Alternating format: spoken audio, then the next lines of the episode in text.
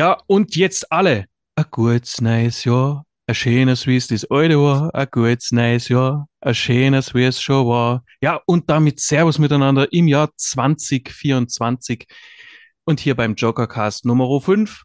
Und dass ich das so zu euch sagen und singen kann, gibt euch den Hinweis, dass weit und breit kein Bernd zu sehen oder zu hören ist. Und gleiches gilt für den Rico und auch für den Henning. Tja, schade zwar, aber ich habe ihn im neuen Jahr sofort mit an Bord bekommen können. Die alte treue Seele, unseren Gerd. Hallo Gerd. Ja, ein frohes neues Jahr. Und nach dem Gesang hatte ich gerade kurzfristig überlegt, auch sofort wieder zu verschwinden. Aber alles gut. ja, irgendeiner muss ja hier die Fahne hochhalten. okay, alles klar. Wir sind jetzt erstmal wir beide, wir können das ja auch schon ein bisschen so in Unterzahl und zu zweit casten sogar, ne? Ja. Aber bei dem heutigen Thema wäre es geradezu ein Verbrechen, den folgenden Mann nicht als Gast mit einzuladen. Den Visual Noise, den Pierre, Grüße. Buenos noches, queridos. Ich wünsche euch auch ein frohes neues Jahr. Na, Gerd, bist du schon nervös, alleine mit zwei Sachsen? Ähm, ja, ich, ich überlege gerade, was schlimmer sein könnte. Tatsächlich, es fällt mir nicht allzu eigentlich nichts mehr ein. so, ich denke, ich denke, damit ist der Ton gesetzt für den heutigen Cast. Wenn das Jahr schon so losgeht. Ähm, ja, euch da draußen wünschen wir äh, natürlich nochmal ein gesundes, ein erfolgreiches, gutes neues Jahr. Aber ja, manchmal kann sogar ein schlimmes Jahr ganz schön reinhauen. Mhm. Ähm, bei manchen sogar die Biografie ordentlich durcheinanderwirbeln und manches Mal reichen da auch ein paar Monate. Und der ein oder andere Clown da draußen behauptet, dass es manchmal auch nur einen furchtbaren Tag braucht, damit sich das ganze Leben und auch der ganze Mensch umkrempelt. One Bad Day, das ist heute unser Thema und deshalb schön, dass wir dich mal wieder mit dabei haben können, Pierre. Denn du hast ja im Grunde alle Reviews zu den acht Bänden verfasst und damit also auch die hauptsächliche Arbeit auf unserer Seite. Gleich mal vorweg, war es die Mühe wert? Ja, immer. Wenn ich etwas beisteuern kann, dass der Batman-Kosmos auf batmannews.de ein bisschen bereichert wird, dann mache ich das natürlich mit höchster Freude und einer immensen Motivation. Und das war nicht mal vorbereitet. ähm, ja. ja. Zur genauen Besprechung kommen wir gleich. Das heißt, wir gehen ähm, zuerst in einen Non-Spoiler-Teil, äh, wo wir relativ schnell mal alle acht Comics durchgehen werden und vielleicht auch mal kurz gewichten. Und dann gehen wir zu einem Spoiler-Teil. Das trennen wir aber ganz deutlich nochmal. Und da gehen wir dann auf einzelne Aspekte von so ausgewählten Comics ein. Und worauf mich der Pierre schon die ganze Zeit vorzubereiten äh, versucht, äh, da werden wir dann auch kräftig streiten. Aber ob du da nicht mit dem Messer zur Schießerei gekommen bist, sehen wir gleich. aber erstmal die Frage an euch. Wenn ihr mal so zurück zurückdenkt, ne? Habt ihr da irgendwas, was ihr als euren One Bad Day bezeichnen könnt? Oder vielleicht mehrere mit einem ähnlichen Thema oder so? Also, was sind eure One Bad Days? Oh, wei. Also, also ich glaube halt nicht, dass es so einen Tag gibt, der einen so radikalisieren lässt. Das glaube ich nicht.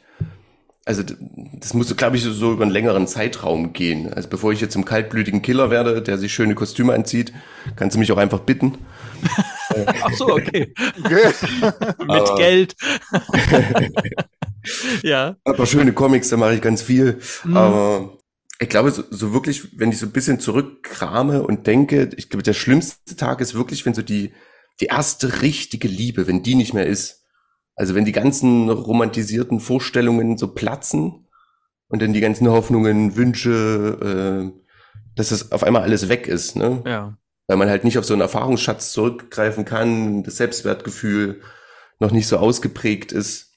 Wenn das wirklich weg ist, dass man sich nicht mehr vorstellt, oder man konnte sich ja vorstellen, wir bleiben so lange zusammen, bis wir alt sind, ohne eigentlich zu wissen, was alt werden bedeutet. ja. ähm, ich glaube, das, das ist so für viele Menschen, wahrscheinlich ich auch eingeschlossen, so ein richtiger One-Bad-Day. Also das ist die Erkenntnis, dass die erste Liebe nicht mehr ist, denn ouch. Ja, ich glaube, das können viele nachfühlen, oder? Ähm, Gerd? Ja, im Prinzip äh, bin ich da schon bei Pierre. Jetzt bei mir ist es so, kann man auch einfach mal so sagen, äh, ja, wenn eine langjährige Beziehung dann plötzlich zu Ende ist, die halt schon sehr, sehr, sehr lange gedauert hat, weil ich ja auch in dem entsprechenden Alter bin, ne? dann ist, stellt man sich ja auch erst plötzlich die Frage, was mache ich jetzt nun? Ne? Also klar, mhm. wir mutieren halt nicht zu Psychokiller, wie Pierre sagt. Wir sind halt äh, Menschen. Das ist ja das Schöne, dass Comics immer übertreiben dürfen. Aber ich sag mal so, wir haben ja alle, also ich sag mal, es gibt einfach diese Tage, wo, wo doch jeder schon mal gesagt hat, äh, Oh, den würde ich am liebsten aus dem Gedächtnis streichen, weil wirklich alles an diesem Tag schief gelaufen ist. äh, Ne? Ja. Und, und wenn es nur so banale Dinge sind, bei mir ist jetzt gerade so ein aktuelles, ganz blödes, banales Beispiel. Ich war im Oktober noch eingeladen in München, kam dann aus München zurück, äh, dann wurde es dann hier richtig kalt und meine Heizung war kaputt. Mhm. Super. ne? Man ist, wohnt in einem, Wo soll das hinführen? man, man, man wohnt in einem Dachgeschoss, äh, das wird plötzlich fangen Minusgrade an, ne? Und die Heizung fällt aus. Ja, Prima. hin und, hin und her, nach ein paar Tagen wurde diese Heizung repariert. Ja, denkt mir Friede, Freude, Eierkuchen. Es hat keine zwei Wochen gedauert. Klingelt zwar an der Tür. Wir müssen das Gas abstellen. Ich sag, wie, wir müssen das Gas abstellen? ja, ihre Gasleitung leckt. Ich sag, oh. Ja, und jetzt hatte ich schon seit drei Wochen keine Heizung mehr, weil die mir das Gas abgestellt haben. Heute ist eine neue Gasleitung gelegt worden. Ich habe mich schon gefreut. Die ist auch dicht, haben mir die Instrukteure gesagt. Und jetzt kommt dann der Knaller. Der Energieversorger muss jetzt einen neuen Gaszähler einbauen und die Leitung abnehmen. Ja, vor Mitte, Ende nächster Woche gibt das keinen. Ne? So, und dann denkt man sich so einfach so, man fühlt sich in diesem Moment so extrem hilflos, weil man einem System ausgeliefert ist, wo man halt selbst nichts mehr machen kann. Also, das Oh ist, ja. ich, und das ist, glaube ich, so, diese One-Bed- One-Bed-Day-Geschichte ist vor allen Dingen etwas, man kommt in eine Situation, wo man irgendwann an den Punkt gelangt ist, man kann selbst nichts mehr dagegen machen. Also, egal was man mal versucht, es, es, es, es, funktioniert einfach nicht. Es geht nicht. Wie bei Bestellungen bei Hermes, so. Da kann man einfach nichts machen. Da kann man nur genau, genau, zum, Beispiel, zum Beispiel. Der Hermesbote, der den, den Zettel im Briefkasten legt, äh, Empfänger nicht angetroffen, obwohl du den ganzen Tag vor der Exakt. Tür gewartet hast. Das sind also richtig enttäuschende Tage. Das stimmt. Ja, ich glaube, also das kann man, glaube ich, gut nachvollziehen. Ne? Also, dass es manchmal so Tage gibt, wo man denkt, ich will es einfach auch nicht mehr. Ja. Also, ich ich mache jetzt hier, ich gehe jetzt hoch und mache die Augen zu und dann, äh, genau. Und wenn ich morgen wieder aufwache, hat es gefälligst alles anders zu sein. genau, genau. Aber es kann natürlich sein, dass es einfach noch ein schlimmerer Tag ist. Man denkt, Mensch, gestern war gar nicht so schlimm, das stimmt. Richtig, ja. Aber ich habe mal, äh, ich bin ein bisschen kreativer als ihr, ich habe ein bisschen mehr gekramt, äh, weil bei mir kommen so bei One Bad Days ganz schnell so Sachen raus, die mir peinlich waren, vor allem als ich ein Kind war. Okay. Die eine, und die eine Sache kann ich jetzt erzählen, weil, ähm, weil die ist verjährt. Sonst wär, weiß ich nicht, ob, das, ob ich da nochmal irgendwie strafrechtlich äh, belangt werden kann. Wiederhole mich, wo soll das hinführen? und zwar mit sechs Jahren habe ich mit, ich wurde angestiftet, ich sage jetzt aber den Namen nicht äh, der Person, ähm, habe ich Steine auf die Schiene gelegt von, äh, von der Straßenbahn. Und was ich nicht wusste zu der Zeit, weil ich war sechs Jahre alt, da habe ich noch keine Zeitung gelesen. Was ich nicht wusste, war, dass in der Stadt ähm, eine, eine Bahn entgleist war, weil das welche hatten so, so regelmäßig, in regelmäßigen Abständen Münzen draufgelegt, sodass das, dass die richtig entgleist waren. Ich hab, wir haben immer so Steine draufgelegt, haben uns drüber gefreut, dass es so kracht, ne? Und eine von diesen Straßenbahnen hielt an. Und wir sind sofort losgelaufen, der hätte uns niemals bekommen, aber uns haben Jugendliche beobachtet mit Fahrrädern, die uns aufgehalten haben nice. haben uns Nein. fest, haben uns festgehalten und dann hat mich dieser, dieser, ich, ich wohnte so zwei ähm, Haltestellen von der Endhaltestelle entfernt, dann hat mich, dann hat er mich zu dem Typ, ge und weil ich der Junge war, der einzige von den dreien, die das gemacht haben, ähm, hat er mich mitgenommen und den, der mich festgehalten hat. Der Straßenbahnfahrer, was er übrigens nicht durfte, ist nämlich Freiheitsberaubung, da kann ich einfach ein Kind mitnehmen. Aber naja, das war halt kurz nach der, war halt kurz nach der Wende, weißt du. Da sind einfach viele Sachen passiert so. Und dann hat er mich mitgenommen, ähm, hat meine, hat meine Daten aufgenommen und da weiß ich noch bis heute, wie ich bis nach Hause von da, also von der Endhaltestelle, der hat mich ja natürlich nicht zurückgebracht, von der Endhaltestelle bis nach Hause gelaufen bin und mir die, die Tränen heiß runtergelaufen sind. Ich weiß sogar noch, dass meine Mutter sich ein Bad eingelassen hat. So tief hat sich das bei mir eingebrannt. Das war der Tag, der mich eben nicht hat zum, zum, zum Killer werden lassen, sondern zum braven Bürger, weil wir mussten dann nämlich zur Polizei auch noch. Und da war dann mein Vater, der dann so gesagt hat, ja, pass auf, zu der Polizistin, pass auf, das hat er mir dann später erzählt. Wir machen dem jetzt ein bisschen Angst, aber äh, hier Anzeige und so, das kannst du vergessen, weil sonst zeige ich den, sonst mache ich die Gegenanzeige zu dem, zu dem Straßenbahnfahrer quasi, ne? Und äh, ja, mir haben sie Angst gemacht dann halt und haben gesagt, noch einmal und dann müssen wir ins Gefängnis und so weiter. Genau, das war. Es ist übrigens nichts passiert. Also es ist, ähm, und ich habe das auch danach nie wieder getan. Da sieht man es wieder, die Wiedervereinigung. Mit sechs Jahren in Sachsen hat man die South Bronx hier nach Deutschland geholt. Aber das ist wahrer, als du glaubst. Tatsächlich. Also auch zu der Straßenbahnthematik. Ähm, äh, wir haben Zahnpastatuben draufgelegt auf die Schienen. Und die sind dann richtig schön geplatzt. Und der Ja. Inhalt dieser Zahnpastatuben ist einfach in die ganzen Autos gespritzt. Und liebe Betcast-Hörer, falls ihr Kinder habt, lasst ihnen diesen Part jetzt nicht vorspielen, weil. Das stimmt ja. Das hört ja noch jemand zu. Okay, okay. Wir haben uns jetzt, äh, wir haben uns jetzt hier quasi nackig gemacht und der Ja. Pierre hat sogar schon so ein bisschen ähm, hingedeutet auf, was er von diesem Konzept eines One Bad Day quasi, ähm, äh, was er davon hält gewissermaßen. Was wir davon halten, Gerd, das haben wir äh, schon mal geklärt im Badcast 164 zu The Killing Joke. Ja, Dort hat es ja quasi der Joker für sich proklamiert. Aber nochmal so die Frage, ist es ein Konzept, das man verfolgen sollte? Gibt es das vielleicht doch irgendwo? Ist das was, wonach man eine Geschichte konzipieren sollte? Also ich sage es mal so, ähm, man merkt diesem Konzept an, dass denen die Ideen ausgehen. Also man hatte irgendwie vor, ein Event zu machen mit äh, Comic-Geschichten und irgendwann ist wahrscheinlich ein schlauer Redakteur auf die Idee gekommen, hey, wir haben hier The Killing äh, Joke, Klassiker allseits beliebt von Alan Moore äh, und das war ja die Idee mit dem äh, einen schlechten Tag. Hey, wir haben doch so viele Batman-Bösewichter. Dann lass uns doch mal mit jedem Bösewicht äh, so einen One-Bad-Day machen. Und da haben wir schon das grundsätzliche Problem, Ja. weil die Batman-Bösewichte funktionieren ja nicht gleich. Die funktionieren ja nicht alle wie der Joker, sondern Hm. die haben alle ihre eigenen Origins, ihre eigenen Hintergrundgeschichten. Und da passt dieses, die, in dieses Konzept rein zu, äh, zu, zu drängen, ist von daher eigentlich eine ziemlich dumme Idee gewesen, was auch mein, mein größter Kritikpunkt ist. Also diese, weil, weil das erreichen sie, also in der gesamten Reihe eigentlich überhaupt nicht Mhm. Man hätte genauso gut machen können, äh, wir machen hier äh, acht Monate lang ähm, Batmans Finest äh, Enemies zum Beispiel. Hätte die Reihe auch heißen können, wäre Ja. wär genauso gewe äh, gewesen. Aber man hat, wollte halt hier den Aufhänger machen. Man hat halt einen Aufhänger gesucht, einen zugkräftigen Aufhänger und hat sich halt dann an The Killing Joke bedient, was Mhm. auch verständlich ist, weil es ja als eine der Batman-Comic-Klassiker schlechthin gilt. Ähm, ja, und hat da so versucht, denke ich mal, eine Leserschaft zu generieren. Ne, verschiedene Autoren und Zeichner kommen, Zeichnerteams kommen ja auch gleich äh, auf die einzelnen Geschichten zu wenden, aber dieses grundsätzliche Konzept, finde ich, ist hier fehl am Platz. Also es funktioniert auch nicht. Also unter diesem Aspekt, wie The Killing Joke aufgebaut ist, funktioniert es überhaupt nicht. Die haben Mhm. sich damit absolut keinen Gefallen getan, das, das aus marketingstrategischen Gründen tatsächlich zu nehmen, weil die Fallhöhe von The Killing Joke äh, ja extrem hoch ist. Und dann, wie du schon gesagt hattest, man hätte rein theoretisch für jeden Willen eine ganz persönliche, tiefgründige Geschichte erzählen müssen. Und da ist, sind ja teilweise ist ja so viel Mucks dabei, so viel Oberflächlichkeit gekratzt, also traurig. Man merkt, die Verlage sind, das ist ja nicht nur bei DC so, das ist ja bei Marvel genauso. Die Verlage sind gezwungen, immer neue Events in Anführungsstrichen zu starten, in immer kurzen, kürzeren Abständen, um ein immer schnelllebigeres Publikum irgendwas zu präsentieren. Ich meine, ich, habe das mal vor Jahren noch gesagt, vor Jahren war so diese goldene Regel, dass so diese ganzen Comic-Universen sich so alle sieben bis acht Jahre neu erfinden, seit äh, den 80ern im letzten Jahr. Das wurde das neu. Der Zyklus wird schneller. Man traut auch dem Leser kaum noch zu, sich an bestimmte Dinge zu gewöhnen, weil man schielt auf Verkaufszahlen, werden die nicht erreicht, werden Konzepte einfach über, über Bord geschmeißen. Und hier hat man halt wohl die Idee, ja, das sind halt alles One-Shots. Mhm. Wir machen sie halt etwas edler auf, versucht man halt auch ein bisschen mehr Geld, Umsatz zu generieren äh, mit äh, dementsprechend.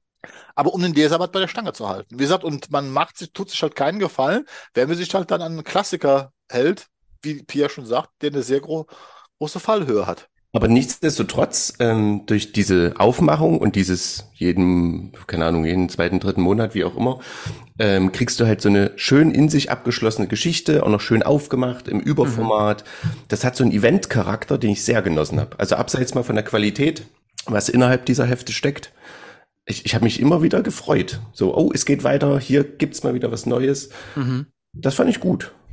Du Ja, hast ja, Marian, du hast es ja, glaube ich, äh, auch immer schon vorab auf Englisch gelesen. Ja, ich hatte die schon, ich hatte die schon vorher auf Englisch. Also der, angekündigt war das ja so im, im, im April oder Mai 22. Ne? Ja. Und es kam dann auch der erste, der Riddler kam, glaube ich, in den USA im Oktober. Und es ging dann bis äh, Mitte dieses äh, letzten Jahres, also 2023 oder Anfang letzten Jahres, ich glaube so April war so, war so der letzte in den USA, ne? Und da haben wir hier erst gestartet, glaube ich, ungefähr. Ja. Ungefähr. Und da können wir dann nochmal so bei einzelnen Titeln draufkommen, gerade was so den Riddler betrifft. Äh, Da haben mich dann so manche Rückmeldungen tatsächlich sehr, sehr irritiert. Aber so, grund aber so, aber so grundsätzlich ähm, ist es schon schön. Ich habe manchmal so gedacht, es ist eigentlich schön so für Neueinsteiger und Neueinsteiger brauchen eigentlich dieses Konzept One Bad Day nicht. Genau. Also, die haben damit keine Historie, keine eigene, selbst wenn sie den Killing Joke vielleicht einmal gelesen haben, ist das ja, da hat man ja vielleicht auch nicht, nicht gleich diesen, diesen Klassiker-Eindruck von, von ähm, The Killing Joke und dann, ja, muss man das ja, also dann müsste man das der, darunter quasi gar nicht labeln. Aber ja, das können wir uns ja jetzt gleich, gleich auch nochmal so im, im Einzelnen angucken. Äh, ich würde sagen, wir gehen jetzt mal im, ja, wie gesagt, im Nicht-Spoiler-Teil, gehen wir mal die einzelnen Sachen durch. Das heißt, für diejenigen, die ähm, die einzelnen Bände noch nicht, beziehungsweise die noch gar keinen davon vielleicht gelesen haben, gehen wir sie mal kurz durch, geben eine Kurzvorstellung ab, ähm, wer hat es gemacht, worum geht's, ganz kurz tatsächlich nur und wie hat es uns gefallen, auch das äh, spoilerfrei. Und ähm, damit wir quasi dann das Ding von hinten aufrollen können, fangen wir tatsächlich auch die umgekehrte Reihenfolge an. Das heißt, wir nehmen uns den Band, der zuletzt erschienen ist. Und das wäre der One Bad Day Band zu Ras Al Ghul von meinem Liebling. Tom Taylor. Dem einzig wahren Tom Taylor. ich hoffe, ich hatte alle Liebe in der Stimme, die ich habe. Ähm, ja. den, Koloristen, den Koloristen liebe ich auch. Das ist Brad Anderson. Mhm. Und Ivan Rice ist der Zeichner. Den mag ich auch. Obwohl, das kann ich jetzt gleich sagen, der zeichnet Batman manchmal so. Ich kenne den auch noch aus anderen ähm, Veröffentlichungen. Der zeichnet Batman manchmal so, als wäre die Maske zu groß. Ja. Als würde die dem so übers Gesicht drüber rutschen. Das finde ich manchmal, aber das ist wirklich äh, Meckern auf hohem Niveau, kann ja. ich nicht anders sagen.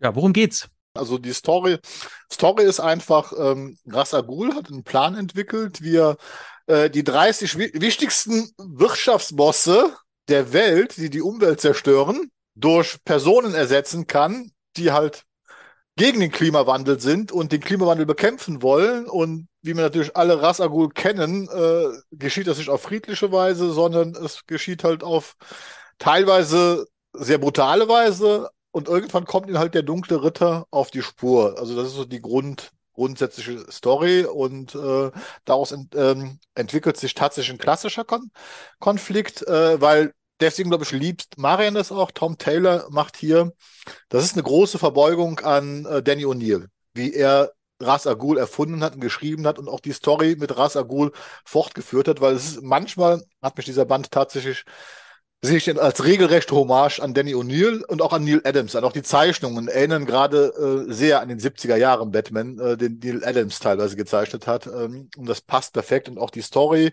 hätte so schon von Danny O'Neill können. Die ist halt um ein paar moderne Elemente erweitert worden, die man damals noch nicht hatte. Ähm, hm. Ja, aber ja, das ist, was wir zu dem Band, Band sagen können. Du wirst lachen. Ähm, es ist für mich ist es weniger Danny, Danny O'Neill und Neil Adams. Das liegt aber daran, dass ich ja schon bei den anderen großen äh, O'Neill und Adams Kopierern meine ersten Rasa Al Ghul-Geschichten ja. gelesen habe. Und das ja. sind Chuck Dixon und Graham Nolan. Ja. Ähm, den beiden übrigens nicht auf Social Media folgen sollte. Äh, wenn man einen guten Tag haben will. Ansonsten hat mich das da sehr dran erinnert. Das ist eine Zeit, in der ich mit Batman, das war die Zeit, in der ich von Batman quasi alles aufgesaugt habe. Ich liebe, dass der, ähm, sowohl Tom Taylor als auch Ivan Rice, die zitieren äh, beide, beide ähm, Autoren und Zeichnerpaare. Ja, nee, machen die auch, da gebe ich doch vollkommen recht. Richtig krass, also ja. auch, auch von den Bildern her und so, da hat man dann eben auch mal wieder die, die, es gibt, gab es ja sogar eine Animated Series, ähm, den Batman und Ra's al Ghul oben ohne mit Schwertern in der Hand. Das ist ja. einfach, das ja. sind Bilder, die gehen mir bis ins Herz. Ja, ja. ja. Nee, ist wie gesagt, äh, für diese Reihe war das, war ja der letzte Band, würde ich mal sagen. Ähm, ein, runder Abschluss. Sehr runder und nee, vor allem sehr gelungener Abschluss. Das schreibt man nicht so. Das, ja. also, da gibt es nichts, was man nicht daran lieben kann. also, Ras Al Ghul war äh, nicht, also nicht ein runder Abschluss, es war brillant. Also wirklich, das ist das absolute Highlight. Also ich das empfehlen. Lass uns das später noch im, im ausführlichen Teil besprechen, weil sonst würde mir jetzt hier sofort hier reingehen, weil äh, da könnte ich noch was zu sagen. Nix, nein, nichts Schlimmes, ganz im Gegenteil. äh, aber das machen wir nach, äh, denke ich mal, im, im Spoiler-Teil, weil es sich dann auch besser erklären lässt. Das stimmt, weil du, kann, du kannst manchmal wirklich einzelne Sachen, ähm, die hätte ich auch noch zu kritisieren, und zwar ja. jetzt nicht, weil die mein Lesererlebnis gestört haben, aber man will es ja auch mal ein bisschen objektiv betrachten ja. und nicht nur mit der Fanbrille. Ich muss ja auch immer aufpassen, bei Tom Taylor habe ich sofort Herzchen in den Augen ähm, und kann da nicht mehr, kann da nicht anders als ähm, einfach zu sagen, ach, gebt mir alles, was ihr habt oder so. Ähm, aber der hat ja auch schon schlechte Comics geschrieben. Ja, natürlich. Jetzt, ne? Oder, oder durchschnittliche, sagen wir es mal so. Ich kann nur eins zu sagen, ich habe die ersten drei Seiten gelesen und ich habe mich halt zurückversetzt gefühlt, wie ich die erste Danny O'Neill Rassagur Geschichte gelesen mit, und habe ich gedacht, Alter, Jetzt habt ihr mich. Hier habt ihr mich schon. Das war so Ja. in den ersten drei Ja, Seiten. Da, genau da hatten sie mich schon. Das, und, das, und das ist ein, ein, immer ein gutes Anzeichen, finde ich sagen. Also wenn, wenn man nach drei Seiten sagt, hey Leute, ihr habt mich. Ne, vor allem, äh, wie du schon gesagt hattest, Damien ist mit dabei, Talia Ja. ist dabei, ein super Batman, ähm, Ras Al Ghul mit Hintergrundgeschichte, Motivation in einer modern erzählten Geschichte. Äh, äh, ja, es gibt nichts, was man daran nicht lieben sollte. Gerne. Gehen wir, gehen wir, noch, gehen wir zum nächsten. Gehen wir einfach Nee, zum nächsten. Moment, Moment, Ah, Moment. okay. Vielleicht kann man hier tatsächlich die Empfehlung tatsächlich ausgeben, dass das für Menschen ist, die die, die, die beiden noch nicht so gut kennen, die auch die Dynamik zwischen Batman und Ra's al Ghul noch nicht so gut kennen. Ja. Für die ist es tatsächlich geeignet, weil es, wie gesagt, eben klassisch ähm, zitiert Ja. und eben auch Batman äh, als auch Ra's al Ghul Sachen in den Mund legt, die ganz typisch sind für beide. Also Genau. die sofort auch deren ähm, Philosophie mit Okay, ja, bin ich bei dir. preisgeben. Ne? Bin ich Genau. bei dir. Ja. Ist es denn bei Clayface auch so? Clayface von Colin Kelly und Jackson Lansing oder Lansing, Ja, ja. zumindest die Autoren. Ja, also ein Duo. Ja. Ja, Story-Zusammenfassung. Im Grunde eine ganz, ganz klassische Clayface-Geschichte. Also klassischer geht's ja eigentlich nicht. Auch hier viel zitiert. Erfolgloser Schauspieler versucht sein Glück und schafft's aber nicht. Aufgrund Umstände und seiner eigenen Persona.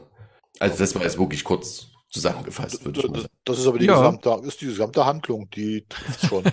ist, ist halt so.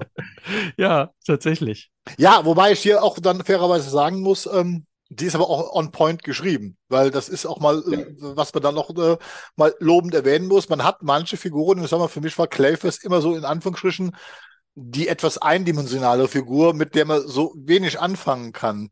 Und dann ist es umso besser, wenn ich ihr aber so eine Geschichte auf dem Leib schreibe, in deren Rahmen sie auch perfekt funktioniert, weil ich nichts mit ihr mache, was untypisch ist. Und das funktioniert hier perfekt. Und hat am Ende sogar einen guten Twist, finde ich. Das stimmt. Und was ich, äh, wo, hier geht's tatsächlich um Clayface. Also Genau. es geht tatsächlich um das, was ihn bewegt, was sein, was sein Streben ist quasi. Also so seine Hauptmotivation dort Ja. nochmal rausgearbeitet für jemanden wie, wie mich, der so die, die, die Animated Series liebt, ähm, ist das tatsächlich eine schöne Fortführung einfach von dem, was man damals schon gesehen Mhm. hat. Es ist, ähm, es ist tatsächlich sehr ähnlich. Also viel Neues bekommt man hier gewissermaßen nicht. Es gibt, wird hier allerdings auch nochmal so ein bisschen an der, ja, an der, an der Eskalationsschraube gedreht, will ich es mal nennen. Ja. Und es gibt ein paar schöne Twists. Es gibt auch mittendrin gibt es dann mal einen Twist, der eben Clayface betrifft und eben die Eskalation zeigt. Die ist, das fand ich sehr interessant. Das hat mir, das hat mir richtig gut gefallen. Und wie sie One Bad Day hier mit einarbeiten, Ja. fand ich Ja. zuerst, ich habe das zuerst gelesen und habe gedacht, was für ein billiger Kniff und habe sofort mich wieder korrigiert und habe gedacht, das mag ja billig sein, aber es ist erstens gut gemacht und zweitens ist es, also das ist einfach schlau gemacht. Ja. ne, wenn du nicht richtig weißt, wie soll ich denn jetzt von so einer Figur, wo es wirklich auch um Entwicklung geht und so ein One Bad Day zeigen, wie sie das hier gelöst haben, das macht richtig Spaß und wie das dann verschiedene Sachen zitiert, das ist großartig. Das ist der einzige Band, dem ich das auch zugestehe, dass er wirklich äh, dieses Konzept tatsächlich sogar aufarbeitet. Auch in einer, zwar in einer anderen Art und Weise, Ja, zumindest referiert es, ne? ne? Ja. weil, weil, er, weil er es eben referiert, aber das macht er halt tatsächlich nicht dumm, sondern er macht es schlau. Und deswegen passt es dann hier auch. Ne? Das, das ist der einzige Band, wo dem ich das zugestehe in, äh, in, in der Form, äh, dass man sich da wirklich Gedanken um dieses Konzept One Bad Day gemacht hat.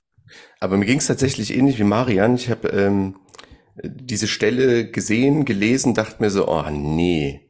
Und dann macht es aber im Kontext dieser Schauspielerei ja dann auch so viel Sinn und es, ja, es fordert halt auch den Hauptcharakter Clayface Ja. halt nochmal ganz anders heraus, sich Ja. mit Mhm. sich selbst auseinanderzusetzen. Ich musste also wirklich lachen, aber lachen, weil ich Spaß hatte in dem Moment, wie die Referenzierung kam. Ja. Da, weil, weil, es, weil ich einfach so, yo, das ist jetzt echt cool, was sie hier macht.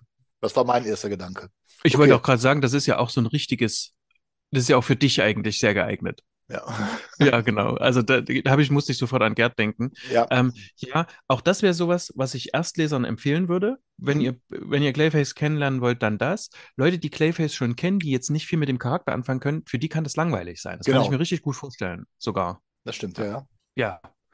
Jetzt machen wir einen Move, denn der liebe Pierre äh, rückt nochmal ein Band raus zum Verlosen quasi, ne? Aber nur eins. Aber nur eins. Und es ist ein, und es ist ein Rezensionsexemplar. Das heißt also, das haben wir von Panini damals bekommen. Das dürfen wir auch rausgeben. Ähm, aber wir dürfen es nicht verkaufen und ihr dann auch nicht. Das heißt also, ne, wenn ihr das dann habt, das kann man weiter verschenken oder damit äh, dafür sorgen, dass der Tisch nicht mehr wackelt. Aber man darf. Okay, also ne. das kommt auch noch raus. Genau. Aber du darfst quasi, also ihr dürft es dann quasi nicht weiterverkaufen, aber wer den Band haben will, ne, also das Rezensionsexemplar, das liegt hier für euch mit bereit. Das würden wir ähm, dann auch äh, demnächst mit an euch schicken. Und zwar innerhalb einer Woche, ab dem dieser Cast rausgekommen ist, müsst ihr bitte folgende Frage beantworten, lieber Pierre. Genau, um auch die Klickzahlen unserer Reviews ein bisschen zu erhöhen, haben wir uns folgende Frage überlegt. Wie lautet die Gesamtanzahl aller Seiten dieser erschienenen One-Bad-Day-Reihe?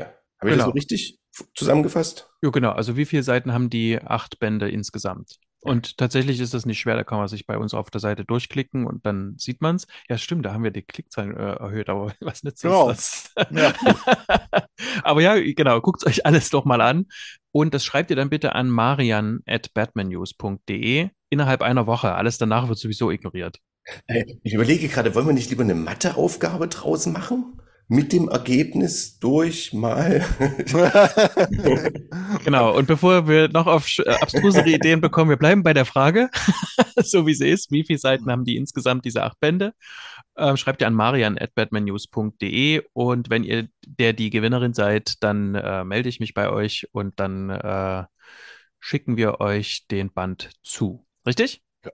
So ist Also- es gedacht. Alle einverstanden? Wunderbar. Next one. Bane. Oh ja, bitte. Ja. ja, Oh, über Bane werden wir dann noch lange streiten. Ich Das ist, geschrieben, das ist geschrieben vom Vielschreiber Joshua Williamson, also Vielschreiber gerade bei DC. Ähm, Ja. gezeichnet hat Howard Porter. Dein Lieblingskünstler? Äh, war er lange. Hier nicht. Ja. Also hier werden wir dann, ich werde einzelne Seiten zitieren. Dann wirst du die, da wirst du dorthin blättern und dann wirst du mir erklären, what the fuck dort passiert ist. Tatsächlich, also das ist unglaublich. Also ja, es- ich bin mit dem Artwork nicht einverstanden tatsächlich, obwohl ich lange Howard Porter angebetet habe. Und mit der, mit der Geschichte bin ich auch nicht einverstanden. Ja. Es gibt so ein paar Sachen, die finde ich, ähm, ich, ich glaube, die Ideen dahinter zu erkennen. Und ich finde es manchmal nicht gut umgesetzt.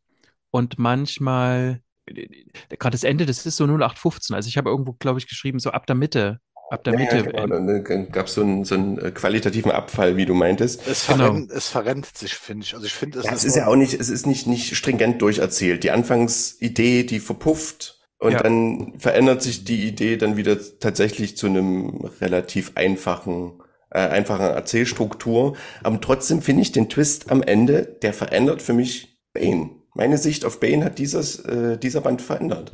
Den fand ich mega billig. Ich auch. Ich auch, tatsächlich. Also da, Das fand ich das Schlimmste eigentlich noch. ich finde den Band okay. Wie gesagt, ich bin Ja. auch überhaupt kein Fan von dem Artwork, habe ich dir aber auch schon gesagt, Marian. Also dieses Artwork, äh, da könnte ich die Haare drüber raufen, da kann ich gar Mhm. nichts mit anfangen. Das ist überhaupt nicht meins. Ähm, Und wer Gerd und mich jetzt sehen würde, weiß, das ist, ähm, das ist schon schlimm, wenn wir uns die Haare raufen. ja, genau. Also ich sag mal so, diese über 70 Seiten kamen mir immer länger vor. Also ich hatte am Ende das Gefühl, dass ich ein viel längeres Comic gelesen habe. Aber Ja, um, um, um, das wenigstens ein bisschen schmackhaft äh, zu machen, äh, die Anfangsidee, ne? Wir können ja ein bisschen, die Story sollten wir wenigstens mal Tu's anreißen. mal. Ja. Bane mit seiner ganzen Historie mit Batman ist jetzt Wrestler. Wieder oder schon wieder, man weiß es nicht, und verdient damit sein Geld. So, das ist die nette Grundidee. Die ähm, sehr schön umgesetzt ist. Ich würde nicht, äh, genau, ich würde gar nicht sagen, was dann am Anfang passiert. Es ist sehr hübsch gemacht, finde ich. Auch da ne, wird wieder ein bisschen was aufgearbeitet. Und bis dahin Mhm. findest du den Band ja auch ganz gut. Ich fand den bis zur Mitte ganz gut tatsächlich. Das geht ja tatsächlich noch darüber hinaus, ne? Du hast es irgendwie ähm, Bane Logan genannt. Old Man Bane. Ach, Ja. genau, so, so hat es genannt, ja. Genau. Da, da passt auch am Anfang, äh, da strengt sich Howard Potter auch noch ein bisschen an beim Zeichnen. Richtig, ja. ja. auch, was mir auch gefällt, ist, äh, das, das, das ist ein sehr ähm, rauer Stil, wie er das zu zeichnen. Und das ist, wie gesagt, so Old Man Bane-mäßig. Man, man denkt irgendwie, das spielt auch, glaube ich, in Mexiko, ne? Ja. Also, hat natürlich auch diese, ähm, ah, wie heißen die gleich? Lucha Libre Masken, heißen die so? Ja. Ja. Äh, Das passt ja, der hat ja so nur mal so eine Maske und spielt jetzt auch noch so einen Wrestler und dann erwartet man eigentlich, dass er jetzt noch rausgeht und in die Wüste und so. Also das ist schon richtig, so von der Stimmung her ist das ein Ja. richtig guter Einstieg, fand ich großartig. Auch dann am Anfang gibt's dann so eine, ist glaube ich gar keine Splash-Page, geht über eine Seite oder so, finde ich auch großartig. Und dann kriegt er quasi eine neue Motivation, sich nochmal mit seiner Vergangenheit auseinanderzusetzen. seiner Vergangenheit auseinanderzusetzen. Sehr schön, genau. Und das auf verschiedene Arten und Weisen. Und ja, Gerd und ich finden es nicht so toll. Dir hat es sehr gefallen, ne? Ja. Ich habe das richtig genossen. Also ja, der Mittelteil, der war tatsächlich ein bisschen ähm, stumpf, wenn man das so sagen kann. Aber diesen billigen Twist am Ende, wie ihr ja gesagt habt, den fand ich halt wirklich, wirklich richtig gut. Es muss ja nicht immer teuer sein. Ne? Ja, naja, am Ende muss, am Ende wirst du, und ich meine, am Ende von diesem Cast wirst du dafür gerade stehen müssen. Genau. da wirst du dich rechtfertigen Wenn ich müssen. denn noch stehen kann, nicht wahr? Ist der was für Erstleser? Nee, ne? Nee, da Ich musst du, muss schon ein bisschen Ahnung von Bane Ja, haben, ja, glaube ich. ja. ich also du musst Banes Geschichte schon äh, kennen, auch seine Historie mit Batman sollte dir auch bekannt sein. Also das ist, Mhm. ähm, hier musst du tatsächlich sehr tief in der Materie sein, um diese grundsätzliche Story zu verstehen, um die es geht. Ja, und um überhaupt das auch so genießen zu können. Also Genau. gerade die ersten Seiten, was dort passiert, äh, Ja. bei diesem Schaukampf, da, ah, da geht mir einfach das Herz auf. Das ist auch sehr gut gemacht, wie gesagt. Ja, ja. Aber dann verließen sie ihn. Genau, Und wir verlassen, und wir verlassen jetzt Bane genau. ähm, und gehen zur Katze. Hm. Gott, oh Gott. Ach ja, kommt ihr zwei. Catwoman One Bad Day, geschrieben Alter, von Fahr von- die Krallen aus, Marian. Ja, ja, sehr gut geschrieben von G. Willow, Willow Wilson und im Gegensatz zu dem, was ich damals in der, ähm, was ich damals geschrieben habe, nicht sehr stimmig gezeichnet von Jamie McKelvey. Ähm, das Artwork ist ein Graus, tatsächlich. Das ist ähm, viel Mhm. zu minimalistisch. Ich weiß nicht, ob der keine Zeit mehr hatte oder was. Ähm, das ist nicht schön. Nicht schön anzusehen in vielen Einstellungen. Catwoman ist manchmal in so Actionsequenzen relativ hübsch dargestellt. Aber ja, ich fange schon wieder an mit der Bewertung, bevor ich sage, worum es geht. Im Grunde versucht Catwoman dort ein altes Familienerbstück ähm, sich wieder zurückzustehlen. Also diesmal tatsächlich auch was, was eine, ähm, eine emotionale, eine, eine, eine tiefe Bedeutung für sie selber hat. Nicht irgendwas und dafür natürlich ihre ähm, Fähigkeiten zu nutzen und da gerät sie an die ein oder andere Schwierigkeit. Genau. Unter anderem dann später auch an Batman. Ja. Und wie gesagt, ich finde die, ich finde die Geschichte sehr schön. Die ist manchmal, manchmal ist es sehr subtil, manchmal nicht so subtil, ähm, was uns ähm, G. Willow Wilson da sagen will, aber ähm, mir hat es sehr gut gefallen. Ich möchte gleich eine ausführliche Definition oder nee, schriftliche Definition von subtil haben für diese Geschichte, Geschichte von dir nachher. Ja, ja, nein, klar. nein, nein. Ja, ja, ich bin vorbereitet, wie gesagt. Aber will ich, äh, will ich ja auch gerne so unterschreiben, so wie du es gerade gesagt hast, aber ich fühle es einfach nicht. Ich fühle es nicht. Also ich Ja. sag mal so, ich weiß, was Marian meint. Das kann ich so nachvollziehen. Bin ich sehr gespannt dann. Da bin Aber- ich sehr gespannt. Ihr, äh, ihr, ihr Systemschafe. Das, das Problem ist aber wie, aber, aber wie gesagt, das ist generell, was er da sagt, dass das vielleicht alles irgendwie zutrifft, aber äh, das ist für mich so eine dieser, das ist so diese absolut highlightlose Geschichte. Die plätschert so vom Anfang bis zum Ende vor sich hin, auch nicht unattraktiv und auch nicht unspannend, mhm. hat auch ein Ende, was okay ist, hat einen netten Batman äh, drin, ist teilweise von den Zeichnungen grauenhaft. Also Ja, ich, also äh, äh, was dann oft diesen, für mich diesen plätschernden Erzählstil einfach noch schlimmer macht, weil es halt so grauenhaft aussieht. Also man hat ja manchmal das Gefühl, dass wir wirklich leere Panels sehen, ne, wo, wo Ja. Also selbst eine Raufasertapete hat mehr Hintergrund. Genau, ganz, ganz genau. Ja, ist halt nice. Also ich sag mal so, diese Geschichte ist halt nice. Da gibt auch schöne, wie gesagt, eine schöne Motivation. Äh, aber wie gesagt, das ist halt, äh, es gibt halt keine Highlights. Gut, das kann man, kann man halt mögen. Ich war halt jetzt nicht so der, der es so gemocht hat in dem, in dem Sinne. Es war okay, aber nicht. Ja. Was man dem Band halt auch zugute halten sollte, ist diese ganz klassischen Motive von Catwoman. Ja, Ja. Das fand ich halt auch äh, stark. Äh, nicht stark bebildert, aber ähm, na gut, vielleicht geht das jetzt auch schon zu weit, aber ich fand halt die Kostümwechsel gut. Ich fand die Heist-Story ganz cool. Ja, und dass halt Catwoman das macht, wofür sie halt bekannt ist. Ja. Jetzt aber auch, also ich finde es schwierig, Unkundigen das als Erstlingswerk zu empfehlen.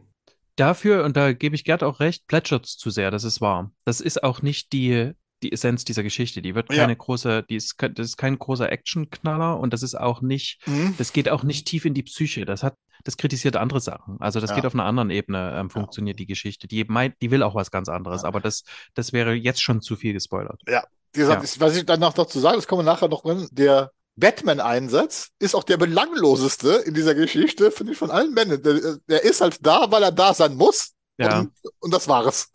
Das stimmt. Und wie du sagst, der ist sehr nett, aber Ja. der ist, also Batman ist auch sehr nett. Ja, eben drum. Das, Das ist ist es ja. unglaublich. Batman ist nett. ja, ja.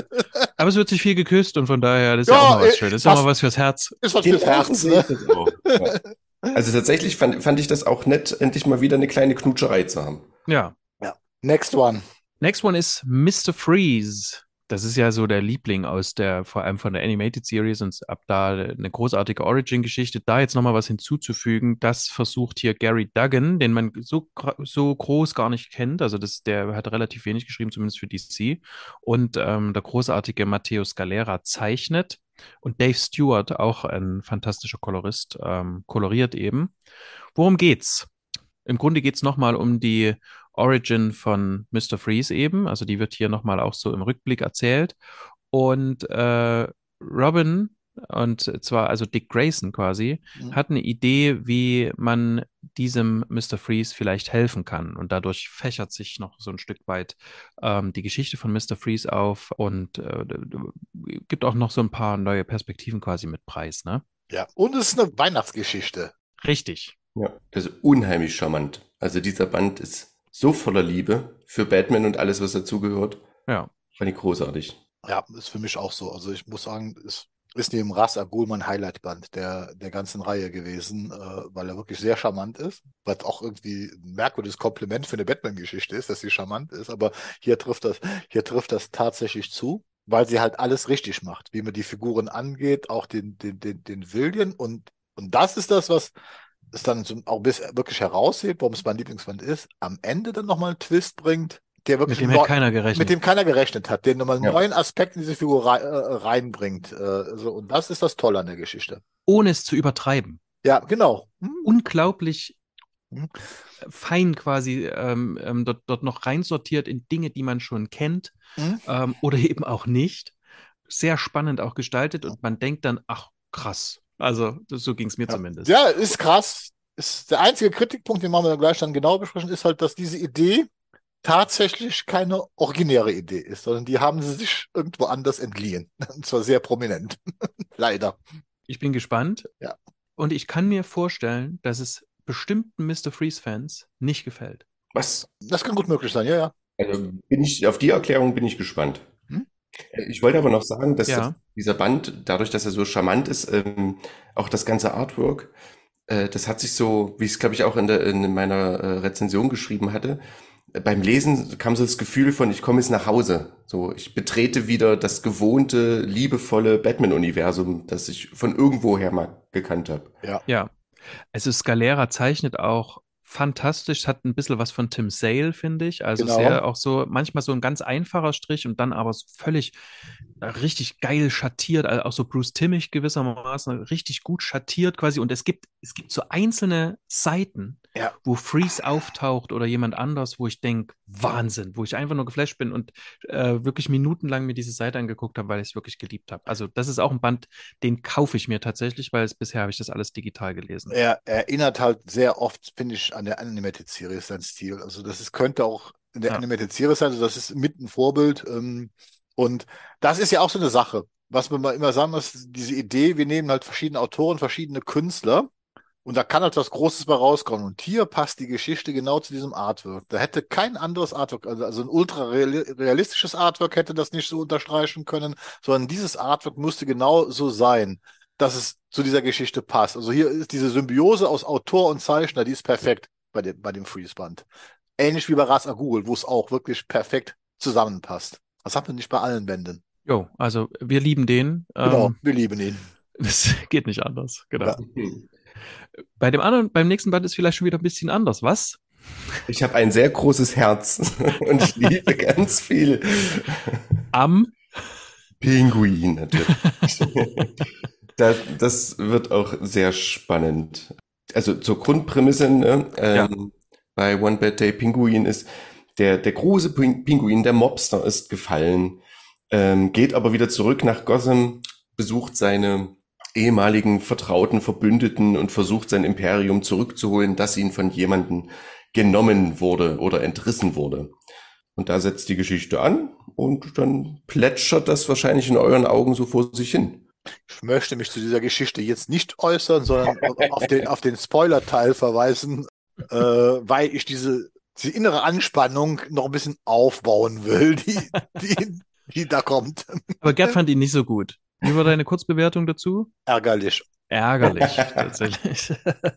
das kann ich nicht ganz sagen. Äh, Das ist ein bisschen wie bei Bane, aber Bane finde ich am Ende trotzdem stärker. Pinguin ist so ein bisschen, ist eine schöne Idee, ähm, aber äh, irgendwann denkt man so, ja, weiß ich jetzt nicht. Und die Batman-Darstellung ist manchmal, frage ich mich, was soll das? Also, Spoiler-Teil, Spoiler-Teil. Das ist genau Gut. das, was ich meine. Das sollten wir später besprechen. Ähm, Gut, okay, nee, ich bin ja auch schon fertig. Ja. Geschrieben übrigens von John Ridley, ähm, der hier vor allem die I Am Batman-Serie ähm, ge gemacht hat, mit diesem anderen Batman quasi.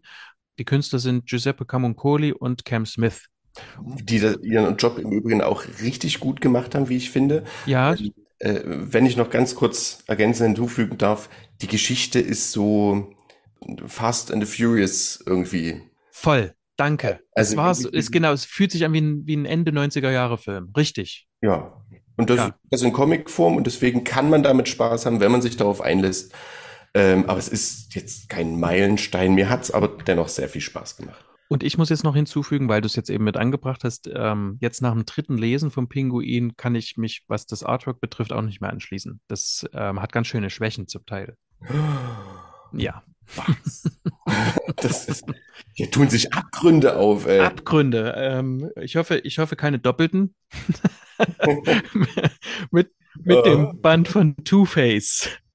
Wie fandet ihr denn Two-Face? Wer hat's gemacht? Äh, Mariko Tamaki, glaube ich doch, mich äh, richtig zu erinnern. Ja, das ist richtig. Und ähm, die Künstler sind Javier Fernandez, der hat's gezeichnet. Mhm. Das hat das kann ich jetzt schon mal ganz sagen, sehr gut gemacht. Und auch eine Favoritin von mir, Jordi Belair, für ähm, die Farben zuständig.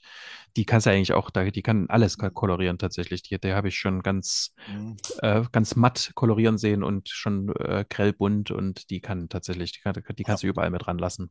Ob äh, mal die Mariko Tamaki auch an je, äh, jede Two-Face-Geschichte ranlassen kann, das frage ich euch jetzt. Worum geht's eigentlich? Also äh, wir haben hier einen Two-Face, der als inzwischen in Anführungsstrichen geheilt, als Harvey Dent wieder als Bezirksstaatsanwalt arbeitet. Äh, und es gibt halt einen Drohbrief, dass ähm, äh, etwas Schlimmes passieren wird und er bittet seinen ehemaligen Freund, dann Feind und jetzt zumindest wieder Verbündeten Batman um Hilfe, der diesen Fall untersuchen soll. Ja, das Problem ist, eigentlich darf man die Story gar nicht sein, weil die ist eigentlich schon ab Seite zwei. Sobald das losgeht, ist die halt vorhersehbar, wo du halt weißt, worauf das, das hinausläuft. Äh, ist für mich aber so, jetzt einfach so von der Kurzbewertung her. Ähm, ich habe da äh, geschwankt. Heute wollte ich das Ding nochmal so ein bisschen runterstufen. Ich schwanke da echt so ein bisschen zwischen ärgerlich und belanglos. Äh, aber was für mich vor allen Dingen auffallend ist, äh, das ist verschenktes Artwork. Weil das Artwork finde ich toll, Mhm. Absolut.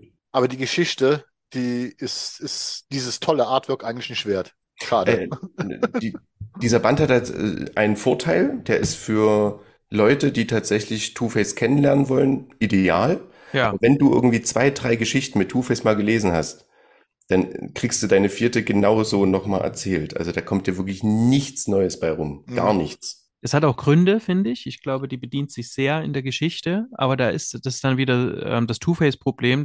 Alles, was quasi, was in der Geschichte von Two-Face passiert, passiert auch in diesem Band. Ja. Das ist der Wahnsinn. Du kriegst ja eine Ja. komplette Origin erzählt nochmal. Du kriegst ja ja, also, irgendwie, ja, Ja. genau. das Problem ist, da kommt halt nichts Neues bei rum, weil es ist halt bekannt. Das ist halt einfach das, was man halt schon weiß. Klar, wenn es ein neuer Leser kommt, der noch nie einen Batman Two-Face-Comic gelesen hat, Mhm. ähm, wobei der hier dann auch schon wieder ein bisschen überfordert sein dürfte, weil im Gegenzug, dass wir alles von, von, von Two-Face erfahren, erfahren wir über Batman und auch der Bat-Family, die hier komplett zum Einsatz kommt. Also wir haben ja hier tatsächlich mehrere, erfahren wir so gut wie gar nichts. Wenn du da also nicht drin steckst, so ein bisschen in den Figuren, weißt du eigentlich nicht, wer das ist. Ja, also nee, zur Not macht sich halt neugierig oder so, aber Ja. ja. Ja, neu- neugierig hat es mich tatsächlich auch gemacht. Äh, äh, die Familienthematik rund um Two-Face, die hier angerissen wird, aber leider dann halt liegen gelassen, Ja. ähm, die lädt tatsächlich ein, dass ich gerne mehr davon hätte. Das stimmt. Was es auch macht, ist ein komischer Rückgriff auf die aktuelle Continuity. Ähm, die dann Ja, wahrscheinlich Officer. Hm. in zwei Jahren nicht mehr aktuell ist, wo es dann auch recht belanglos ist. Und sie ist, äh, die Geschichte ist in Teilen auch sehr abstrus. Also, Ja, sehr abstrus. ich habe jetzt, ich habe jetzt wirklich lange Zeit, ähm, war das so auf dem vorletzten Platz, aber ich habe das wirklich jetzt den Two-Face auf den letzten Platz geschoben, weil ich so denke, nee, also das, das darfst du, das darfst du so nicht abgeben einfach.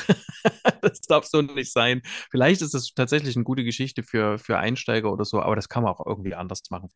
Das ist, ähm, ja, verschenkt. Sie haben schöne Bilder. Also, das haben also der, der sich kauft, kann sich zumindest an einem schönen Artwork erfreuen. Das ist halt toll. Und selbst da bin ich mir nicht sicher, ob das jeder zu schätzen weiß. Das Problem ist, ist, das wollte ich ja gerade noch anbringen. Es ist ja ein sehr modernes und teilweise sehr abstraktes Art, Art, Artwork, was sie präsentieren. Auch mit den Schraffierungen, äh, mit den Rastern und so weiter, die halt hier als Stilmittel eingesetzt Ja. werden.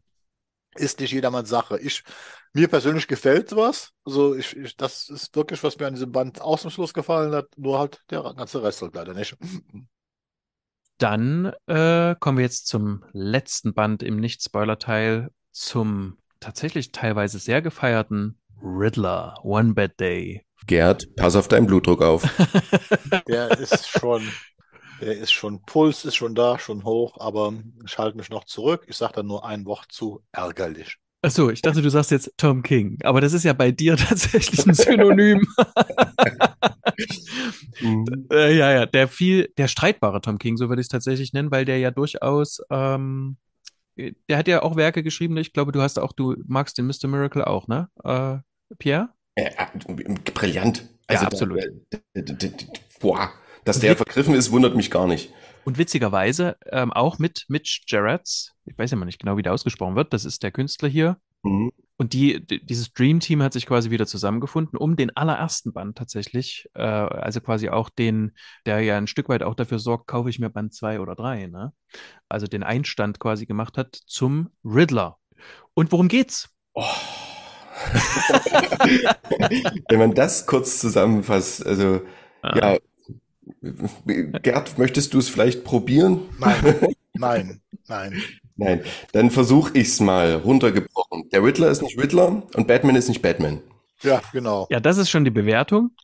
Ich hätte gern noch eine, ich hätte gern noch eine Einschätzung zur Story.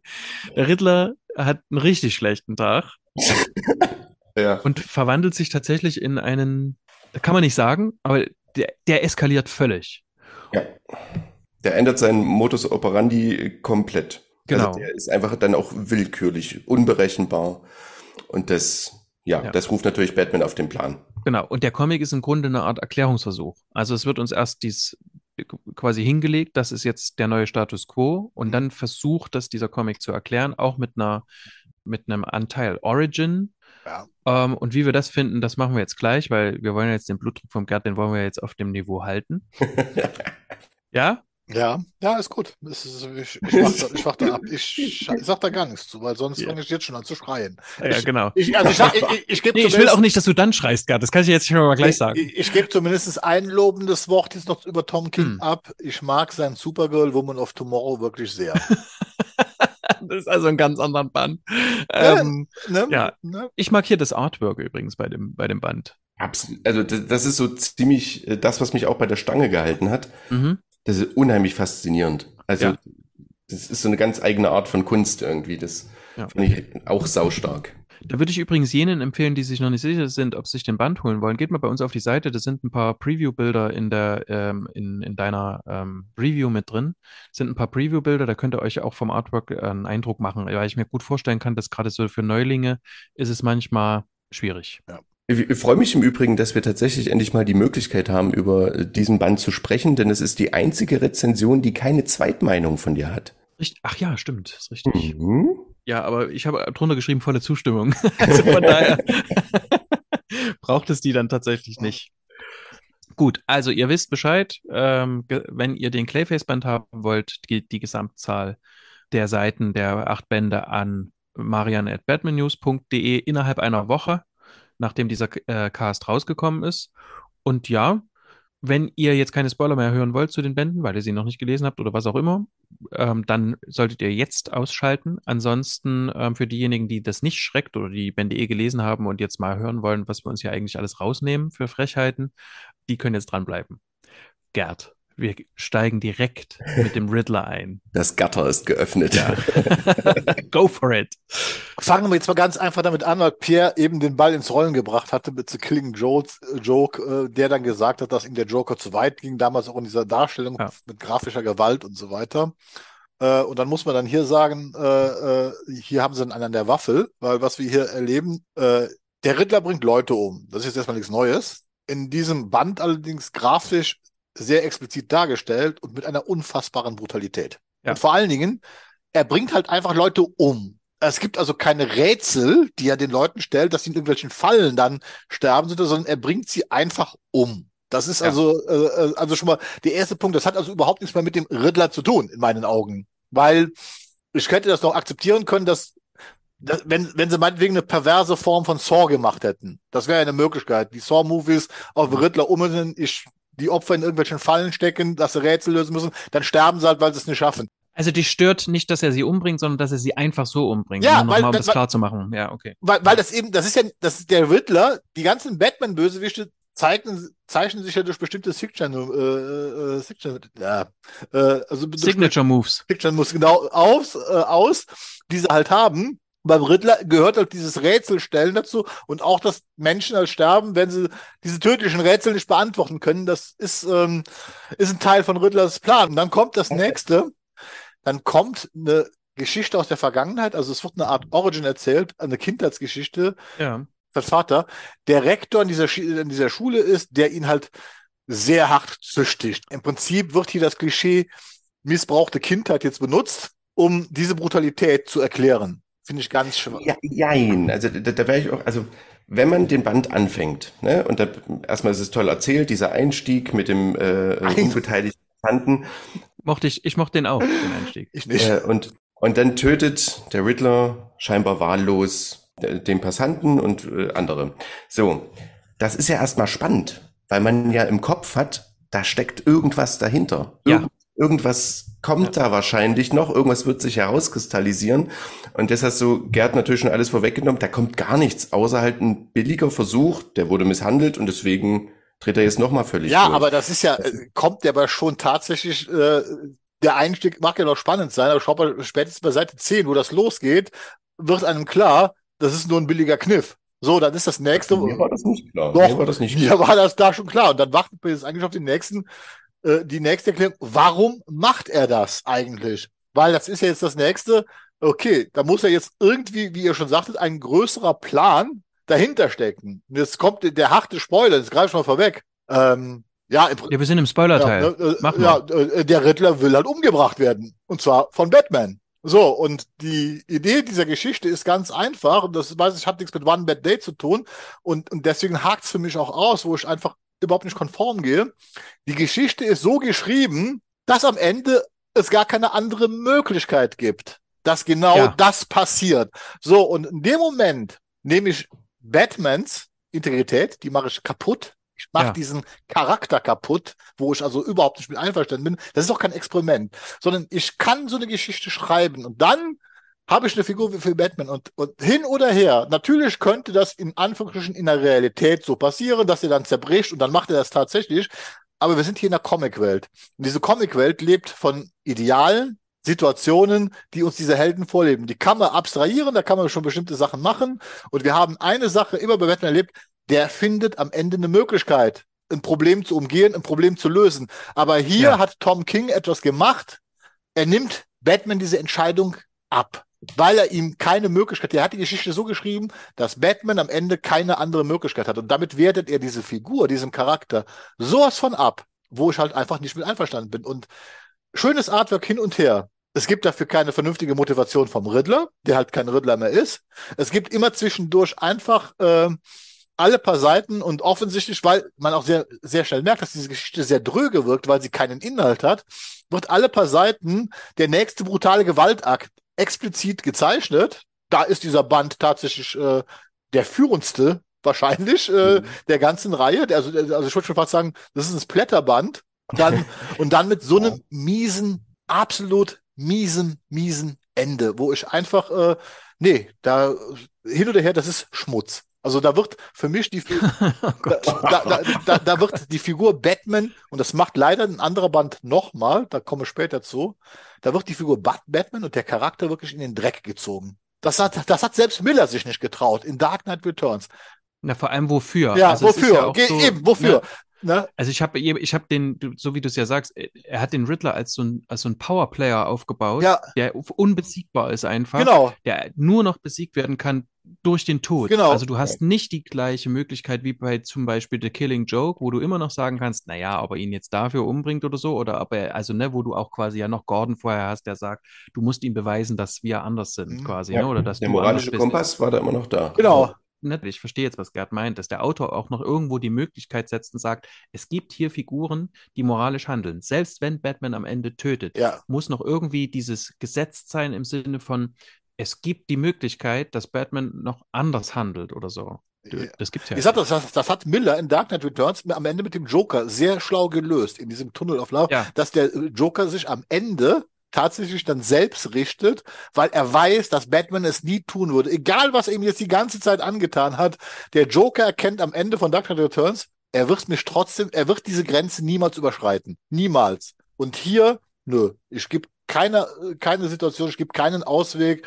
Und wie gesagt, das ist halt auch einfach nicht gut erzählt. Also die Motivation, die dahinter steckt, diese Geschichte, wie man da hinkommt, die ist halt auch miserabel erzählt. Wie gesagt, die muss andauernd mit irgendwelchen Splatter-Szenen äh, wieder aufgebauscht werden, damit man äh, äh, weiterliest, weil auch diese Background-Story mit dem Vater, ja, die ist halt voller Klischees. Also, und ich verstehe bis heute nicht, warum das Ding einen Eisner Award gewonnen hat. Also ich weiß nicht, was die Leute drin. Ja, das ist unglaublich. Also da, das verstehe ich auch null. Also man, man kann ja seinen Reiz daran finden, ne? Ja. dass man hier einen Riddler hat, der eigentlich auch Victor Sass sein könnte oder eine andere Form des Elseworld Jokers. Und dass man sich daran auch noch aufgeilt, dass hier viel, viele brutale Sachen passieren. Das, oh nee, Moment, da muss ich ganz kurz noch mal einen Schritt zurückspringen. Bitte. Dass der Riddler innerhalb des Gefängnisses die, die voll bewaffneten Leute dazu bringt, sich ja. nur sich gegenseitig zu erschießen, damit Gordon auf die Knie fallen kann. Also sowas Beklopptes. Das, das, das, ist, ja, das ist eine Demontage jeglicher Nachvollziehbarkeit. Ja, das, ja. das gibt null Sinn, ja. null. Das ist einfach nur dafür da, guck mal, der kann schon wieder töten, ohne dass er was macht. Genau. Und wie Gerd halt schon gesagt hat, das ist einfach nur Effekthascherei. Exakt. Ich habe keinen Inhalt, wir brauchen aber irgendwelche krassen Bilder, damit die Leute drüber sprechen. Ich hatte mir auch aufgeschrieben, das ist, als hätte ich, ähm, als hätte ich als 18-Jähriger was das geschrieben. Mhm. Also ich habe ja, einen ja, Riddler im Hintergrund und ich will den jetzt irgendwie krasser machen und so. Ich finde das auch kreativ tatsächlich. Ich finde hier einige Teile kreativ am Anfang, mhm. aber es ist immer effekthascherisch und es wird alles nicht zum Ende formuliert. Damit ist es eben platt. Genau, ne? ja. Also das ist irgendwie so, also ne, hier 18-Jähriger, das ist krass, das nehme ich jetzt auch noch mit rein. Achtung, jetzt kommt hier noch ein Hai und dann macht der Batman so und dann aber der Riddler bringt nochmal krass drei Leute um irgendwie so, ne? Also das ist alle anderen Figuren das so zu verzerren, ne? Ja. Das finde ich schon, das finde ich schon schwierig. Ich habe im Discord-Server ähm, und habe auch extra gesagt, ich äh, mache das extra nicht, um das auseinanderzunehmen oder so. Ich habe bei uns auf Discord quasi nachgefragt, weil ich das im Internet immer nicht gefunden habe. Ich habe tatsächlich, wenn ich positive ähm, Bewertungen gesehen habe, die waren wenig ausformuliert, die gingen meistens in die Richtung von krass oder ich habe jetzt die Origin gelesen vom Riddler oder so mhm. und das ist irgendwie super cool und so.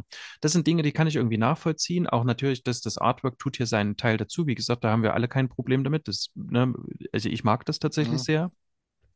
Oder weil, weil ich es halt auch noch von äh, Mr. Miracle kenne und vielleicht, und ich glaube, das ist vielleicht auch so ein Stück weit das Problem. Ach so, äh, genau, und ich hatte diese, äh, ich hatte halt nachgefragt, was es so ist. Und auch bei uns auf dem Discord-Server war dann die Antwort von, ähm, also wir haben nur zwei geantwortet, ne? Der Marco und der Christian, schön groß. Ähm, ich habe sie auch gefragt, ob ich das jetzt sagen darf. Und äh, da war äh, einer von beiden sagte halt, naja, ähm, ich fand das eigentlich gut, auch mal ein bisschen was über den Riddler quasi zu erfahren. Mhm. Und ich habe gefragt, ob es schon andere Origins, aber schon andere Origins kennt. Und da sagt er nein. Und ich glaube, das ist auch so ein Punkt. Ich ich habe das halt durch diese Insights, ich kenne jede, jeden Origin-Versuch mit dem Riddler, jeden. Und ich kenne aus den 90ern auch noch einen und der ist jetzt auch so, das geht so, ne? Und da gab es auch schon den, es gab äh, in den letzten Origin-Versuchen gab es auch schon den, ähm, den misshandelnden Vater, ne? Mhm. Und da gab es auch schon äh, jetzt hier bei ähm, Batman Zero Year, da war auch ein sehr brutaler Riddler, der quasi gesagt hat, also wenn du mir das Rätsel nicht löst, dann bringe ich dich um, ne? Und ich, äh, der hat die ganze Stadt als Geisel gehalten und hat dann quasi wieder immer wieder gesagt, ihr könnt versuchen, das Rätsel zu lösen, dann habt ihr die Stadt befreit oder springt euch um. Aber das ist genau der Modus operandi, der zum Riddler quasi gehört. Richtig. Und was, und was hier ganz schlecht ist, also bei diesem ganzen Konzept äh, und Tom King da vorne ranzusetzen, ist äh, so ähm, Erwartungsmanagement. Mhm. Also es ist Tom King mit Mitch Gerrards, sorry für, den, für, das Ausspr für die Aussprache, wo man eben auch vor Augen hat, was die schon zusammen geschaffen haben gewissermaßen. O- Und dann ist es noch der Riddler. Und es wird dem allen nicht gerecht. Der Riddler agiert nicht wie ein Riddler, wie man ihn kennt. So. Mhm. Da muss ich mich also erstmal davon zurückziehen, dass ich jetzt hier irgendwie den Riddler bekomme. So. Und was dann eben völlig passiert, ist so dieses, das ist unglaublich unangenehm zu teilen. Mhm. Also, ne, wie äh, gerade die, die erste, die erste Szene, die hat mich voll gekriegt, ne? Also wie das, du siehst einen normalen Mann und dann wird er halt umgebracht. Dann hast du die Misshandlungen durch den Vater, die sind wirklich schlimm. Ich finde, ne, finde das wirklich krass irgendwie. Und ich glaube, dass das viele andere eben auch krass finden. Aber dann quasi von diesem Ganzen, er hat ja diesen Lehrer, mit der dem diese, diese Rätsel aufgibt und so, Mhm. von dort selber dazu zu kommen, Rätsel zu stellen, Mhm. Ist, wenn man wenn man mal fünf Minuten drüber nachdenkt, nicht sehr sinnvoll. Nein, ich habe es auch nicht verstanden. Das ist ja das, wo ich die ganze Zeit gerade, das kann ja nicht die Lösung sein. Und was, Ja. diese Idee, die dahinter steckt, dieser misshandelnde Vater, der letztendlich diese Gewaltexzesse auch erklären Mhm. soll, die da drin stecken. Aber warum wird dann der Lehrer kalt gemacht? Na, Der Lehrer, ja, weil der, sein Vater kann er ja nicht, ne? Sein Vater Ja, kann er nicht kalt Kann machen. er nicht? Das, Oder- oder will er ja, nicht? gut, könnte er schon. Kön- könnte ja, er okay. schon. Das Problem ist, das Problem ist eigentlich, äh, äh, würde ich doch erwarten, dass sich diese erste Wut oder auch, dass er von dem Lehrer diese Rätsel liest, dass er das übernimmt und dass sich diese Wut dann gegen den, den, den, den prügelnden Vater, diesen, äh, den Direktor hätte richten können. Das hätte ich dann sogar noch akzeptieren können, weil Mhm. diese Verbindung, der Lehrer stellt die Rätsel, er nimmt diese Rätsel und der Lehrer macht ja auch so eine Art Empowerment, der will ihn ja fördern. Hey, in dir steckt ja viel mehr drin, als, als, als, du, zu, Mhm. als du zugeben willst. Ähm, also es ist ja eigentlich die einzige Person in seiner, in Anführungszeichen Kindheit, die wir hier präsentiert kommen, die positiv zu ihm steht. Und die macht er dann kalt, äh, weil es ist, ich verstehe das. Das können, das kann ich tatsächlich immer noch Kannst du nachvollziehen, nachvollziehen, weil okay. er, weil, ja, weil er ja quasi, sagen wir mal, sagen wir mal, der, der, der, der Edward ist da schon gestört quasi. Okay, ja. Ja. Dann nimmt er ihn natürlich als den Störfaktor da. Der sorgt ja immer wieder dafür, dass er diese schlechten Noten bekommt und er sich dafür seinem Vater so exponieren muss, der ihn dann wirklich, also wirklich schlimm misshandelt. Aber dann ist so, es ne? auch billig. Dann ist es aber dann, dann tatsächlich auch Ja, ne, billig. ja, Nein, und dann macht es halt keinen Sinn, Ja. quasi, wenn ich den dann umgebracht habe, vom Opfer äh, den Modus operandi zu übernehmen. Warum wäre ich denn dann zum Riddler? Ja, eben. Also das macht überhaupt keinen Sinn und vor allem führt es nicht in, fünf, in 30 Jahren, das wird hier überhaupt nicht erklärt, in 30 Jahren plötzlich zu einem übelsten Gewaltausbruch. Der Joker in ähm, den, äh, The Killing Joke, ne, das ist so ein unzuverlässiger Erzähler. Ja. Er sagt aber eben, das eine, was der immer behauptet ist, es ist dieser eine Tag, der mich vom normalen Mann zum äh, Genau. unberechenbaren Verbrecher gemacht hat. So. Und das hatten wir ja alles im Cast und wie wahrscheinlich oder glaubhaft das ist, ne, das hatten wir vorhin auch schon mal so. Aber im Gegensatz zu The Killing Joke ist ja der Riddler, der ist ja schon ein etablierter Verbrecher Mhm. mit einem ganz klaren Modus. Und plötzlich gibt es diesen Gewaltausbruch. Das ist ja, der wird hier aber so dargestellt wie so ein School-Shooter. Also der, der vorher so kleine Tiere gequält hat und äh, jetzt eskaliert er halt völlig oder so. Aber das ist ja bei dem nicht so. Der hat doch einen Modus. Warum, also das, und das wird dann völlig ignoriert. Und dann hat er natürlich auch noch, da, also da, da war ich das erste Mal, habe ich gedacht, merkt ihr euch noch? Mhm. Weil ähm, er hat also The Killing Joke orchestriert. Das war der Riddler Mhm. Also der erklärt hier kurz, also ich habe ja, der Joker ist ja zu mir gekommen und hat gesagt, ne, ähm, ich will irgendwas Krasses machen und äh, da habe ich ihm gesagt, wie er jetzt äh, dort reinkommt. Also der, der ist, das ist ein übelster Powerplayer, also gegen den kommt überhaupt niemand an. Der hat den äh, The Killing Joke orchestriert und der ist nicht einfach nur klug und hat ein unfehlbares Gedächtnis, da, immer. Der kennt jeden Beamten, der ihm irgendwann mal begegnen könnte, mit Namen, Mhm. der kennt die Familie von dem, der hat sofort ein Szenario, mit dem der die alle umbringen kann. Ja. Und der weiß auch, wer Batman ist, Ja. was ja Hasch quasi völlig auslöscht. Ja. Ne? Und der hat auch die ganze Familie dort immer die ganze Zeit beobachtet. Und er hat es sich reingeschlichen und hat Sachen verändert. Und er war immer schlauer als alle anderen. Und das ist billig. Ja, das ist, Also, das ist das ist- extrem billig. Das ist Ja, halt, das, ist mal- das tut ihm halt Gott gleiche Kräfte verleihen. Ich Exakt. wollte aber noch, noch darauf hinaus, dass ähm, die Geschichte, die Hintergrundgeschichte an sich, für sich, äh, fand ich wirklich spannend und auch Ja. dramatisch. Ja, ja. Die andere Geschichte in der Jetztzeit, wo der Riddler durchdreht, kriege ich null mit dieser Hintergrundgeschichte überein. Die haben Exakt. für mich keine Verknüpfungspunkte in irgendeiner Art und Weise. Ja, weil es halt Klischees sind. Das Problem ist auch, diese Background-Story ist das klassische, äh, in Anführungsstrichen, äh, ich musste immer an den Film Hannibal denken. Also äh, äh, und zwar äh, Hannibal Rising, da, äh, wo der junge Hannibal Lecter gezeigt wird, äh, der als aus Ungarn da fliehen musste und die Kriegserlebnis hat und wo dann das deswegen wird er dann irgendwann zum Kannibalen, wo aber nicht erklärt wird, warum er das dann später ist egal. Es sind halt Klischees, die bedient werden, die Tom King hier bedient. Ein 0815 Serienkiller-Klischee, was wir schon in 100 Romanen jetzt gelesen haben, in zig Filmen so präsentiert bekommen haben. Ähm, äh, und es wird nicht äh, vernünftig genutzt, sondern es ist einfach nur ein billiger Aufwand. Ich, es gibt mal ein Ge Gegenbeispiel. Es gibt diesen Film The Cell. Ich weiß nicht, ob ihr den kennt. Ja. Jennifer Lopez. Mit, und mit D'Onofrio. Ja, genau. Und, und, und Matthew Vaughn. Und Matthew Vaughn mhm. spielt halt einen Polizisten ähm, der halt mithelfen soll, diesen Serienkiller zu fangen, dessen Kopf sie halt eindringt. Ne? Und sie versucht den ja auch zu erklären, dass dieser Serienkiller eine ganz schlechte Kindheit hat und so weiter.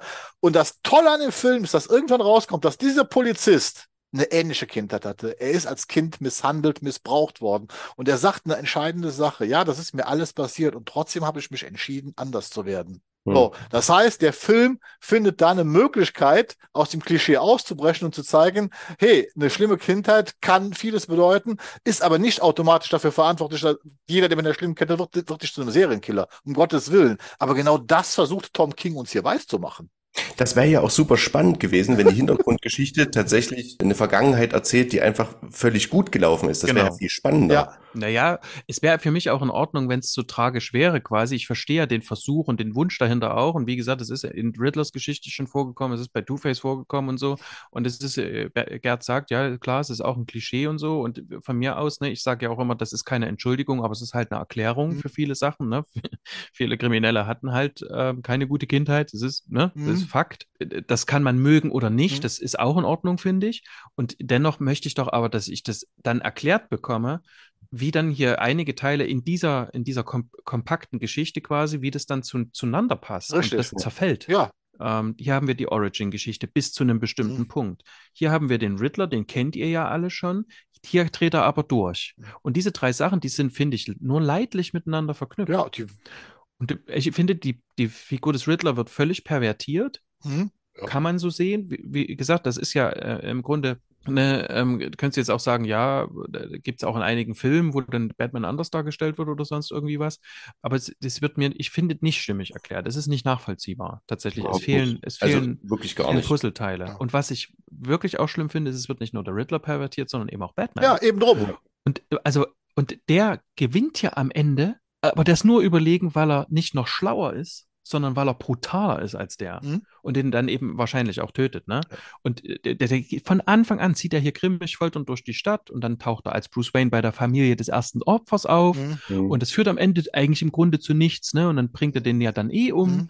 und es ist alles billig und es hat irgendwie nichts mit Riddler zu tun. Das hat nichts damit zu tun, dass man sich dort irgendwie in irgendwelche Mindgames miteinander, dass äh, eine tatsächliche Überlegenheit ähm, äh, dargestellt wird, wie sie auch irgendwie realistisch erfüllbar ist, finde ich. Sondern es wird einfach nur jemandem ganz viel Macht gegeben und damit der am Ende stirbt, wird der andere einfach noch mit großer Brutalität ausgestattet. Und das finde ich billig. Ich kann es nicht anders sagen. Und der Spiegelaspekt von Killing Joke, der ja damit eine Rolle spielt. Killing Joke lebt ja, ja von diesem Spiegelaspekt. Wie gesagt, dieser One-Bad-Day, der ja nicht nur dem Joker, also dem vermeintlich da passiert, sondern es wird ja auch gespiegelt mit dem One Bad Day für Bruce Wayne, der dafür gesorgt hat. Das ist ja die Idee dahinter. Und das funktioniert hier ja auch gar nicht. Es gibt diese, Spie diese Spiegelung gar nicht hier, weil hier wird ja in keinster Weise zum Beispiel auch darauf eingegangen, äh, dass es eine Parallele in dieser Origin Gap jetzt bei Bruce Wayne, sondern Bruce Wayne wird, wie du schon sagtest, der taucht plötzlich auf. Dieser Detektivaspekt wird da auch einfach nur übergestülpt. Äh, er geht dann so halt zu der Familie. Und ansonsten ist dieser Batman halt auch nur ein brutaler Badass. Und das ist einfach schlecht geschrieben. Das ist für mich, ich sag, das ist dieses klassische Man of Steel-Syndrom am Ende von Man of Steel. Äh, ja, natürlich ist in dieser Filmlogik das Ende logisch erklärt, dass Superman General Zod tötet, aber das ist, liegt nur daran, weil halt äh, David Goyer, der Drehbuchautor und Zack Snyder äh, die Situation so geschaffen haben, dass es halt keine andere Möglichkeit gibt. Das heißt, ich springe meinen Helden am Ende in eine unmögliche Situation, aus der er noch rauskommen kann, um dann mit diesem ultra krassen Ende, ah, Superman tötet, ah, Batman tötet, aus dieser Geschichte rauszugehen. Und das ist billig. Das ist einfach extrem billig. Äh, bei, bei Man of Steel kann ich es aber irgendwie halt besser nachvollziehen. Ja. Ja, Hier kommt bei es ist besser vorbereitet. Es ist besser. Schrei uns nicht an. Entschuldigung. Nein, nein Entschuldigung. Entschuldigung. Nein, es ist, es ist halt besser vorbereitet und dadurch, dass Goyer und, und Snyder halt auch die Charakterisierung von Superman in Man of Steel hat auch an, en, ändern oder anders äh, angehen als in den Comics, kann man es da noch irgendwo nachvollziehen. Aber wie gesagt, es ist in beiden Fällen irgendwo, ja, es ist, es, es ist nicht gut geschrieben. Ja, also, also schlecht geschrieben, hm? ähm, von den Charakteren viel zu weit weg. Also das ist, das ist wie, eine, wie eine Art Entfremdung der Charaktere auf jeden Fall. Ähm, was ich aber auch noch super schade finde, ist, dass es keine, also wenn man schon keinen Inhalt hat und dann so einen tollen Künstler wie Mitch Gerards, und dann habe ich trotzdem keine ikonischen Szenen. Also da ist nichts Das entspannt, stimmt. wo ich irgendwie mich dran erinnere und sagen kann, boah, das ist mir besonders im Gedächtnis geblieben. Das Einzige ist wirklich das Cover. Mhm. Das, das sieht einfach richtig gut aus. Aber innen drin gut, ist alles so, weiß ich nicht. Da, da bleibt nichts hängen. Ja. Wenn, äh, na gut, selbst die Gewaltspitzen sind halt einfach nur da. Richtig, die sind einfach nur da. Ja. Es ist nicht nur schlecht geschrieben, sondern leider auch ein bisschen äh, verschenktes Potenzial von der Bebilderung her. Ich muss eine Sache sagen, während wir jetzt drüber gesprochen haben, ist mir das jetzt erst klar geworden, wie dort die Parallele zu The Killing Joke versucht worden ist zu ziehen, ne? Mhm. Also gerade mit dem Ende und so, ne? Also es, ich lasse jetzt quasi Riddler ähnlich eskalieren wie den Joker. Ja, aber dann nenn's doch auch Joker. Ja, aber es ist nicht, also selbst der Joker würde jetzt, würde es ja so nicht machen. Eben. Also es ist offensichtlich tatsächlich versucht worden, sehr parallel zu zeichnen. Das fällt mir jetzt tatsächlich erst auf, ne? Ähm, einen Bezug herzustellen zum, zum, zum Vorbild gewissermaßen und zu sagen, okay, wie würde es denn aussehen, wenn der Riddler quasi eskaliert?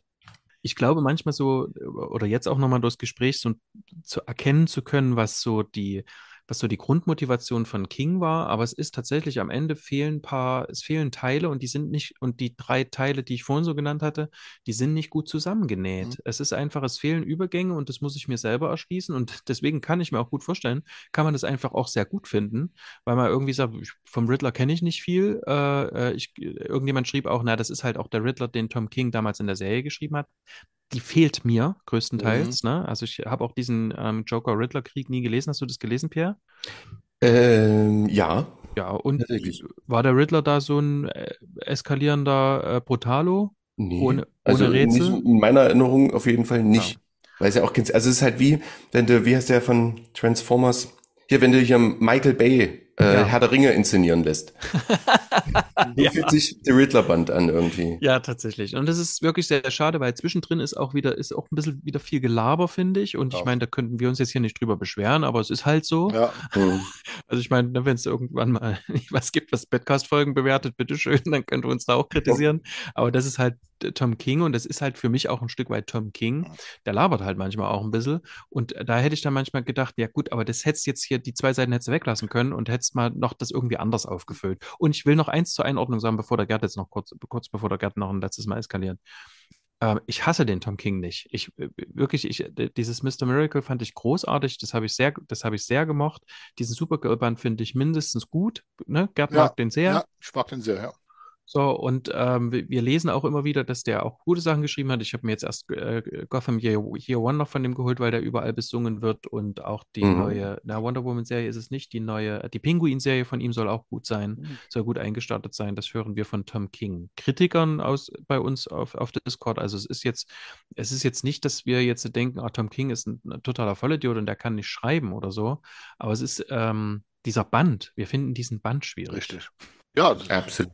das Ja. das ist das Letzte, wo du sagtest, mit dem, äh, er neigt manchmal in Anführungsstrichen zu schwafeln. Äh, das ist diese Bruce Wayne besucht die Familie des Opfers. Hm. Diese Seiten führen zu nichts. Ja. Die führen einfach zu, sie sind da, äh, sie kommen halt einem vor wie Füllmaterial, damit man auf die Komplettseitenanzahl äh, kommt, die gefordert ist. Und sie bringen rein gar nichts. Sie bringen weder die Geschichte weiter, noch bringen sie dir eine wichtige Information, die man für die Geschichte braucht. Äh, sie ist halt einfach da. So, und ich hasse Tom King auch nicht. Wie gesagt, ich habe allerdings auch wie gesagt, noch andere Sachen von ihm gelesen.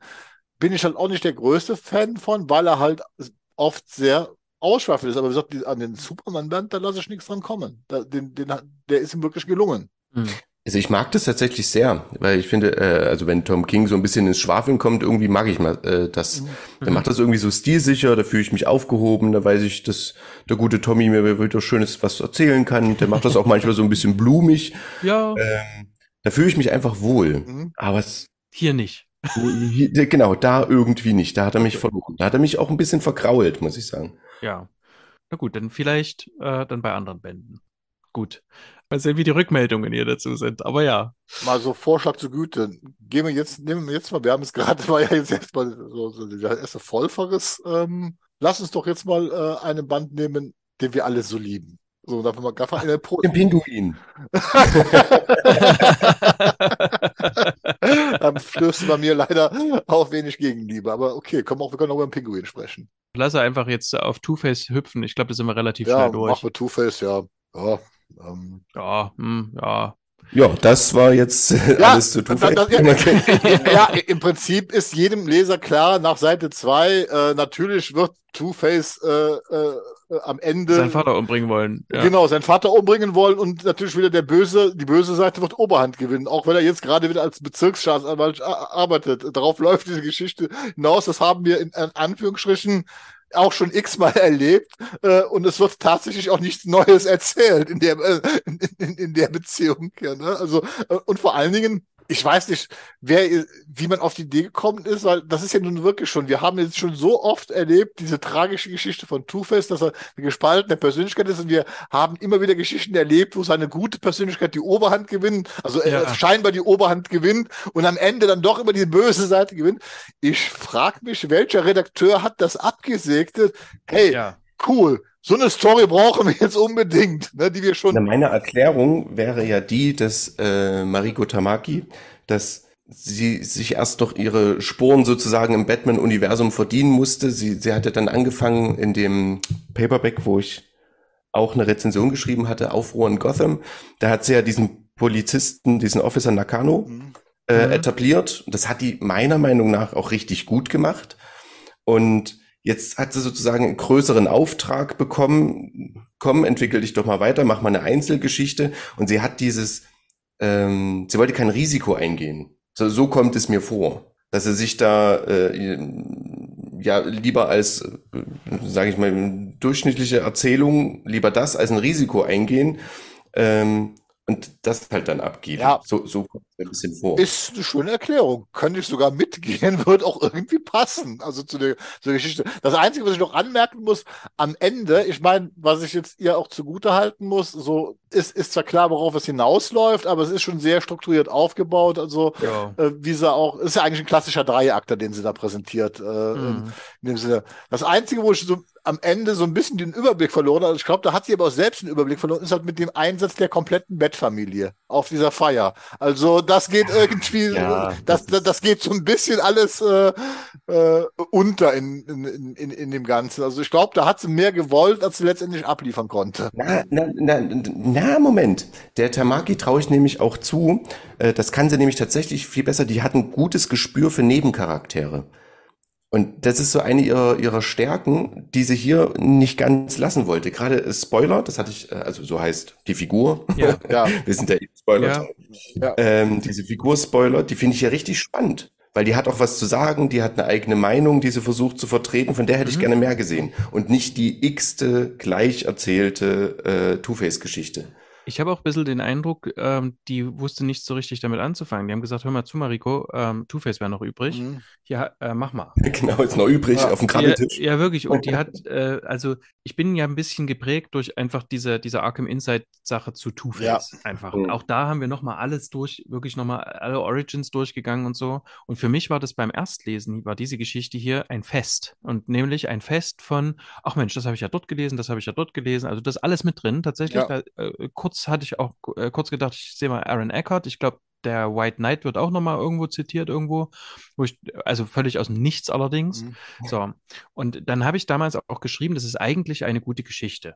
Jetzt habe ich es nochmal gelesen und habe gedacht, nee, das eigentlich wird eigentlich von Seite zu Seite immer größer. Ja. Und das ist am Ende keine gute Geschichte. Und die, die kann man wirklich nur so beim ersten Mal genießen. Und dafür mhm. braucht es aber auch so ein paar, ähm, so ein paar Randfaktoren, die erfüllt sein müssen. Also mhm selbst dann äh, kann man sich so an dieser Vorhersagbarkeit stören, finde ich. Und auch so einzelne Aspekte der Story, gerade zum Ende hin, die kann man wirklich nur mit zwei zugedrückten Augen hinnehmen. Ja. der, gibt ihm irgendwas zu essen und nur die eine Seite fängt dann an, da äh, Ja, ja. zu sprießen und so, ne? Das muss man jetzt, das ist Comic ähm, Magic quasi, ne?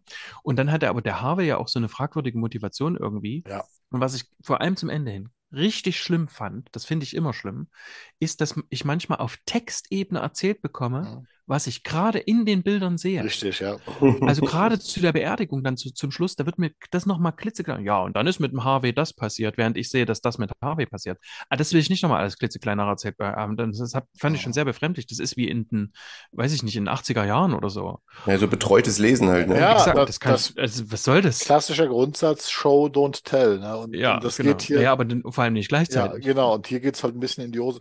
Letztendlich, wie gesagt, man kann ihn einmal lesen, aber ich finde, am Ende bleibt halt auch nicht viel übrig. Also, wenn man ihn gelesen hat, ich meine, das musst du dann wiederum sagen, der Riddlerband hat mich wütend gemacht.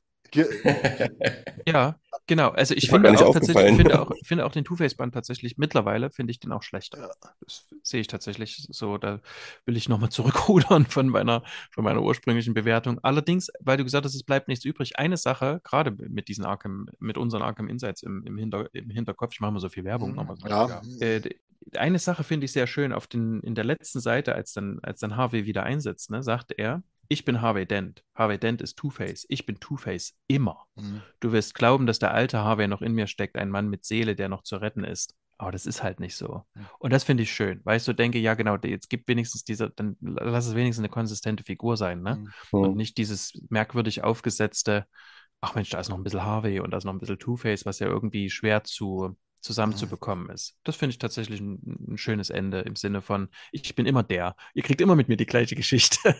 Egal, ob sie von Mariko Tamaki oder von sonst wem Ja, geschrieben ist. ja, okay, ja, gut, kann man mit leben. Ja. Ja. Und wegen Two-Face, der ist so einseitig. Tatsächlich. ja. Aber ich wollte noch, ähm, äh, weil, weil, weil Gerd ja meinte hier, dass die ganze Bat-Family auftaucht, auch Cassandra Kane Ja. ist wieder mit. Ja, ja, ich weiß, das, deswegen sage ich ja, die ganze Batman taucht auf, ne? Aber ich sag mal so, das ist, das, da sind wir wieder- wieder, ist das ein Einstiegsband? Jein. Wie gesagt, ich, Mhm. ich bekomme sehr viel mit Two-Face erklärt. Mhm. Das Ja. Problem ist, wer keine Ahnung von Batman und der Batman-Familie hat, äh, steht im Regen am Ende. Ein bisschen. Das meinte ich vorhin mit, ähm, also nicht ja nur dieser Nakano. Ja. Nakano, genau der Officer, der dann, glaube ich, äh, ähm, Bürgermeister wird. Genau. Also ja dann in Fear State, ne? Oder Mhm. für Fear State. Also dieser, nicht ja, nicht nur der Nakano, sondern ja auch dann die, die beiden Batgirls quasi, Mhm. die kriegen ja dann auch noch eine eigene Serie, dann nicht mit, nicht mit Tamaki, aber ähm, also es wirkt irgendwie so, als wäre dieser Band äh, sehr an die aktuelle äh, Kontinuität irgendwie rangebunden und das verstehe ich tatsächlich nicht, weil die anderen ja eher losgelöst wirken. Mhm. Ne? Da kann halt auch mal jemand ähm, sterben, weil das ist dann morgen nicht mehr, ist dann egal. Ja. Das finde ich aber gut. Also irgendwie, irgendwie hat das, hm, weiß ich nicht, ob das auch so so ein bisschen an meiner, meiner Vorliebe für äh, Marikos Arbeit ist. Mhm. Aber ich mochte das, weil ich da simultan dazu noch ja, die, den aktuellen One in den Paper, Paperbacks halt gelesen hatte. Ähm, da habe ich mich irgendwie zu Hause gefühlt wieder. Das war so, ah ja, guck mal, der Nakano, da ist er wieder. Da war noch Officer. Ähm, fa- fand ich persönlich gut, aber wer die anderen den One halt nicht gelesen hat, kann damit halt gar nichts anfangen. Also es ist halt wirklich, äh, wenn Gerd sich zwischen ärgerlich und belanglos entscheiden müsste, wäre ich auf jeden Fall auch bei belanglos irgendwo anzusiedeln. Ja. Es, also es führt halt zu nichts. Ich würde den auch niemandem empfehlen. Nee, das ist es, das ist es tatsächlich, ja. Aber den Pinguin, ne, den würdest du schon Leuten empfehlen, Pierre. Aber wie? Du- Aber wem? Aber wem? auf jeden Fall nicht Gerd. Ich bin still. Ähm, ja, Ja. Mir brauchst du den auch nicht empfehlen. aber was ist, also, ne, ich versuche das jetzt mal runterzubrechen, was, was ich daran so gut finde. Ne, ich hatte vorhin schon gesagt, dass es ähm, Mhm. ein bisschen Fast and the Furious, halt einfach, ich muss nicht viel nachdenken, ich krieg was Schönes erzählt und fertig ist der Lack. Ja. Also die Darstellung von Pinguin, der ist gebrochen. Wie er dort schon da sitzt. Dann versucht er seine alten Freunde ähm, irgendwie äh, wieder zu erreichen, dass sie ihn unterstützen. Allein das ist doch schon mal schön. Also die wirklich gebrochenen Pinguin, wie er dann auch selbst merkt, oh, die mögen mich ja gar nicht so. Die haben ja immer nur für mich gearbeitet, weil ich ja äh, anscheinend Macht hatte und jetzt bin ich machtlos und jetzt will niemand mehr mit mir was zu tun haben. Warum Mhm. findet ihr das nicht nett als Erzählung? Und das ist ehrlich gesagt, äh, ist nicht das, woran ich mich wirklich dran äh, gestört habe an dieser Geschichte. Ach so. Warum diese Geschichte für mich ärgerlich ist, und da sind wir wieder. Es ist eine Batman-Serie. Batman One Bad Day. Und am Ende macht diese Geschichte etwas wieder, wo ich halt sage, das ist das auch, was Tom King gemacht hat. Er präsentiert mir am Ende etwas, was Batman, Bruce Wayne, negiert, den Feldzug komplett in Frage stellt und ihn Mhm. wirklich mies dastehen lässt. Weil hier wird am Ende präsentiert, das ist der Big Spoiler, dass im Prinzip der, Ritt, äh, äh, der Pinguin die Stadt kontrolliert und wenn der Pinguin nicht da ist, das System eskaliert und er quasi zugelassen hat, dass Batman dieses System in Anführungsstrichen kontrolliert und bewacht, weil er als Mobster das äh, im Rahmen hat. Das heißt, Batmans Mission wird hier in Frage gestellt. Und das ist für mich der Punkt, Okay. da ist der ganze Rest, der davor ist, auch wenn er teilweise, ich finde, da gibt ganz nette Sachen, auch mit seinen Henchmen, die der Pinguin da, also seine Freunde, Henchmen, die er da engagiert und so weiter. Mhm. Damit kann ich leben. Ich mag auch diese Action und so weiter. Aber das ist für mich einfach der Punkt. Hier wird dann mein, mein Idol, mein Held in den Dreck gezogen. Und damit ist das für mich ein No-Go. Aber da würde ich gerne streiten. Dann streite. Tatsächlich mit dir, Gerd. Dann streite. Weil was wir hier präsentiert bekommen, ist die Geschichte erzählt aus der Perspektive vom Pinguin. Der Pinguin sagt zu Batman, hör zu, ich bin hier die, ich bin die, ich bin der Stabilisator. Ich mochte das jetzt sehr, vor allem jetzt nochmal beim nochmal lesen, fand ich gerade nur diesen Aspekt besonders schön, weil das auch so ein Stückchen ist wie, was wir, was wir ja manchmal sehen, äh, wa- was man so politisch sieht, was so im Nahen Osten und so passiert ist, ne, mit, ähm, ja, ne, wo es dann hieß, ja, es ist vielleicht nicht so schlau, den Machthaber dort zu entmachten, weil der stabilisiert, ne, das hören wir manchmal, das Ja. hören wir von Politikern, der stabilisiert die Region, Ja. so heißt es dann immer. Und der Mhm. Pinguin behauptet von sich hier in diesem Band, hier tue ich das. Für Gotham bin ich der, der stabilisiert Okay. und du, Batman, bist anders. Batman geht da nicht groß drauf ein. Ich finde es sogar umgekehrt noch viel schlimmer. Zwischendrin sagt die Rennie Montoya, die hier Commissioner ist, ne? Mhm. äh, sagt irgendwie zu Batman, was willst du, was willst du ein Geständnis aus ihm rausprügeln? So bist du nicht. Wo ich so denke, doch, so ist er. also irgendwie so, hä, wo ich so dachte, hä, das ist doch jetzt kein Lieber. Und wa- was, was ich aber verstehe, ist, zwischendrin sehen wir immer wieder Batman, der diesem neuen Verbrecher, diesem anderen Verbrecher völlig machtlos gegenüber sitzt und ähm, von dieser Verbrechenswelle, die äh, ähm, über Gotham gekommen ist, weil angeblich der Pinguin weg ist, der, der, der machtlos gegenüber sitzt. Das verstehe ich, Gerd. Also, dass das quasi, ne, es ist zu viel Verbrechen und Batman kriegt es überhaupt nicht. Aber dass der Pinguin es so sieht, dass er ausschließlich der Stabilisator ist, das, kann Das ich, ist, das, kaufe das ich. kann, das kaufe ich auch. Es geht sich darum, was Batman tut. Würde Batman das tun? Das ist für mich immer die Frage. Es geht sich immer am Ende darauf, wie gesagt, bringe ich meinen Helden in eine Situation und jetzt hin oder her. Batman würde sich niemals darauf einlassen. Er würde es niemals zulassen, dass der Pinguin seinen Konkurrenten ausschaltet, um das alte System wieder aufrechterhalten. Ah, das Okay, Absolut. verstehe. Ja, da bin ich absolut bei dir, Gerd. das ist, ja. und, da, und das ist der Punkt. Und deswegen ist das für mich ärgerlich. Ich mag die Action, ich mag das Artwork in dem Band, da gibt's großartige Zeichnungen teilweise Ja. drin. Äh, Ja. Also teilweise. Ist, Ja, ist, auch, ja, ja. ist auch nicht alles, alles Gold, das glänzt. Das ist alles in Ordnung. Aber das ist der Punkt. Und ich verstehe auch dein Argument, da hast du vollkommen recht, dass der Pinguin das aus seiner Sicht sieht. Das haben wir ja auch quasi so ein bisschen in The Batman gesehen, wo Falcone ja glaubt, dass er so ein bisschen äh, äh, diese. Mhm. Das ist vollkommen in Ordnung, weil das ist die Selbstwahrnehmung. Es geht sich darum, was ich hier mit meinen Helden gemacht wird. So, und es gibt in, dieser, in diesen Reihen gibt es das äh, andere Paradebeispiel, wie ich es anders lösen kann. Da kommen wir am Ende zu. Das ist bei Ras Al Ghul, wie ich meinen Helden diese Geschichte präsentieren kann, ohne meinen Helden am Ende bloßzustellen. Aber ich, ich, also bei mir hat es gar nicht so, so, so negative Auswirkungen gehabt. Ich find's seltsam, ich find's richtig faul. Ähm, tatsächlich geschrieben, Batman hat halt zu viel zu tun, deswegen ist er nicht da. Ja, Das ist, ist einfach nur faul. Also Ja. da, da greife ich mir an den Kopf, aber das löst bei mir nicht so, ein- so einen Hass aus, sondern es ist halt einfach, ja, da, wer, wer war denn das überhaupt? Wer hat das geschrieben?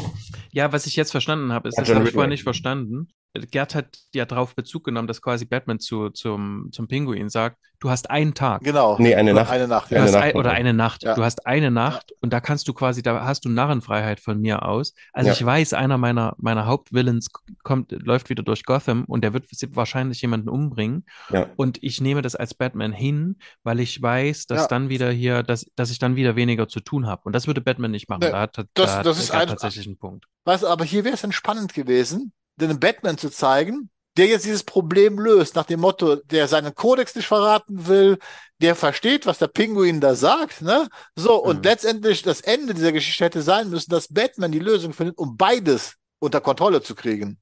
So, aber das wird, Mhm. das wird hier gar nicht versucht, sondern es ist ja hier schon wieder, das ist so Anführungsstrichen, ich finde das jetzt nicht ganz so billig, aber doch, es ist irgendwo billig, dass er so machtlos gegen diesen neuen, wie heißt der, Umbrella Man oder äh, Ja. äh, Ja, genau. äh, Das ist der Schirmhalter ja, quasi. der, der Schirmhalter, äh, dass er, dass er dem so äh, absolut machtlos gegenübersteht. Also da tut sich bei mir auch schon so ein bisschen, dreht sich schon der Magen so nach dem Motto, äh, ja, komm, äh, Batman habt ihr andere Sachen erlebt und das ist jetzt äh, vor allem, weil der Typ ist, sag mal, so ein bisschen wie so ein Sorry, das hört sich jetzt blöd an, wie so ein 70er Jahre Zuhälter dargestellt wird, also äh, auch Ja, vom, ja. vom, vom, vom Artwork her. Das nehme ich dann, dann, dann nicht ab. Nee, das ist, wie gesagt, das ist für mich, da, äh, wie gesagt, es geht sich da für mich einfach nur darum, dass hier halt diese Figur Batman entmy entmy entmystifiziert wird. So, und das mag ich nicht. Äh, und wenn ich es mache, oder es machen will, dann sollte ich aber zumindest äh, das vernünftig machen oder in einen Kontext setzen. Und das, das wäre bei dieser Geschichte machbar gewesen. Wenn ich mir sich ein bisschen mehr Mühe gemacht hätte, es, weißt du, das ist ja doch was, das, was wir sehen wollen. Wie Batman dieses Problem löst. Das ist immer wieder ein Punkt in vielen Batman-Geschichten. Äh, wie gesagt, wie kommt er aus der Situation raus? Wie löst er einen Fall? Wie löst er eine Situation, äh, eine Situation auf? Und er ist schon oft in unmögliche Situationen äh, gestellt worden. Weißt du, da kommt einmal, da sind wir wieder im, im Kreis, da kommt einmal Tom King mit dem Riddler, macht das und jetzt kommt hier direkt der nächste Autor im, im dritten Band, der mir wieder eine Situation präsentiert, wo ich einfach denke, Leute, habt ihr die Figur Batman nicht verstanden? Oder was, was, was, was passiert da bei euch? Was macht ihr da? Also ich verstehe absolut deinen Punkt. Ne? Ähm, niemals würde Batman den Bandenkrieg tatenlos zulassen. Äh, absolut nicht. Diese aktive Unterlassung, die er dort betreibt, ist halt völlig charakterfremd. Aber ich kann das einfach ausblenden. Okay, das ist ja in Ordnung. Einfach, ich kann, ich kann einfach, ich kann einfach die Seiten, die Seiten, wo Batman auftritt, die sind, die kann ich einfach löschen, weil die auch für die Geschichte ja überhaupt nicht relevant sind. Man hätte sich mal anders fragen müssen. Das ist die Frage, die ich mir stelle. War es überhaupt notwendig, in den Geschichten Batman immer auftauchen zu lassen, um diese Geschichten zu In dem? Band auf jeden Fall nicht. Ob das die Vorgabe war. Genau, Ja. das ist das. Weil notwendig war es hier nicht. Ja. Absolut nicht. Ne, weil, weil das hätten wir nämlich gar nicht machen müssen, weil, weil so, ich finde diese Idee dieses Mobsters, auch dieses etwas brutalen Mobsters Pinguin, die gefällt mir ja auch. Es ist hier auch gemacht wie so ein Heist-Movie. Genau, ne? genau. Also so ein bisschen, ja, wir so, ich suche mir jetzt, ich suche mir jetzt meine alte Truppe wieder zusammen und dann müssen wir äh, uns quasi Mhm. äh, gegen den stellen. Gut, ne, wie das am Ende ausgegangen ist, der, der Showdown an sich war schon ganz nett Mhm. und so, aber dass er bis dahin dann so schnell gekommen ist, das ist wahrscheinlich der Seitenzahl Ja. zu, ähm, Ja. ähm, zuzurechnen gewissermaßen. Aber Batman dort mit einzubauen, auch wieder eingebaut wird, auch zwischendrin, ist wie gesagt jetzt eher ärgerlich. Ja. Aber ja, ich, also wenn wir es hier merkt man, ausblenden, dass- allerdings, Pierre, wenn wir es allerdings hier ausblenden, müssen wir es auch allen zurechnen, die es quasi bei The Riddler Genau, ausblenden. ganz genau. Weil da kann ich, da kann ich Ähnliches machen. meinte das anders. Also ich mache das ja auch nicht willentlich, sondern äh, ich wollte damit zum Ausdruck Ja, ja. bringen, dass Batman hier absolut überflüssig in der Geschichte ist und deswegen auch so schlecht integriert ist, weil es geht nicht um ihn. Es geht zwar um seine Stadt, aber so wie es erzählt ist, ähm, warum erzählt man es denn nicht nur ja, Ja. da, mit dem Pinguin? das ist der Punkt. Hätte mit Batman, Hätte man nicht den gebraucht. hätten wir nicht gebraucht und dann hätte ich auch gesagt, wäre es eine coole, eine coole Heist-Geschichte gewesen, eine coole äh, Gang-Geschichte, die passt. Aber hier, und das ist, und das ist für mich die Bewertung, in dem Moment, wenn ich diese, mit dieser Figur arbeite, wenn ich sie einbaue, dann sollte ich halt auch gewisse, ich sag mal, Grundvorgaben dieser Figur einfach ähm, beherzigen. Die gehören dazu. Ich glaube, die Reihe heißt halt, die heißt auch in den USA so, Batman One Bad Day. Genau. So. Und das ist halt der, das ist der Okay. Verkaufs, das ist der Verkaufspunkt, da bin ich mir ziemlich sicher. Und dann wird es eben auch diese Vorgabe gegeben haben. Also Batman muss schon irgendeine Rolle spielen. Ja. Ich weiß nicht, ob ihr alle schon mal The Killing Joke gelesen habt, quasi, ne? Was weiß ich, der Redakteur gesagt oder die Redakteurin war es, glaube ich. Ähm, und dann müsst ihr, äh, und dann müsst ihr das schon mal irgendwie noch mit einbauen. Also was hier auf jeden Fall auffällig ist, dass John Ridley den, also Batman in seine Geschichte schreibt, um ihn rauszuschreiben. Ja, Und das ist halt, das ist halt das Unnütze. Und damit kann ich, dadurch kann ich das irgendwie so leicht für mich persönlich einfach ausblenden, weil der ist ja nur drin, um nicht drin zu sein. Ja. Und deswegen mag ich die Geschichte so sehr. Obwohl es völlig paradox ist. es, es ist vollkommen okay. Wie gesagt, für mich ist halt das der Punkt gewesen, hätte man ihn weggelassen, wird das für mich besser. Für mich ist das aber als Gesamtwerk.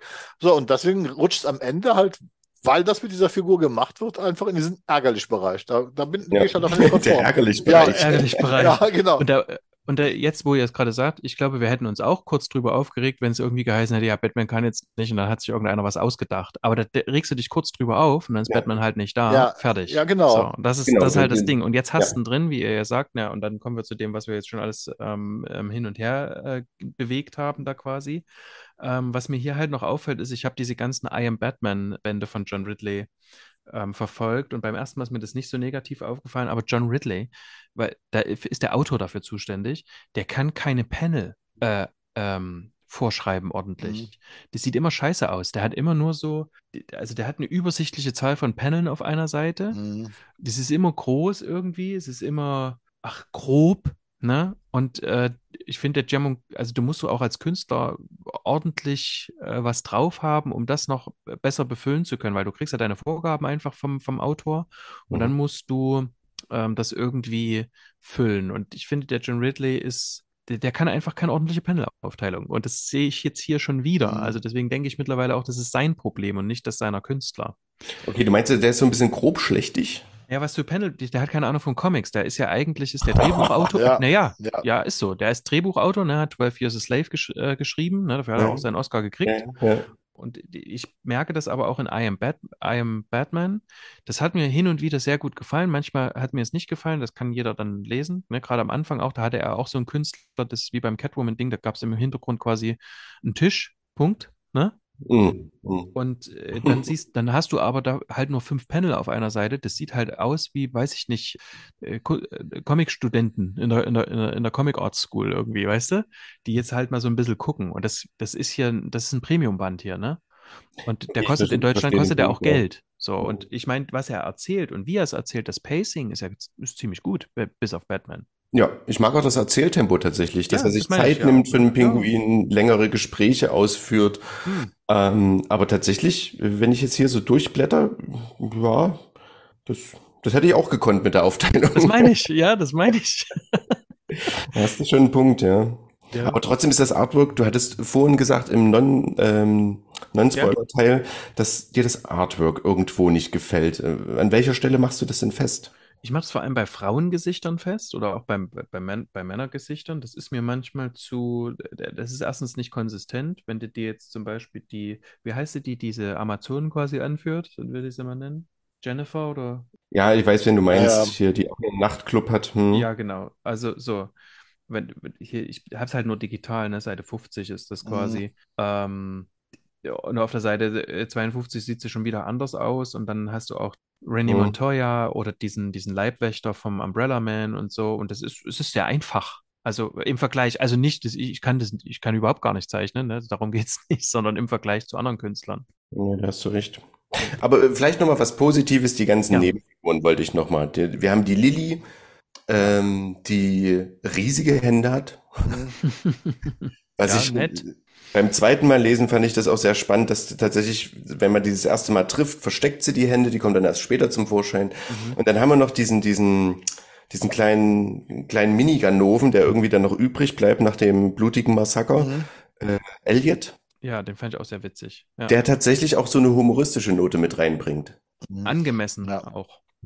Ja, und, und irgendwie auch nachvollziehbar, dass er dann, Ja, ja. oh, alle sind tot, ja gut, dann bin ich jetzt für dich zuständig, liebend gerne. Hauptsache, du tötest mich nicht. Ja, auch diesen Banker, der dann quasi als Gegner mit auftaucht oder der Erste, der als Gegner ist, wie die denn alle auslachen und so, das ist schon schön erzählt. So, Ja. das bedient auch so ein paar Konventionen, die man schon so kennt aus Filmen. Ich, wie gesagt, ne, also hier Fast and the Furious oder ja, Äh, genau. Also wir haben auch ein paar Stereotypen, ne? wie hieß denn der mit Sean Bean, dieser Ronin-Film? Ronin, ne? Ich we- weiß gar nicht, was du meinst. 90er Jahre, Gerd. Sean Bean. Ja. Ronin hieß der, glaube ich. ich den, mit und äh, äh, Jean Reno hat, ja. Ach so, ja, Ronin meinst du? Ro äh, Ja. Ro- Ronin, Ja, Ronin, ja, Ronin, Ronin, ja, ja. ja. Ja, So ein bisschen Ja, vom Gefühl ja. her.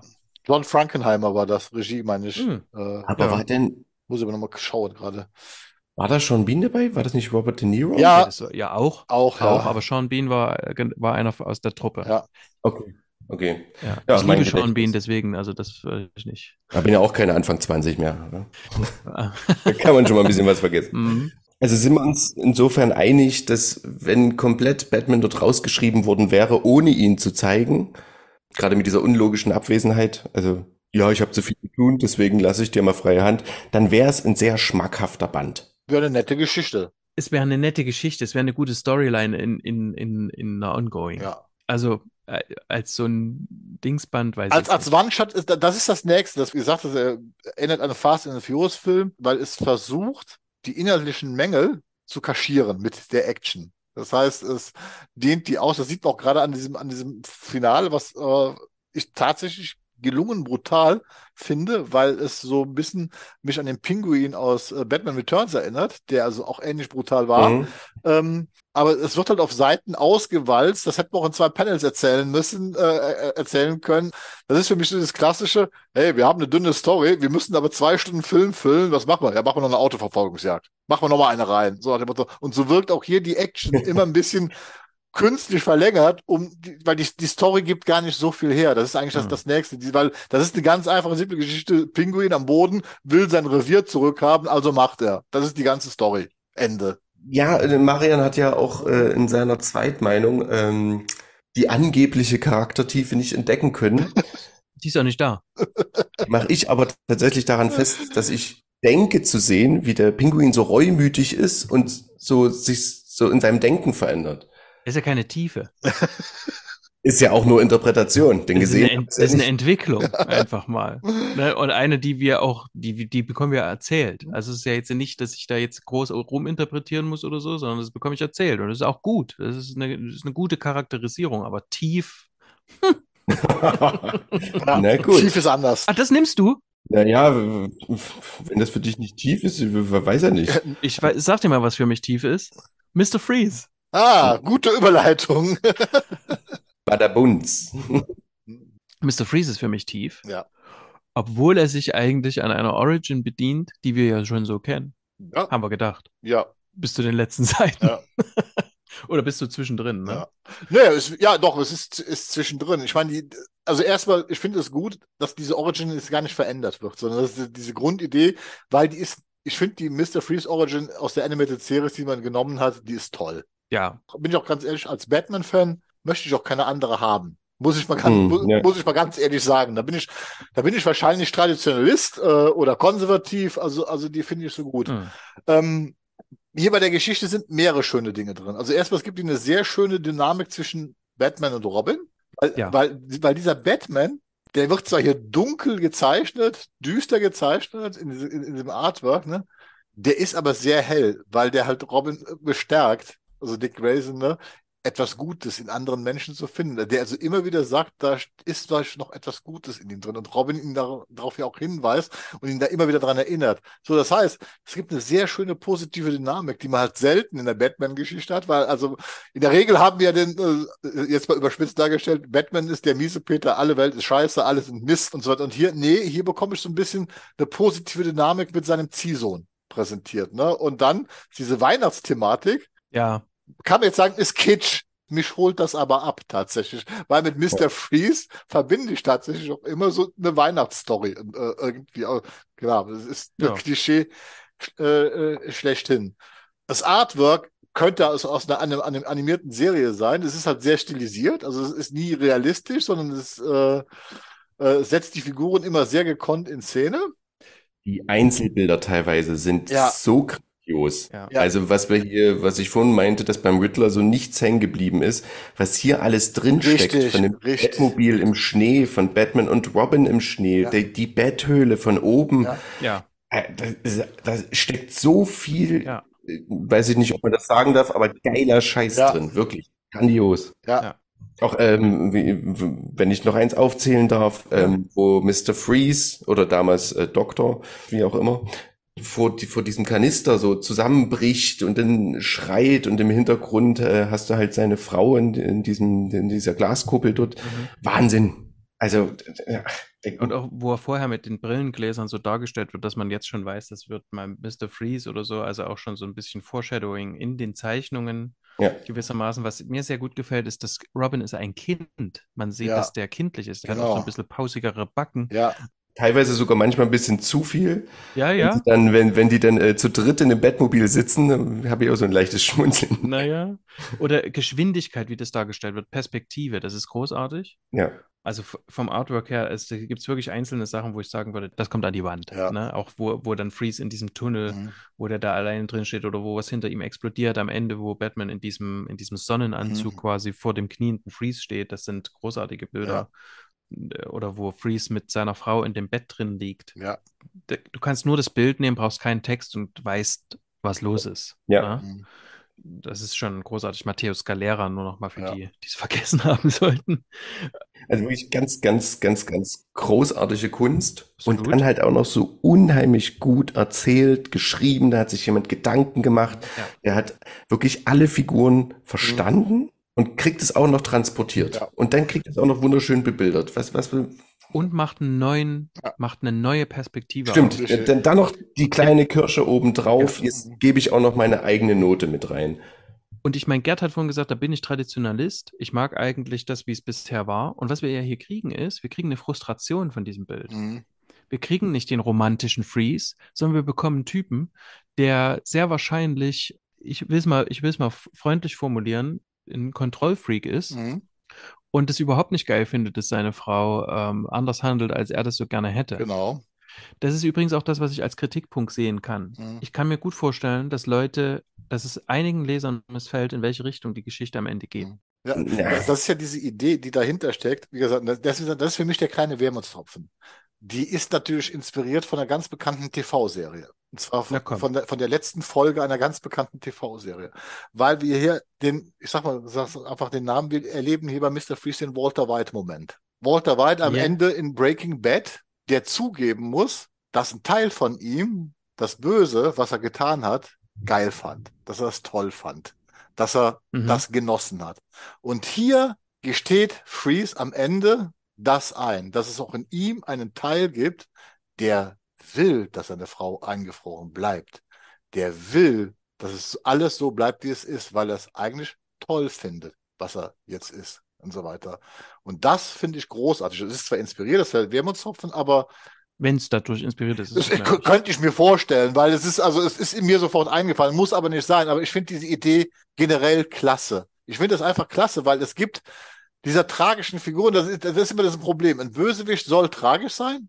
Bösewicht Hm. ist immer der Held seiner eigenen Geschichte.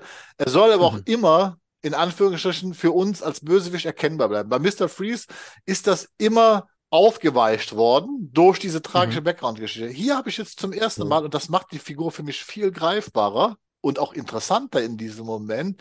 Ja, der hat diese tragische Background-Geschichte. Das ist alles, alles weiterhin gesetzt. Das hat ihn zu Mr. Freeze gemacht. Aber Mr. Freeze hat ihm auch eine Form von Macht gegeben, die er genießt. Weil er das vorher schon gemacht hat. Genau. Und das ist das, wie du sagst, das macht ihn, deswegen, das macht ihn interessanter, weil es differenzierter Genau. ist. Es, Es gibt am Anfang so diese Szene, wo seine Frau von den äh, heimkommt Mhm. und da auch schon hustet und so. ja, genau. Und es ist, und man merkt, ja, da ist Sorge um sie, Ja, aber die macht halt auch zum Teufel nicht das, was er sagt. genau. Mhm. Und das ist so diese Idee von, Ja.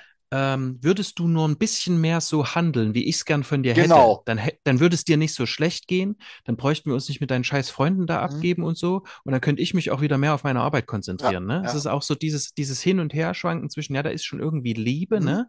Aber es, oder, oder, oder, oder, oder Sorge, aber es ist eben auch so ein Stück weit von, ähm, von Verletzung, von, du machst das auch absichtlich, irgendwie, was genießt du dein Leben, Mhm. während ich mich hier ähm, immer mehr isoliere gewissermaßen. Mhm. Ne? Also da kann man alles reinlesen. Ähm, das, das hat sehr viele Schattierungen Ja. und das ist innerhalb von ein paar Paneln wird das super dargestellt. Und das ist das Schöne, und da sind wir wieder, weil du sagtest, dass Robin halt noch ein Kind ist und so weiter. Es ist dieses Kindliche, was dafür gesorgt hat, dass er das Gute im Menschen glaubt, Batman zu überreden, das Mhm. zu machen. Mhm. Und es ist am Ende Batmans Aufgabe, und das geschieht offensichtlich, ihm zu erklären, da steckt zwar Gutes drin und trotzdem kann auch in etwas Gutem immer was Böses stecken. Ich finde diese Moral am Ende, die da rauskommt, mit dieser ganzen Weihnachtsthematik, ja, die ist vielleicht ein bisschen kitschig, aber ich mag sie. Ich mag sie wirklich sehr, sehr, sehr, sehr, sehr gerne. Das ist auch das letzte Panel, wenn sie vor dem Weihnachtsbaum äh, da, Ja, mit Ja, Alfred noch. schön. ne? äh, äh, äh, sitzen. Und das ist, was ich meine. Diese Geschichte hat ein absolut rundes Ende. Sie nimmt diese Figuren ernst. Sie erweitert Mr. Freeze, finde ich großartig. Ich hoffe, dass man das auch beibehält, demnächst mal in anderen Geschichten. Glaube ich Ah. ich glaube es zwar nicht, aber, aber ich, ich fände es halt großartig, wenn wir es so machen, weil er dadurch so vielschichtiger gerade ge ge geworden ist. Da könnte Ja. man so, so, so mit spielen. So da, und das Allerbeste ist, sie verrät nie die Werte des Helden dieser Geschichte, nämlich Batmans Werte, die werden nie verraten. Ganz im Gegenteil. Na, Vorsicht, Vorsicht. Vorsicht, ja, komm, komm, sag, sag. Naja, äh, das Ende auch gerade mit, äh, mit dem Weihnachtsbaum und so, das finde ich sehr wichtig, Ja. denn ich hatte mir zwischendrin dann aufgeschrieben, jetzt nochmal beim, ich habe es jetzt das dritte oder vierte Mal gelesen. Es ist im Grunde eine One-Bad-Day-Erzählung für Batman. Und äh, ist ja eigentlich auch One-Bad-Day für, für uns Mhm. und für seine Mission, weil der sagt ja am Anfang, es gibt eigentlich von all den Leuten, die ich verfolge, die sind eigentlich alle nicht mehr zu retten, Mhm. nur dieser eine. Ja, Hm. Und nur dieser eine entpuppt sich nur ausgerechnet in dieser Geschichte als nicht allzu redlicher Mensch. mhm. Und das ist schon schwierig, Ja. weil das bedeutet, im Grunde sind die alle nicht. Was wir, es passieren hier allerdings Dinge, die wir nicht sehen, die wir nicht erzählt Genau. bekommen. Es passiert also, dass er ja quasi Robin zum Beispiel genehmigt und ja auch ermöglicht, dass Freeze sich dort einrichten kann. Genau. Also der lässt sich von Robin quasi anders färben. genau. Ne?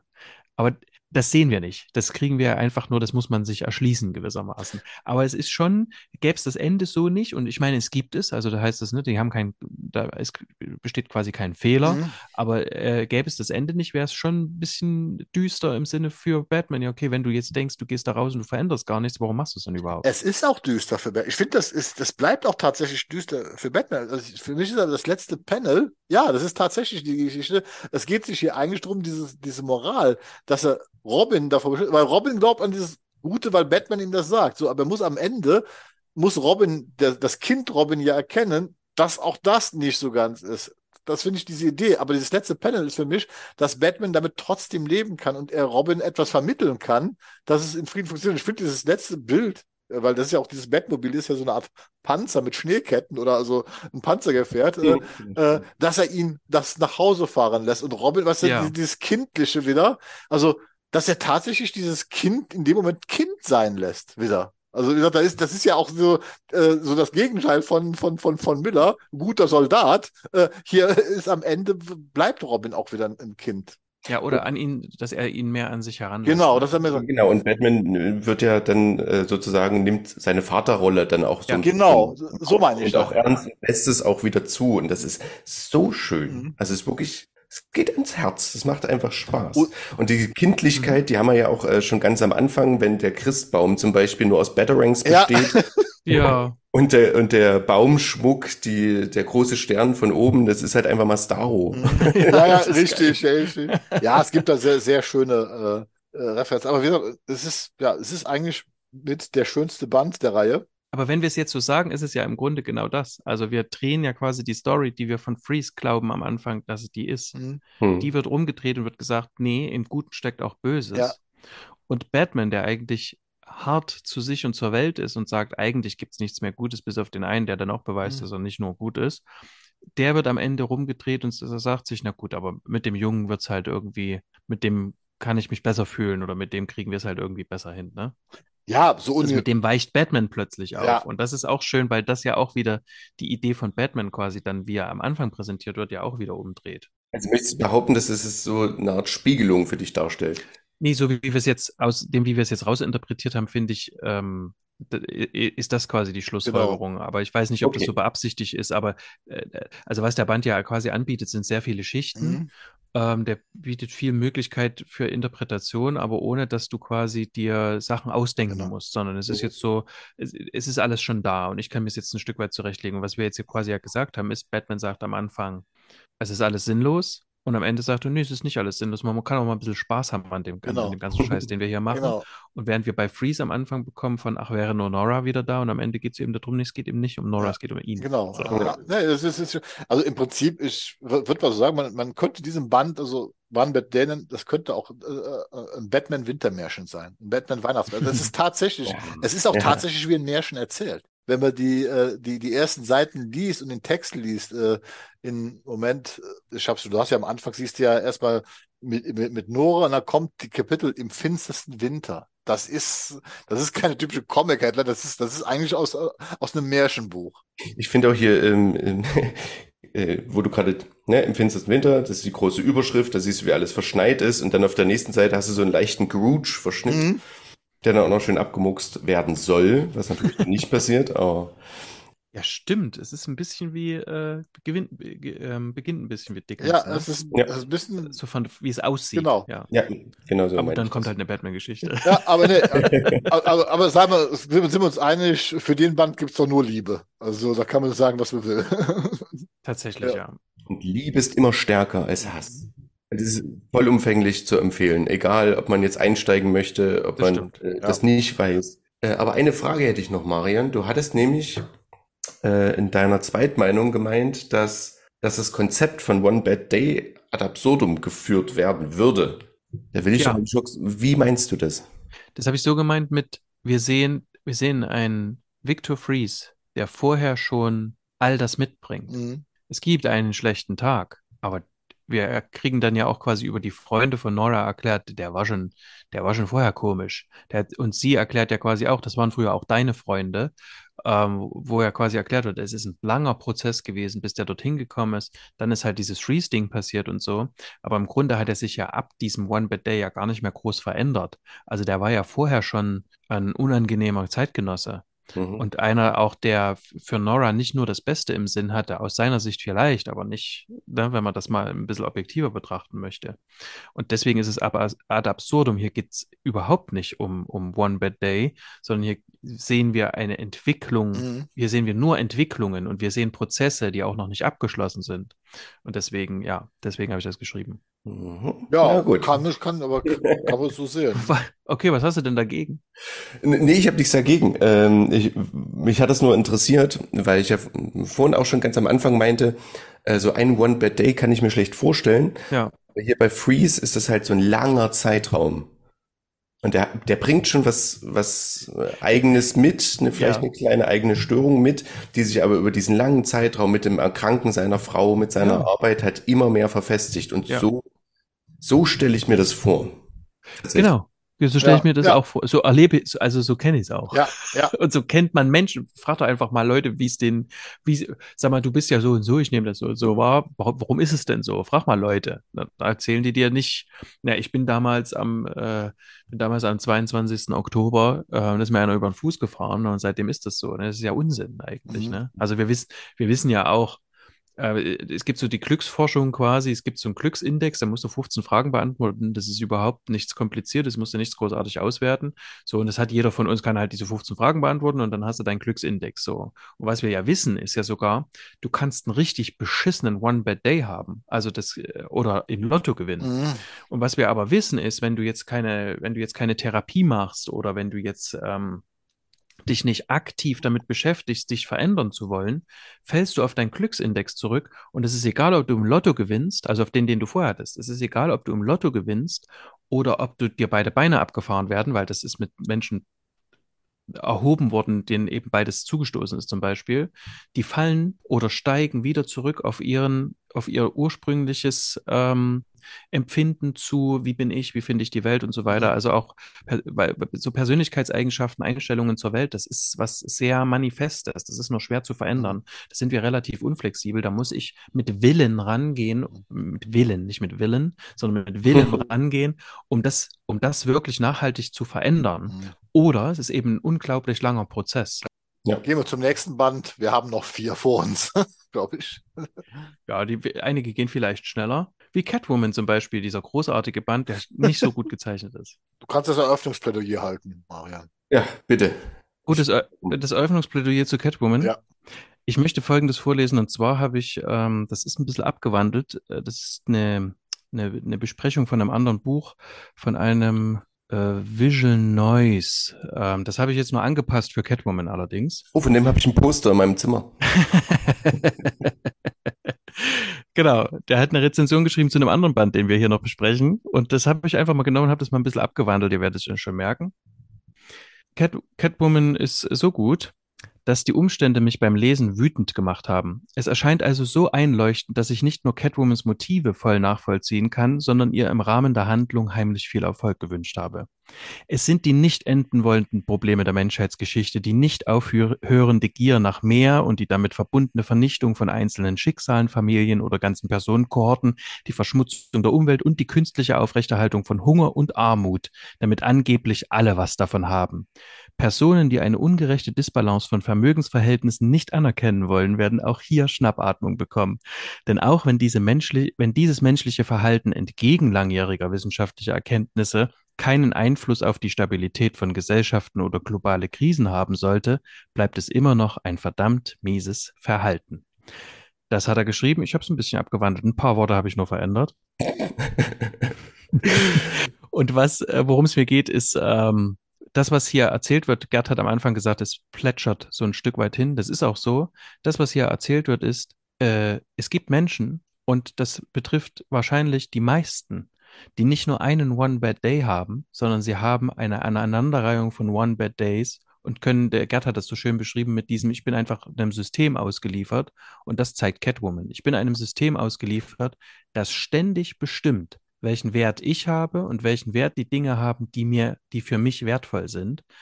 Uh, aus dem ich mich, und dieses, aus diesem System kann ich mich nicht befreien, weil ich einfach nicht in die richtige Kaste geboren bin.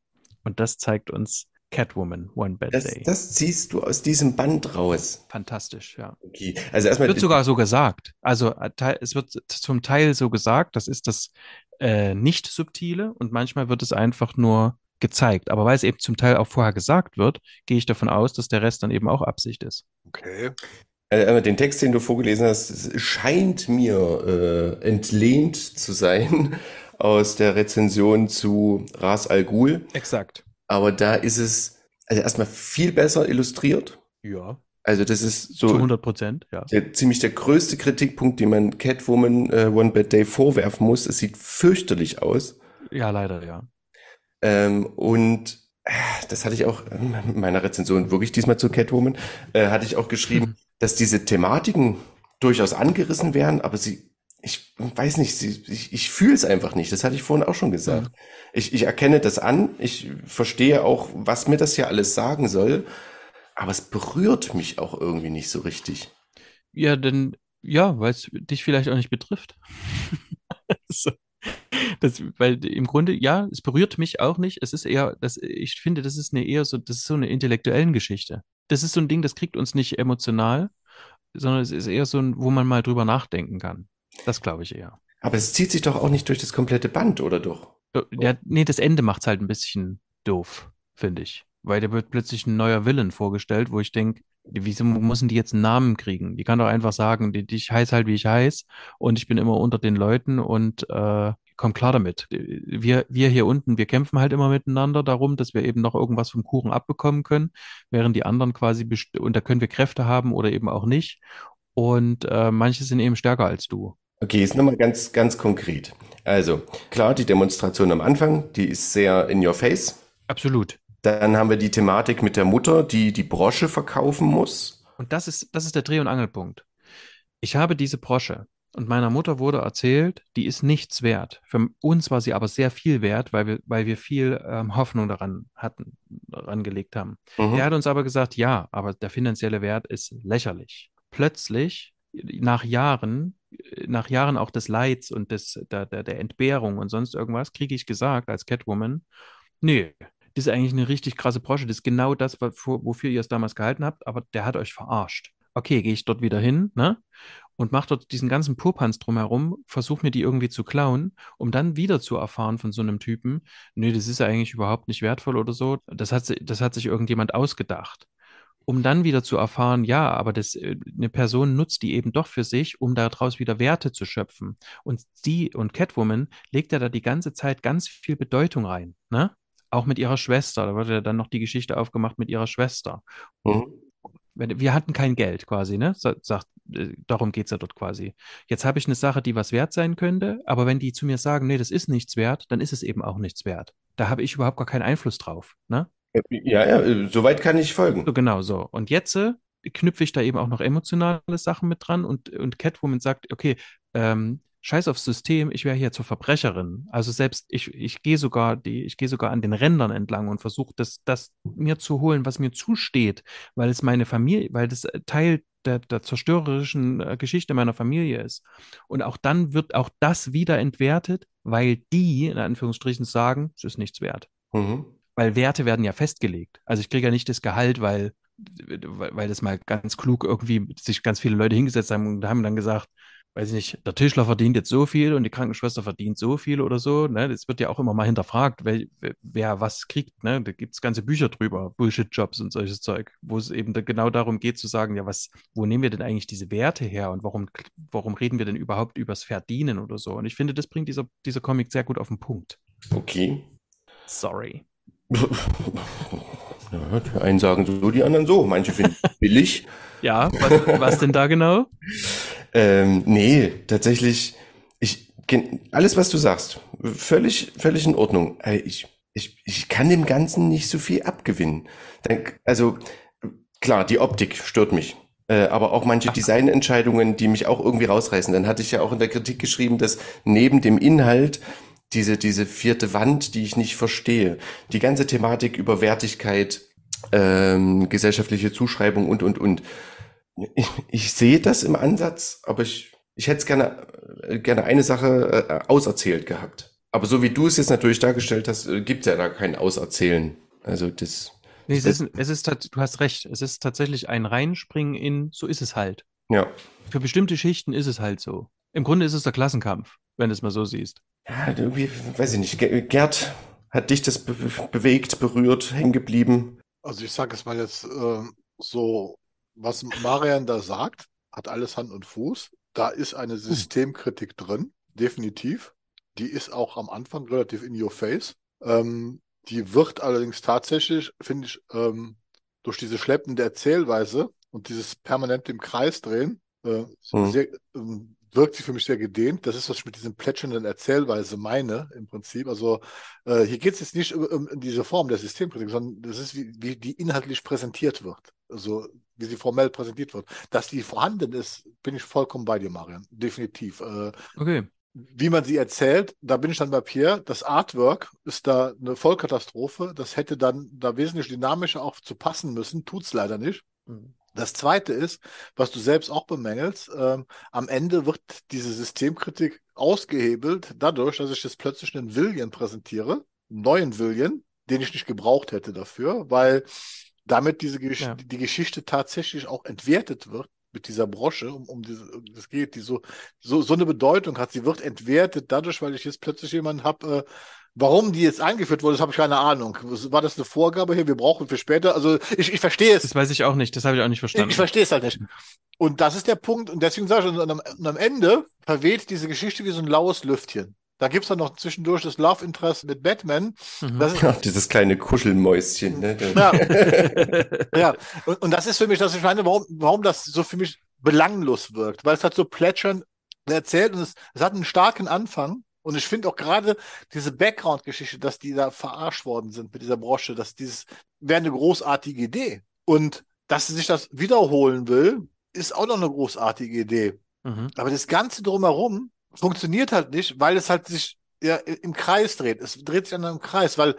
Aber das ist ja genau das, was Marian ja sein, äh, meint, dass sich äh, diese, diese Spirale von Wert. Ich, ich weiß, aber das ist für mich das, wie gesagt, das kann man einmal machen, das kann man zweimal machen aber die ziehen das halt bis am, am Ende durch, weil sie halt diese blöde Figur dieses neuen Williams einführen. Vor allen Dingen, das ist halt eine alte Frau. Und ich ganz so begriffen habe, was hat diese alte Frau alle, okay, es soll jetzt kein, kein, kein, kein, kein Old-Shaming sein oder sonst was, aber ich habe das auch nicht, konnte es also nicht so gut akzeptieren, dass diese Frau Catwoman sowas kreuzlegen kann. Also, die hat Superkräfte, glaube ich. Die hat Superkräfte, ne? Also irgendwie, das, ja. das ist Super Hüfte.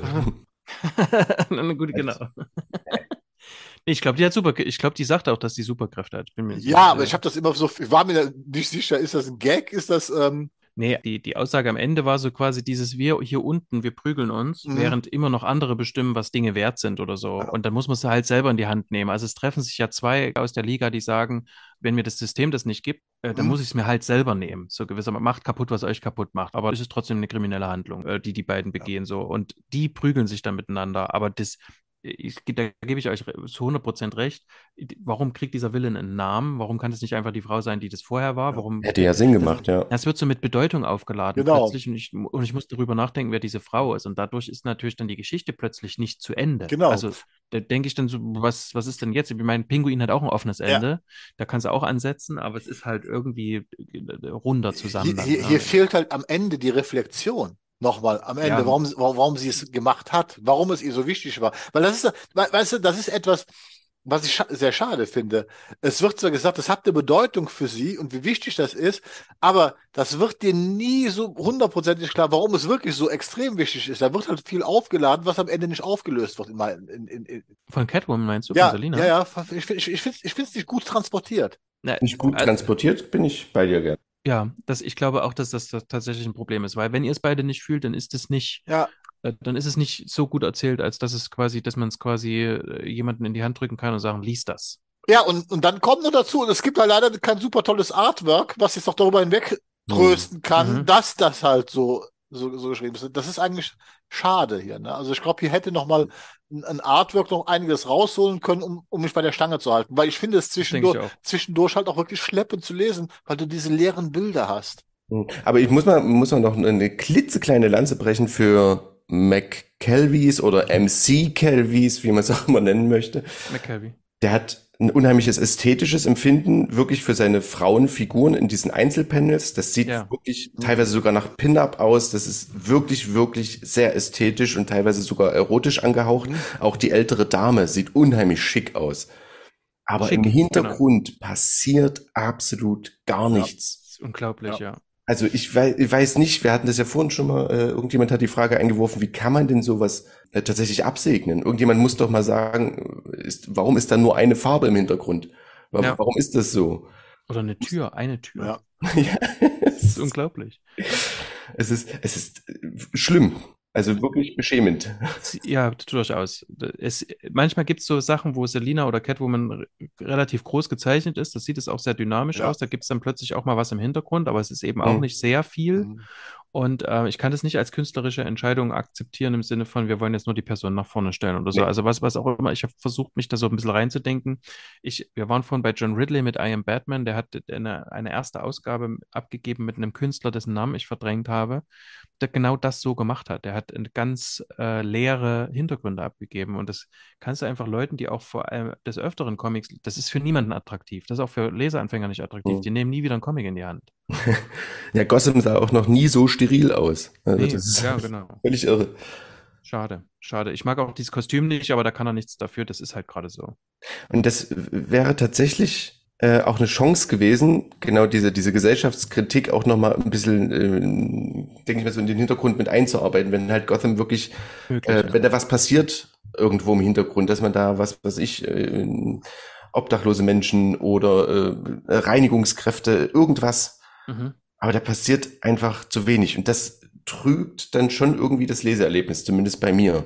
Deswegen bin ich mit dem nicht so ganz warm geworden. Auch wenn, wie Gerda schon gesagt hat, wir das sehen, was du gut zusammengefasst hast. Wir sehen das, aber fühlen es dadurch Fühlen's halt nicht. nicht. Genau, ja. Das kann ich nehmen. Das eine, was ich noch sagen wollte, ist, ich glaube, äh, als ich den Batman hier das erste Mal gesehen habe, habe ich gedacht, das muss das sein, wovor die Leute Angst hatten, dass Pattinson so aussieht. Genau. So ein Model. Ja, richtig. so ein Model-Batman. Ja, genau. ja, der, der, der sieht wirklich, also, oh Gott, ja. Ne, Er ist auch super nett und einfach sehr freundlich und so. Auch da kommt nochmal so dieses, ja, wir kommen halt aus verschiedenen Ja. Schichten so ungefähr, aber das ist halt, das ist halt dann auch plötzlich eher so randständig, ne? Wo dann, okay, dann hättest du es auch lassen können und so. Aber auf der anderen Seite ist es natürlich so, Batman wird hier so ein bisschen zur, ähm, wie, wie so Frauenfiguren früher mal behandelt wurden. Mhm. Hm, ja, Der, der der Love kommt, der Interest. kommt mal, Love Interest, genau. Ja. Die kommt mal kurz mal rein, da kann man mal mit der rumknutschen, die hat noch irgendeinen coolen Spruch und dann muss die wieder gehen. So, und das, und das hast du hier genau mit Batman umgedreht. Das finde ich auch schon irgendwie Ja. ziemlich cool. Ja. Naja, gut. Liegt es denn immer noch auf deinem Wiederlesenstapel? Ich habe es ja jetzt nochmal wieder gelesen. Na gut. Ich äh, genieße dieses, ähm, wie es erzählt ist. Ich mag das wirklich sehr, aber diesmal habe ich mich noch doller am, am Artwork gestört, Mhm. tatsächlich. Hm. Ja. Na gut, dann ist es so, wie es ist. Ja, also ich hol, hol mir den Band tatsächlich auf jeden Fall, weil irgendwann kriegt das alles mein Sohn, dann muss der halt damit umgehen können. Muss der, muss der sein Bettcast Ja, und der muss dann die ganzen Umzugskartons schleppen, ne, mit den ganzen Ja, Büchern. genau, die ja. Ich mach das nicht. es gibt einen, der es äh, alles zusammenschleppen könnte, und das ist Bane. Ja. Bane, das ist dein Ding, oder? Äh, Pierre? von mir auf, Ja. auf jeden Fall. Also ich mag die Figur Bane an sich schon, wenn sie nicht nur der Haut, Haut, Haut drauf Typ ist, dem kann ich wirklich sehr viel abgewinnen. Also die Eröffnungsszene dreht sich ja darum, dass dieser Schaukampf stattfindet, dieses äh, äh, Wrestling Lucha Libre. Mhm. Äh, und dort spielen die ja damit, dass, wer die Geschichte kennt, ne, äh, ich breche Batman das Rückgrat und das spielen die sozusagen hier irgendwie nach. Und man, ich habe beim ersten Mal lesen, hatte ich das Gefühl, oh, der hat es jetzt wirklich schon wieder getan. Und übertrieben auch. Ja, Er hat einen, Mi- einen Mitspieler gebrochen, also einen Mitwrestler. genau, mitten im Ring, dann hast du diesen Panelwechsel zwischen der, also die erzählen das ja im Grunde noch mal ein bisschen nach, äh, die Szenen Mhm. im Ring und daneben noch die Vergangenheit, wie es damals mit Batman gelaufen ist, Mhm. ähm, fand ich super, super gemacht. Wirklich. Und halt die Erwartungshaltung, oh nee, hat er das jetzt wirklich nochmal gebracht vor all den Zuschauern? Im Endeffekt kommt er dann raus, es war alles ähm, gespielt, geschauspielert, das war abgesprochen. Mhm. Fand ich super clever gemacht. Mhm. Weil du hast gleichzeitig die Origin nochmal, du hast ähm, den größten Beitrag, den Bane zur Batman-Universum beigetragen hat. Alles in den ersten Seiten schon erzählt. Fand ich mega. Aber Gerd, Nö, das ist kein Aber. Wie gesagt, ich finde die Geschichte Also. okay. Also mir hat sie gefallen. Das Einzige, Mhm. womit ich halt ein Problem habe, ist tatsächlich das Artwork, das so auf der, ein, auf der einen Seite sehr detailliert ist. Aber ich, ich Mhm. kann mit diesem Kopffüßler nichts anfangen. So sage ich da immer zu. Ne? Also die haben alle gigantische Oberkörper und so kurze Beine. So, so, es wirkt so ein bisschen wie eine Karikatur. Ja, ja, doch, ja. Ich mag, Mhm. aber die Geschichte an sich mag ich, ähm, aber die, ich finde jetzt, sie, also fügt zu dem Charakter Bane was Neues hinzu? Nein, das, Oh ja. oder? Also, da, Aber, aber sicher, Aber- sicher. aber- also erstmal, ne, ähm, Bane kriegt ja dann noch mit, dass irgendwo noch das Venom, wo er mal süchtig Ja, gewesen ja. ist. Se- Seine Hauptaufgabe ist ja dann komplett das Venom von der Erde zu tilgen, zu vernichten, wie auch immer. Mhm. Und dann gibt's ja den nächsten tollen Kniff, dass er sich wieder mit Batman irgendwie zusammentut, wie er es schon mal gemacht hat, was dann auch erzählt wird, wie die damals schon gegen Venom vorgegangen Mhm. sind, gemeinsam. Finde ich auch gut.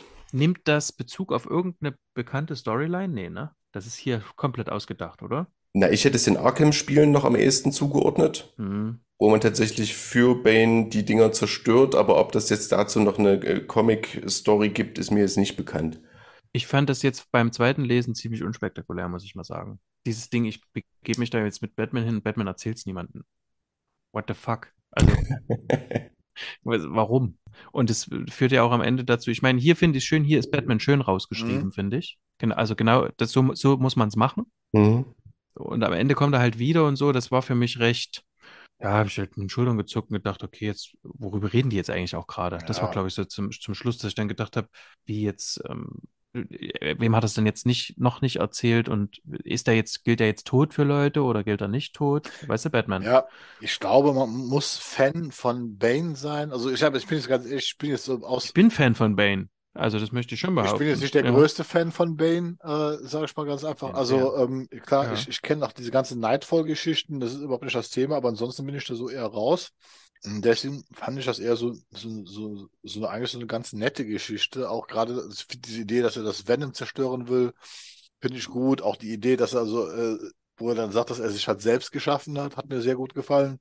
Aber Mhm. das ist für mich, das ist für mich auch so wieder so ein Punkt. Die Geschichte ist gut. Ich würde sagen, die plätschert auch nicht dahin. Also die hat schon so, Mhm. aber ich, ich finde, dir fehlt so dieser, dieser, dieser letzte Kick, den wir bei zwei anderen Bändern jetzt noch haben werden, der das halt heraushebt. Das ist so mal, aber ich kann es nicht so genau in Worte fassen, was mir da jetzt wirklich so fehlt, um sie also noch besser zu machen. Wisst ihr, was ich meine? Ja. Na, na, für mich kam der Kick, also gibt's ja noch eine Gewaltspitze, ne, wo die Leute tatsächlich auseinanderreißt, auch so ein bisschen.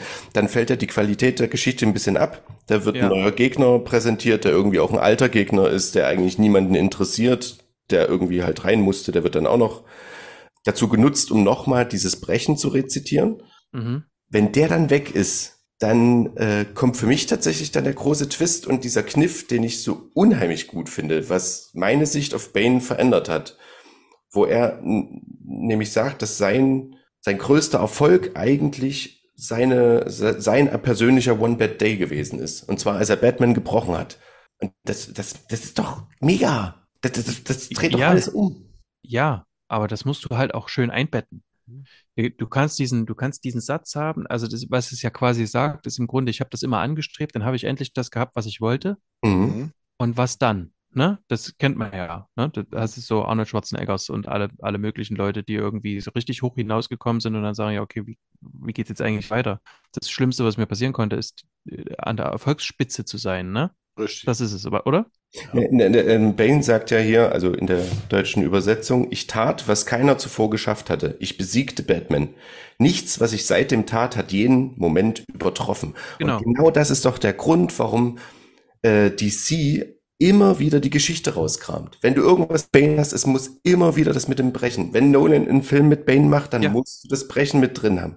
Und das ist für mich so eine Metaebene, die er aufgemacht wird. Ja. Ähm, DC weiß mit Bane nichts Besseres anzufangen, weil das war sein größter Erfolg. Und Das das, ist auch das, was Gerd sagt. Das ist auch das, was Gerd sagt. Gerd sagt, ich habe natürlich habe ich noch die Nightfall-Geschichte, das habe ich alles noch, ist alles gut so, aber der weiß ich, sonst weiß ich nicht, nichts mit dem anzufangen. Na, und das ist die Kritik hier. Das, das nehme ich mit Mhm. auf Metaebene. Okay. Aber es ist nicht gut eingebettet. Ja, das ist genau. Warum findest du das nicht gut? Warum findet ihr das nicht gut eingebettet? Ja, Weil weißt der- äh, ich kann doch nicht auf der einen Seite kritisieren, dass ich mit diesem Charakter wenig anfangen kann und gebe ihm dann so einen 90er-Jahre-Gegner. Und den Gegner, den finde ich gar nicht so schlecht, Mhm. weil der, was der für mich hier so ein Stück weit ist, das ist so die, äh, also der schlimmste Kampf, den, den Bane quasi führt, ist der gegen die Droge Mhm. äh, und gegen die Drogensucht. Und das ist ja quasi die Personifikation davon quasi. Er ist der Erschaffer der Droge quasi, der jetzt hier auch noch zum, zum, zum Willen wird und so weiter. Äh, ich wüsste nicht, wie man es besser machen sollte, aber das ist hier nicht gut. Es ist Stereotyp. Und ich kenne eben, jetzt bin ich wieder bei Chuck Dixon und äh, äh, weiß gar nicht, ob es Graham Nolan damals gemacht hat. Ähm, der hat Bane aufgebaut als gleichwertigen Erben für Ra's al Ghul.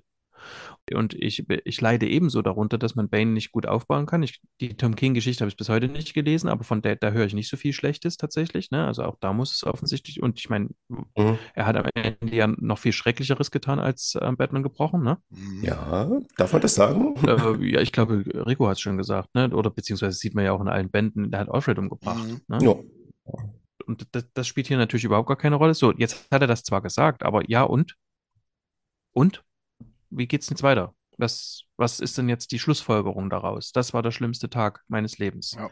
Und wie, ja, und Ja, rückblickend war das der schlimmste Tag für ihn. genau, aber da hat er, ist er ja jetzt hier in dem Comic ja schon drüber. Ja. Naja, aber das, das ist doch, also das, was für mich das so besonders macht, ähm, er bricht die ganze Zeit immer irgendwelche Leute und jetzt Ja. muss, jetzt muss er sich selbst eingestehen, ja, das, ich bin eigentlich der Gebrochene hier, so, ich, ich komme da nicht weiter, ich komme aus der Nummer nie wieder raus. Ich werde immer nur darauf reduziert, dass ich Leute breche und das macht mich zum Gebrochenen, so, so nach dem Motto. Aber. Und das, das verändert für mich jede Geschichte, die mit Bane irgendwie zu tun hat, ähm, weil ich mir dann vorstellen kann, äh, der ist in den anderen Geschichten, der ist noch gar nicht so weit, dass er langsam verstehen müsste, dass er nie besser werden wird. Und hier in diesem Band hat er für sich realisiert, oh wow, das weiter geht's für mich auch gar nicht. Und deswegen ist nicht die Frage, wie es weitergeht, sondern es geht tatsächlich für ihn hier nicht weiter. Er hat erkannt, das war's. Der hat seine beste Zeit schon lange hinter sich. Und das schließt auch mit dem Anfang des Bandes, finde ich, ganz gut und rund ab, weil er da ein Schauspieler ist, der seinen größten Erfolg, der eigentlich seine größte Niederlage rückblickend äh, ist, Mhm. weil er da nicht weiterkommt, halt immer wieder aufführt. Wie, wie, so- wie so ein Zirkusaffe. Ne? Not my monkey, not my circus, aber. Das ist ein toller, das ist ein toller Zirkel tatsächlich, den du da, den du da drehst, aber da brauche ich alles zwischendrin nicht. Mhm. Dann brauche ich nicht mit Batman durch die äh, Gegend zu fahren und das Venom noch zu vernichten, um dann zu sagen, ja, aber eigentlich, was, also wo, wozu brauche ich das dann in der Story? Na, weil die Grundidee ja auch noch war, irgendwie den Kampf gegen Venom, ähm, gegen diese Droge halt irgendwie auch noch mit einzuflechten. Ja, Damit, damit er dann den Moment noch bekommt, der muss ja irgendwie äh, so, so geschwächt werden, dass er dann diesen schönen, netten Moment noch mit Batman hat und ihm das halt anvertrauen kann. aber dann bin ich wieder bei meinem, bei meinem ursprünglichen Fazit, gut gedacht ist nicht gleich gut gemacht. Also ich nehme das so, wie du das sagst, ich finde das eine schöne Erklärung. Da bin ich auch bereit, das quasi nochmal unter der Lupe zu betrachten, weil das st stimmig ist. Aber dann brauche ich das zwischendrin nicht. Dann ist es einfach irgendein Bullshit. Dann mach doch was Ordentliches. Na, dann hätte man das auch auf 48 Seiten. Nee, runter- dann fangen wir gleich mit Substanz an und, und mach's dort weiter an der Stelle. Was bedeutet das jetzt für die Person? Er hat jetzt diese Erkenntnis gehabt, ne? Ähm, wo bringt ihn das jetzt hier hin? Was äh, bedeutet das für seine Beziehung zu Batman? Dann dort an der Stelle quasi aufzubauen, was auch immer.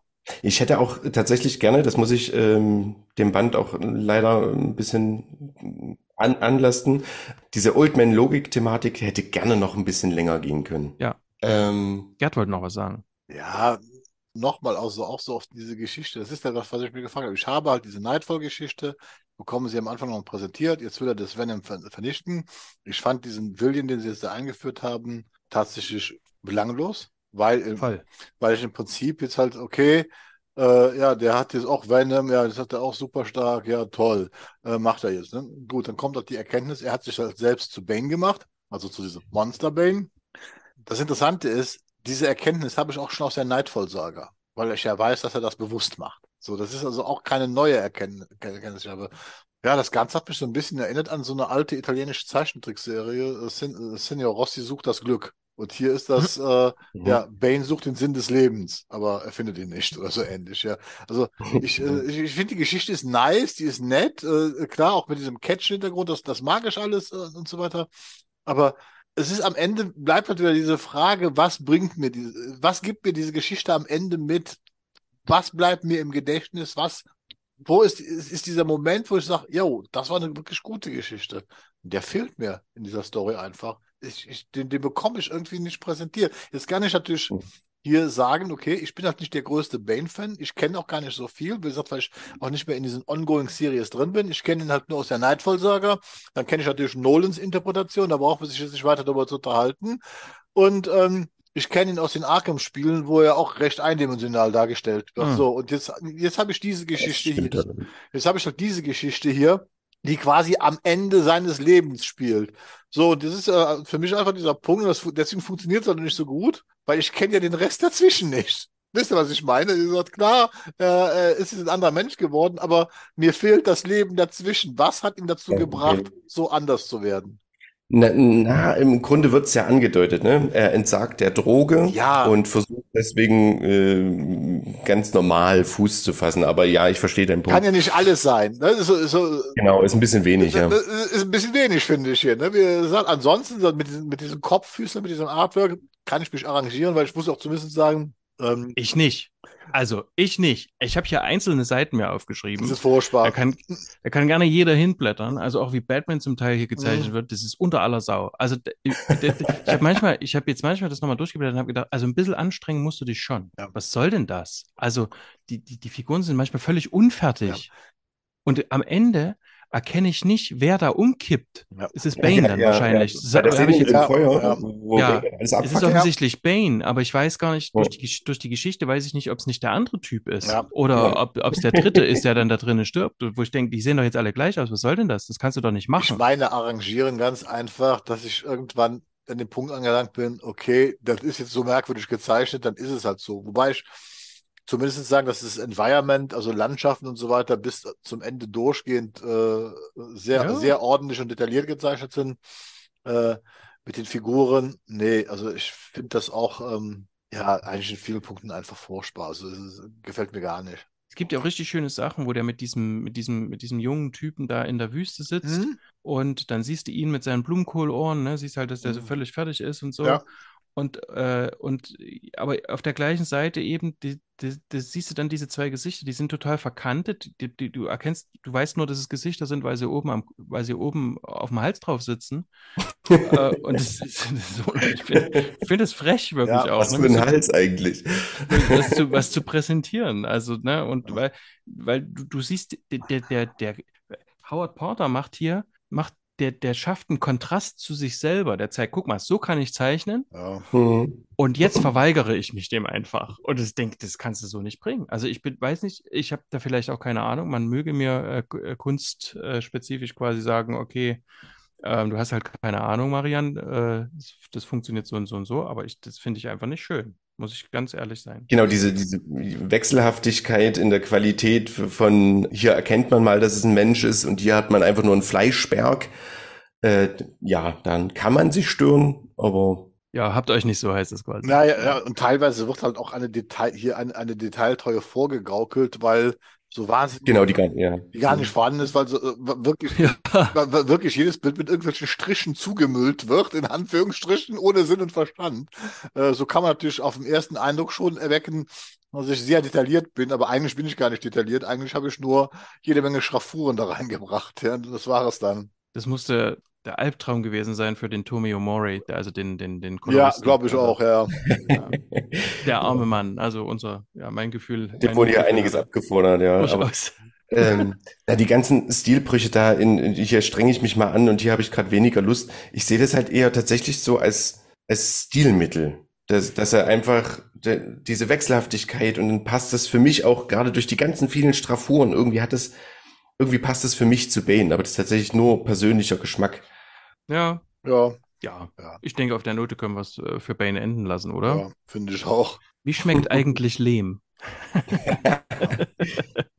ja, Clayface haben wir eigentlich schon, ne? Äh, ähm, diesen, diesen One Bad Day als Film zu verfilmen, äh, diesen Killing Joke, das fand ich großartig, Ja, ist die Idee. Das ist das, wie, wie wir es am Anfang gesagt haben. Ich habe zuerst gedacht, sag mal, geht's noch? Und dann eigentlich schon auf der, bei der nächsten Seite cool. Ja. Er hat Hm? das ja gar nicht, nicht ausgeführt. Wir hatten das nur Ja. äh, angedeutet, weil das als Spoiler gezählt werden könnte. Es ist eine großartige Idee erstmal. Also erstmal, weil es äh, so schön reinreferenziert in, in dieses Konzept, wo, es- wo es herkommt. Äh, ich finde es sogar sehr schön, dass man sich in ein paar Panels dazu benutzt, äh, tatsächlich Szenen aus Killing Joke darzustellen. Ne? Also, Ja, exakt. was mir hier besonders gut gefallen hat, und das hört sich jetzt im ersten Moment do- doof an, weil ich das beim Riddler bemäng bemängel, was mir hier gefallen hat, ist, dass Clayface ein Psychopath ist. Und zwar ein vollwertiger. Und was hier äh, für mich super funktioniert, ist dieser Punkt, der möchte ja eigentlich ein besserer Mensch werden, ein besserer Schauspieler, ein neues Leben anfangen. Wie er sich aber selbst jedes Mal immer eine Stufe weiter eskaliert. Mhm. Ne? Er, er wird abgelehnt ne? und dann, also das jetzt fängt damit an, dass er diese Rolle nicht bekommt von dem ähm, Joker. von dem Joker, sondern sein Kollege, Dem er auch noch Tipps gegeben dem er noch hat. Tipps vorher. gegeben hat, dem er noch Tipps gegeben hat. Das ist, er fühlt sich ungerecht behandelt. Hm. Erstes Opfer. Er übernimmt diese Persönlichkeit, was ich total cool finde. Und das steigert sich ja immer weiter, weil er übernimmt zwar die Persön das Äußere dieser Figur, aber natürlich nicht das Innere. Das heißt, wie er dann anfängt zu spielen, spielt, Mhm. spielt er ja so wie er ist. Äh, und das fällt natürlich sofort auf, dass es nicht der Typ ist, den man gecastet hat, sondern dass das hier ein ganz anderes, der nur so aussieht. Und Der kann also gar nicht gut schauspielern. Eben drum. Er, er kann nicht gut schauspielern und, und er eskaliert wieder. Er eskaliert klar. wieder und der, der nächste Tote. Das heißt, der geht hier durch einen Berg von Leichen. Das hat eine, das finde ich großartig. Das Ja. hat eine absurde Form von Humor. Dass das sich immer, Ja. immer, immer weiter. Mhm. Das ist, das ist, das ist, weil es immer weiter eskaliert. Es eskaliert von Seite zu Seite wird das immer schlimmer. Und er bringt sich eigentlich immer weiter in eine, in eine noch weitaus unmöglichere Situation, weil er einfach nicht begreift, worum es eigentlich geht. Das ist, äh, das finde ich, das finde ich klasse, Ja. das finde ich großartig. Was ich spannend fand, war, ich folge die ganze Zeit einem Charakter, der mir fast von Anfang an nicht sympathisch ist. Genau, ganz genau. Das ist unglaublich und es ist aber spannend, wie, wie weit der kommen wird. Also das, das ist Ja, vielleicht. genau, man fiebert dann so ein bisschen mit. Na, kriegt er den noch? Kriegt er die Kurve vielleicht? Nee, kriegt er nicht. Nee. Nee, kriegt er nicht mehr Nein, genau. vor, genau. vor allen Dingen, es ist, äh, ich meine, der sieht ja aus wie ein Matschhaufen im wahrsten Sinne des Wortes, ne? Also Mhm. man sieht, und er ist extrem narzisstisch eingestellt und von sich so überzeugt, was er, das ist, ist ja auch, wenn er dann seine Reden schwingt mit dieser Rolle, das muss man spüren, weißt du, so, ich denke, du, du, du merkst überhaupt nicht, wo, wo du lang bist. Ja, also der ist, der ist völlig abgeschnitten Ja, ne? von außen. Und aber wenn es darum geht, irgendwie Schuld zu verteilen, dann geht's, dann wird es immer Genau, da werden es immer, ne? immer andere. Ne? Alle anderen sind schuld, dass er nicht gut rüberkommt, dass man ihm irgendwie schlecht ist. Aber es ist großartig. Ich musste da auch stark hier an Klaus Kinski denken. Also wie der dort äh, tatsächlich, er geht, also Clayface geht wirklich über Leichen. Äh, Klaus Mhm. Kinski hat das dann äh, emotional, verbal natürlich auch gemacht, wahrscheinlich auch übergriffig, äh, geht es auch zu weit. Aber dieses, dieses nicht eingestehen wollen, na vielleicht bin ich nicht der, für den ich mich ausgebe und trotzdem nochmal den nächsten Kill mitnehmen, um das dann irgendwie nochmal zu probieren. Da komme ich nämlich auch zu dieser komödiantischen Art und Weise, der reitet sich immer weiter rein. Und für uns als interessierte Leserschaft äh, ist ja relativ schnell nah, äh, klar, dass der aus der Nummer nie rauskommen wird. Ja. Was, was hier ja sehr auffällt, ist trotzdem, dass der, dass der so, der ist emotional sehr abgeschnitten. Ja. Deswegen kann man das auch als Groteske quasi empfinden kann, auch darüber lachen gewissermaßen, weil diese Figur selber überhaupt gar keinen emotionalen Bezug zu dem herstellt, was dort passiert. Der ist ja Mhm. manchmal nicht mal erkennbar wütend, also auch in diesen Monologen. Nein, Der ist irgendwie, das ist gar nicht so, dass der sich da jetzt drüber beschwert oder so. Da wäre ich jetzt eben so bei Mhm. Kinski, der sich da stundenlang beschweren konnte über, über irgendwas, wie, wie er da jetzt schlecht behandelt worden ist oder so, sondern das ist wie so ein, wie so ein Kind, das gar nicht versteht, wie die Welt funktioniert, ist es so völlig, völlig abgeschnitten einfach und denkt sich, ja gut, der probier es jetzt halt bei dem, Mhm. ne? Und geht dann irgendwie so weiter und explodiert dann wieder und begreift gar nicht, was da jetzt eigentlich so passiert ist, ne? Und macht das halt. Also, der lebt in seiner eigenen, also ich sag mal, Wahnsinn. der lebt in seiner, Ja. seinen eigenen Völlig. Welt der, und der Ja. nimmt diese Außenwelt überhaupt nicht so wahr, wie wir das wahrnehmen, sondern der, der sieht Hm. halt nur noch seine eigene Realität. Äh, und das ist natürlich großartig. Was diese Geschichte auch wirklich so ein, macht, ist diese Idee von vornherein, die ist ja wie ein Drehbuch aufgemacht. Das fängt ja schon Ja. beim Artwork an, dass du halt auch tatsächlich Regieanweisungen und Szenenbeschreibungen äh, liest, ähm, die explizit wieder diesen filmischen Charakter hervorheben, weswegen diese Geschichte auch tatsächlich eine reine Fantasiegeschichte sein könnte, dass wir tatsächlich nur hier ein Skript lesen für eine mögliche äh, Clayface-Geschichte. mhm. Aber für mich ist das Ende der Knaller, weil da kommt dann eine gewisse Ja. Tragik rein. Das ist am Ja. Ende dieses Panel in der, in der Zelle, wo du merkst, dass er in diesen ganzen Persönlichkeiten gefangen ist, aus denen er nicht mehr rauskommt. Die da alle, wo er als Häufchen Schlamm in der Mitte und all diese Personen, die er imitiert hat, um ihn herum stehen, mit ihm verbunden, wo er als auch tatsächlich grafisch vielleicht ein bisschen zu plakativ dargestellt wird, dass auch alles in ihm drin war. Ja, und er halt auch sagt, ich brauche von euch mal eine Rückmeldung. Und die Mhm. können ihm natürlich keine Rückmeldung Genau. geben. Er hat ja, er hat sich ja mit denen überhaupt nicht beschäftigt. Er hat ja kaum gechannelt. Der, was er ja versucht zwischendrin ist auch, ich- also ich muss es ein bisschen, ähm, ein bisschen einschränken, was ich vorhin gesagt habe, aber äh, der hat ja auch versucht, trotzdem auch so Bindungen einzugehen oder Mhm. so Anerkennung zu bekommen oder, oder, oder Nähe Mhm. zu finden. Aber der tapst auch da völlig rum, hat Ja. überhaupt keine Ahnung. Und das einzige Mal, dass man ihn wirklich reflektierend erlebt, das ist, als es ganz zum Schluss eskaliert und als er versucht, Batman zu erzählen, wie furchtbar Hollywood ist, was, was alles stimmt. Ja. Er hat ja dann auch diesen, diesen einen Mhm. Typen, das ist übrigens großartig, müssen wir gleich nochmal drüber reden, ähm, ähm, weil das ja an uns DC-Fans gerichtet ist. Aber der hat ja dann auch diesen, diesen, diesen einen Typen, der auch ein Ekel ist irgendwie, wo du so denkst, nee, das, ne, Mhm. es sind ja auch Arschlöcher, auf die der trifft und man wird dort auch nur ausgespuckt und so. Ja, Und dann steht aber Batman da und sagt, neun Menschen, ja, Basil. ja. Ja. Neun Menschen an einem Tag. Alles andere zählt Mhm. nicht. Wo du auch Batman, der taucht, weiß ich nicht, zwei Sekunden lang auf, Ja. hast du auf einen Punkt erzählt. Genau. Fertig. Genau, ganz genau. Wahnsinn.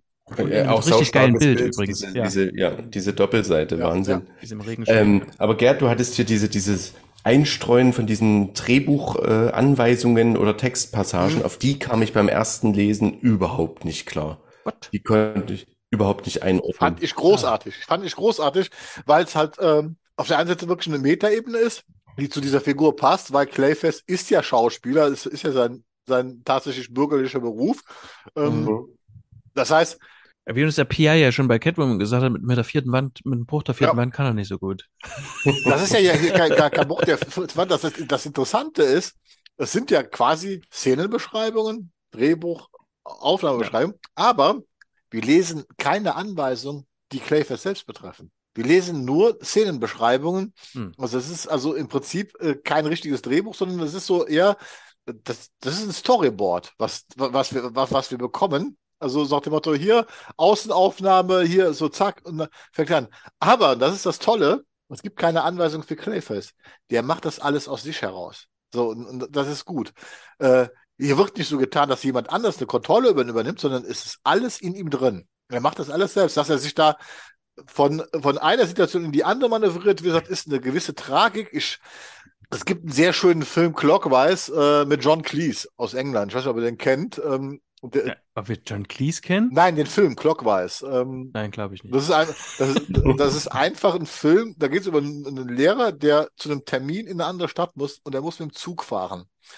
Und der Zug hat Verspätung. Und dann passiert es, das war, was eine Komödie ist, es kommt zu immer abstrusen Situationen, weil er will ja pünktlich zu seinem Termin bekommen. Aber eigentlich, dass er das nicht schaffen wird, wird dann irgendwann klar, weil er sich so verhält wie Clayface, weil er bringt sich von einer unmöglichen Situation in die nächste unmögliche Situation äh, und kommt da nicht mehr raus. Das heißt, er macht dieses eine, diese eine Situation immer schlimmer, weil er sie immer wieder dupliziert. Das macht Clayface auch. Der ist aus eines den, den ersten Typen, den er da umbringt, anstatt jetzt dann wirklich zu spielen, das, was er macht, um dann diese Rolle noch zu machen, um da rauszukommen.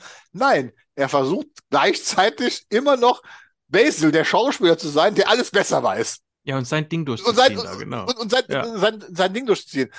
Das Ding ist natürlich auch, der soll den Joker spielen. Ja. Und Clayface kennt den Joker. Ja. Selbstverständlich. Der kommt aus Gotham. Genau. Der hat bestimmt schon mal mit dem zusammengearbeitet. Wenn du aus den Arkham-Spielen rausgehst, er war der Joker. Ja.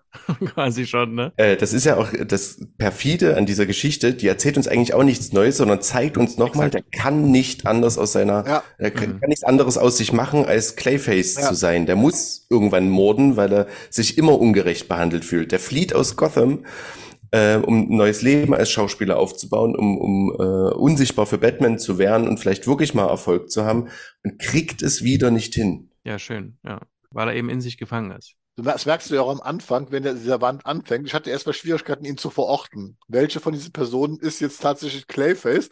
Aber es, wenn man genau äh, liest, merkt man plötzlich, ja, es ist die Person, die sich in keinster Weise für die äh, Dialoge der anderen zwei Personen, also seiner Freunde, die er da noch hat, äh, ach, dann nur ansatzweise darauf eingeht. Der redet die ganze Zeit an denen, und daran erkennt man so, ist mir so, Moment, das muss das sein. Das ist, ist das da ja dann auch, ähm, weil das von Anfang an konsequent durchgezogen ist. Von Anfang an nimmt der überhaupt seine Umgebung überhaupt nicht wahr. Also er merkt auch nicht mal seine Mhm. Freunde, die ihn ja selbst als Freund ansehen, die reden mit ihm und er kriegt das alles gar nicht mit, was sie mit ihm, was, was, was sie zu ihm sagen. Das ist hochinteressant. Also ich, ich mag den Band tatsächlich sehr. Ich finde tatsächlich auch, dass ähm, das, was im Catwoman also so, so angeteasert wird, hier wird sich eine, eine Genre, eine, eine Branche rausgenommen und wird sich an der abgearbeitet mit der Thematik von Gier und was bist du wert und wie wirst du halt behandelt und äh, das hat mir halt bei Catwoman dieser Fokus gefehlt und hier in Clayface finde ich den aber. Hier, hier kann ich das irgendwie fühlen. Ja. Weißt du, was ich meine? Ja, aber warum, warum ist das hier auch so? Weil es auch an uns gerichtet Genau. ist. Als Nerds und als Leute von, von DC. Äh, Ich will diesen, diesen, diesen einen Typen, diesen Produzenten mal kurz Ja. zitieren. Das eine, das eine ist, wo er sagt hier, ja, wir machen jetzt aus, hör mal zu, dein Film ist jetzt gecancelt über One Bad Day quasi. Äh, Wir machen jetzt, äh, äh, wir machen jetzt das Graue Das Graue Phantom, ja. Phantom-Franchise. Und Mhm. der, der Zombie-Typ wird's filmen. Da- Jeder weiß, wer der Zombie-Typ ist. Und ähm, das Schönste finde ich dann eigentlich, der redet dann über die Konsumenten. Und damit redet er über uns. Ja. Er Ja. sagt dann nämlich, also ähm, eigentlich sollten sie den Gestank riechen, also quasi das Billige. Wir geben denen immer wieder das Gleiche. Eigentlich sollten die den, Gedank, den Gestank riechen. Ähm, aber sie tun das auch. Außer man findet ihren Lieblingsgeschmack heraus. Und dann kriegen sie so viel wie möglich davon auf einmal. Und dann mal konsumieren die das den ganzen Tag, streamen ihn, leben ihn. Und die Einnahmen sprudeln. Auf wen ist das gemünzt? Auf jeden Fall nicht auf DC, weil da sprudelt gar nichts. Nee, pass auf. Ja, aber das ist die Idee von, ne? Also, äh, das ist mein Geld, mein Gewinn, also entscheide ich. Ihre kleine Love Story erhielt grünes Licht, bevor ich das Studio übernahm. Sie hat kein Franchise-Potenzial. Hm. Und am Ende, mein Lieber, tun wir hier alles für die Fans. Und dann lacht er so, stirbt er Ja, kurz drauf. Ja. Und, wer, und, und, wer, wer, wer ist damit gemeint? Na, Seslev kann es nicht sein. Der kam, glaube ich, der kam, glaube ich, ähm, Der war schon. der kam, glaube ich, später, Nee, oder? das ist auf Seslev Ist gemünzt. doch das ja. Seslev. Weil das Okay, ist gut. im Prinzip, ich musste da mich da sofort auch an den ge gecancelten Batgirl-Film denken. Ja, Weil ja. im Prinzip ist genau das, was Seslev gemacht, gemacht hat. Er hat nämlich den Batman-Film, Batgirl-Film ja deswegen gecancelt, weil er laut seiner Aussage so mies ist, kein Potenzial, da was weiter daraus zu machen. Äh, ja, macht doch das Franchise kaputt. Ja. Also Ja. du kannst jetzt kein Franchise mit ja, draufbauen, genau. ja, ja, Und der Zombie-Typ ist zu dem Zeitpunkt, als der Comic wahrscheinlich entstanden ist, ist der Zombie-Typ Zack Snyder. Genau, natürlich. Einfach, weil der halt einen Zombie-Film gedreht hat. So. Ja. Aber das, das ist, das ist zum Beispiel eine Metaebene, eine vierte Wand, die, die ne, Das ist Metaebene. Ja. Ja. die, die, die aber, äh, also, ja, die spricht mich persönlich an, aber die finde ich nicht so äh, in your face wie bei Catwoman. Was? Nee, ja, Ja, ja, das ist nur für Leute, die sich damit auskennen. ja, deswegen mag ich das ja so. Ja, es Deswegen wäre aber ja bei Catwoman auch, ne? schwierig. Ja, aber es ist ja bei Catwoman ist ja genau das das Problem. Das sind so Sachen, mit denen du dich nicht jeden Tag beschäftigst oder, oder viele Leser sich nicht jeden Tag damit beschäftigen, dass andere Leute jeden Tag irgendwie strugglen müssen, da, damit sie ihre Miete bezahlen können. Ähm, wenn, wenn, wenn ich nicht dazugehöre, dann, dann ist es ja in Ordnung irgendwie. Also, ihr sagt ja quasi, ich fühle es nicht, ja, weil es nicht in your face ist an der Stelle. Da kriege ich nur am Anfang mal kurz gesagt, Leute können ihre Miete nicht bezahlen. Ich wollte ist- auch nicht wieder äh, äh, Catwoman-Bashing betreiben, sondern ich wollte hast sagen, aber. hier, ja, ups, upsie. ähm, hier, hier kriegt mich das halt so, so, so liebevoll so an der Hand. Na, du kleiner Nerd, ne? Wir wissen Ja, ganz genau, warum du jetzt diesen Band hast. Und wer diesen Band auch haben möchte, sollte mal auf die Seitenzahlen aller Bände schauen. Mhm. Und das finde ich halt su- super schlau und halt auch so ein bisschen frech, weil die mich ja auch so teilweise ja ein bisschen kritisieren. Ne? Ja, voll. Hm. Das lasse ich mir auch gerne mal gefallen. Ja, Und nicht von dir, Marian. ja. Ist auf jeden Fall Weil es konsequenzlos ist im, im Clayface-Band. Es ist auf ja, jeden okay. Fall eine, eine wirklich cool erzählte Geschichte. Hier passt auch das Artwork und so weiter. Äh, Ich fand Batman cool sogar. Also. na ja, war eine, das ist ja das, was ich sage. Wie gesagt, wenn das passt und man ihn on point einsetzt, das ist dieser Satz, neun Opfer in einem Tag, damit ist alles gesagt, wie er da steht. Da weißt du ganz Hm. genau, wofür er steht. Du lässt Batman das sein, was Batman ist, was Batman sein soll. Mhm. Und dann brauchst du auch keine 20 Seiten mit ihm, dann reicht halt auch eine Seite mit ihm. Das ist, ist, ist vollkommen in Ordnung. Und hier zu dieser Geschichte, um sie zu Ende zu bringen, passt sie perfekt. Ist einfach Wirklich grandios gemacht, ja. groß, Ja. großartig. Und das Schöne dann, Clayface sagt ja, ich bin alle und jeder. Genau. Und das sagt Batman dann, das bedeutet, du bist niemand. Genau. Und genau, das ist es. Ne? Ja. Du musst dich halt auch mal festlegen, Ja. gewissermaßen. Mhm. Ja. Beziehungsweise, wir haben ja jetzt auch noch festgestellt, das, was er will, das will halt keiner in Hollywood. Genau. So. Also es ist, es ist eine wunderbare schwarze Komödie, die da abgeliefert worden ist, ähm, die zu den Highlights der Serie auf jeden Fall zählt. Und jetzt kommen wir zu einem weiteren Highlight. Ja. Na, dem Highlight. Ras Al Ghul. Naja, komm, Freeze, ne? Ja. Ja, also, wobei ich, also inzwischen genau bei, bei dir Ja, bin, sind für mich gleich, gleichwertig. Also äh, Ja. Ras ist für mich mit Freeze, ähm, ich konnte mich jetzt nicht entscheiden, welches Nummer eins ist. Ähm, Ja, weil die Tonalität auch so unterschiedlich sich anfühlt. Ne? Das eine ist so kuschelig warm und das andere ist so wow. was hier bei der Geschichte mit Ras Al Ghul, was, was die Autoren Tom Taylor richtig macht, ist, er hat Respekt vor den beiden Figuren. Er hat sein Material studiert und diesen Respekt spürt man in jeder Seite, wie er diese Figuren darstellt. Und das ist das, was ich meine. Ähm, du kannst Batman in eine unmögliche Situation bringen. Du hast du hier. Batman muss Ras Al Ghul aufholen. Der kann aufgrund seines Kodex kann der gar nicht anders. So, da hätten wir jetzt wieder eine billige Nummer draus schieben können und das irgendwie verdrehen müssen. Aber hier wird hingegangen, auf sehr intelligente Art und Weise. Ras Al Ghul kann sein Ziel tatsächlich durchbringen, weil sein Ziel ist ja tatsächlich nachvollziehbar, dass die Welt dadurch besser wird, wenn diese Personen verschwinden. Mhm. Kann, kann der normale Leser, äh, also rein so von der moralischen, ja, nee, das muss eigentlich so gemacht werden, anders funktioniert es nicht. Und ich kann trotz Batman aber Mhm. trotzdem Batman sein lassen mit seinem Kodex. Der eben sagt, man kann nicht dafür morden. Genau. Ne? Also der, der Zweck heiligt nicht die Mittel. Mhm. So, Ja. und jetzt habe ich dieses Dilemma. Dieses Dilemma, der eine, das eine geht nicht, der andere muss das bekämpfen. Der eine respekt, die respektieren sich auch beide. Das kommt ja rüber und Ras Al Ghul hat größten Respekt vor dem Vater seines Enkels, was hier tatsächlich auch eine entscheidende Rolle spielt, weil das genau, Mhm. genau diese Konstellation ist. Marian hat ja schon alles vorher gelesen. Ich bin dann ja immer mit Panini eingestiegen. Ähm, der hatte schon gemeint, na ja, mal gucken, was du dazu sagst. Und ich habe dann, Ich hatte Angst, dass du mir das kaputt machst. Und ich hatte Angst, dass es grausam wird. Ja. Aber ich hatte dann so das, das Cover lange Zeit angeschaut, bevor ich dann wirklich mal die Zeit dafür gefunden habe. Ich dachte mir so, Ras, Al Ghul, hm. hoffentlich ist der kleine Damien mit dabei. Das würde ja nur Sinn machen. Und dann habe ich den Damien hier drin. Ich habe kleinere Gewaltspitzen. Ich habe einen hochemotionalen Ras Al Ghul. Ich habe ähm, sogar den Tod von Batman einmal mit drin. Hm. Warum nicht? Gönn dir. Mhm. Äh, hier steckt so viel gutes Zeug drin, gute kleine äh, Querverweise, äh, was Marianne vorhin auch schon im Non-Spoiler-Teil meinte, viele äh, Referenzen auch. Und dann hast du diese, diese unglaublich guten Zeichnungen. Also die sind fantastisch. Mhm. Ja, das ist, das, Ja. das ist genau das, was ähm, damals schon Danny O'Neill mit Ra's al Ghul und Batman gemacht hat. Ähm, auf diesen Ausweg aus dieser unmöglichen Situation, der ist also da mehr als nur inspiriert, weil es hat alles schon mal so gegeben in der Form. Das will ich auch gar nicht hier in Abrede stellen. Tom Taylor macht es aber sehr geschickt. Wie gesagt, er tötet Batman, weil er weiß, Batman muss ihn jagen. Er respektiert Batman, aber wir haben natürlich diese Lazarus-Gruppe. Das gehört ja zur Ra's al Ghuls Legende einfach dazu. Genau, deswegen schockiert es auch nicht, dass Batman stirbt. Genau. Das muss man dazu sagen. Ne? Hm. Wenn, wenn man das kennt, weißt du sofort Bescheid. Aber das ist eine sehr, sehr geile Idee, also dieses Dilemma aufzulösen. Das heißt, er tötet Ja. Batman, er kann seine eigenen Ziele durchsetzen. Jetzt wird Batman wiederbelebt. Der kommt wieder, der natürlich trotzdem seinem Kodex verhaftet ist. Nein, ich kann dich nicht gehen lassen. Also, was macht Ras Agul in dem Moment? Weil er so einen Respekt vor diesem Mann hat, bringt er sich um. Und wir wissen auch wieder, das ist natürlich kein endgültiger Tod von, äh, Mhm. von Ras Agul. Das ist also mehr als offensichtlich, wenn man die Figur kennt. Aber es hat den, den Zweck, dass wir am Ende wieder einen Status quo herstellen. Das heißt, wir braucht, der Tom Tyler brauchte Batman nicht zu verraten. Er brauchte ihm keinen neuen Charakter zu, auf, auf, auf dem Leib zu scheinen, sondern er konnte diese Figur so belassen und zwar mit Würde so belassen, wie sie ist. Und er lässt tatsächlich Ras Al Ghul sogar dadurch sehr heldenhaft hier wirken. Und was hier sehr schön ist, und das erklärt Tom Tyler, und das macht er, finde ich, sehr gut. Taylor. Hey, Taylor, Tom Taylor, sorry. Tom Taylor sehr gut, weil es sogar besser macht als Danny O'Neill damals. Das ist die Origin von Russ am Anfang, die erzählt wird. Von diesem Jungen, Ja. der diesen Wolf macht.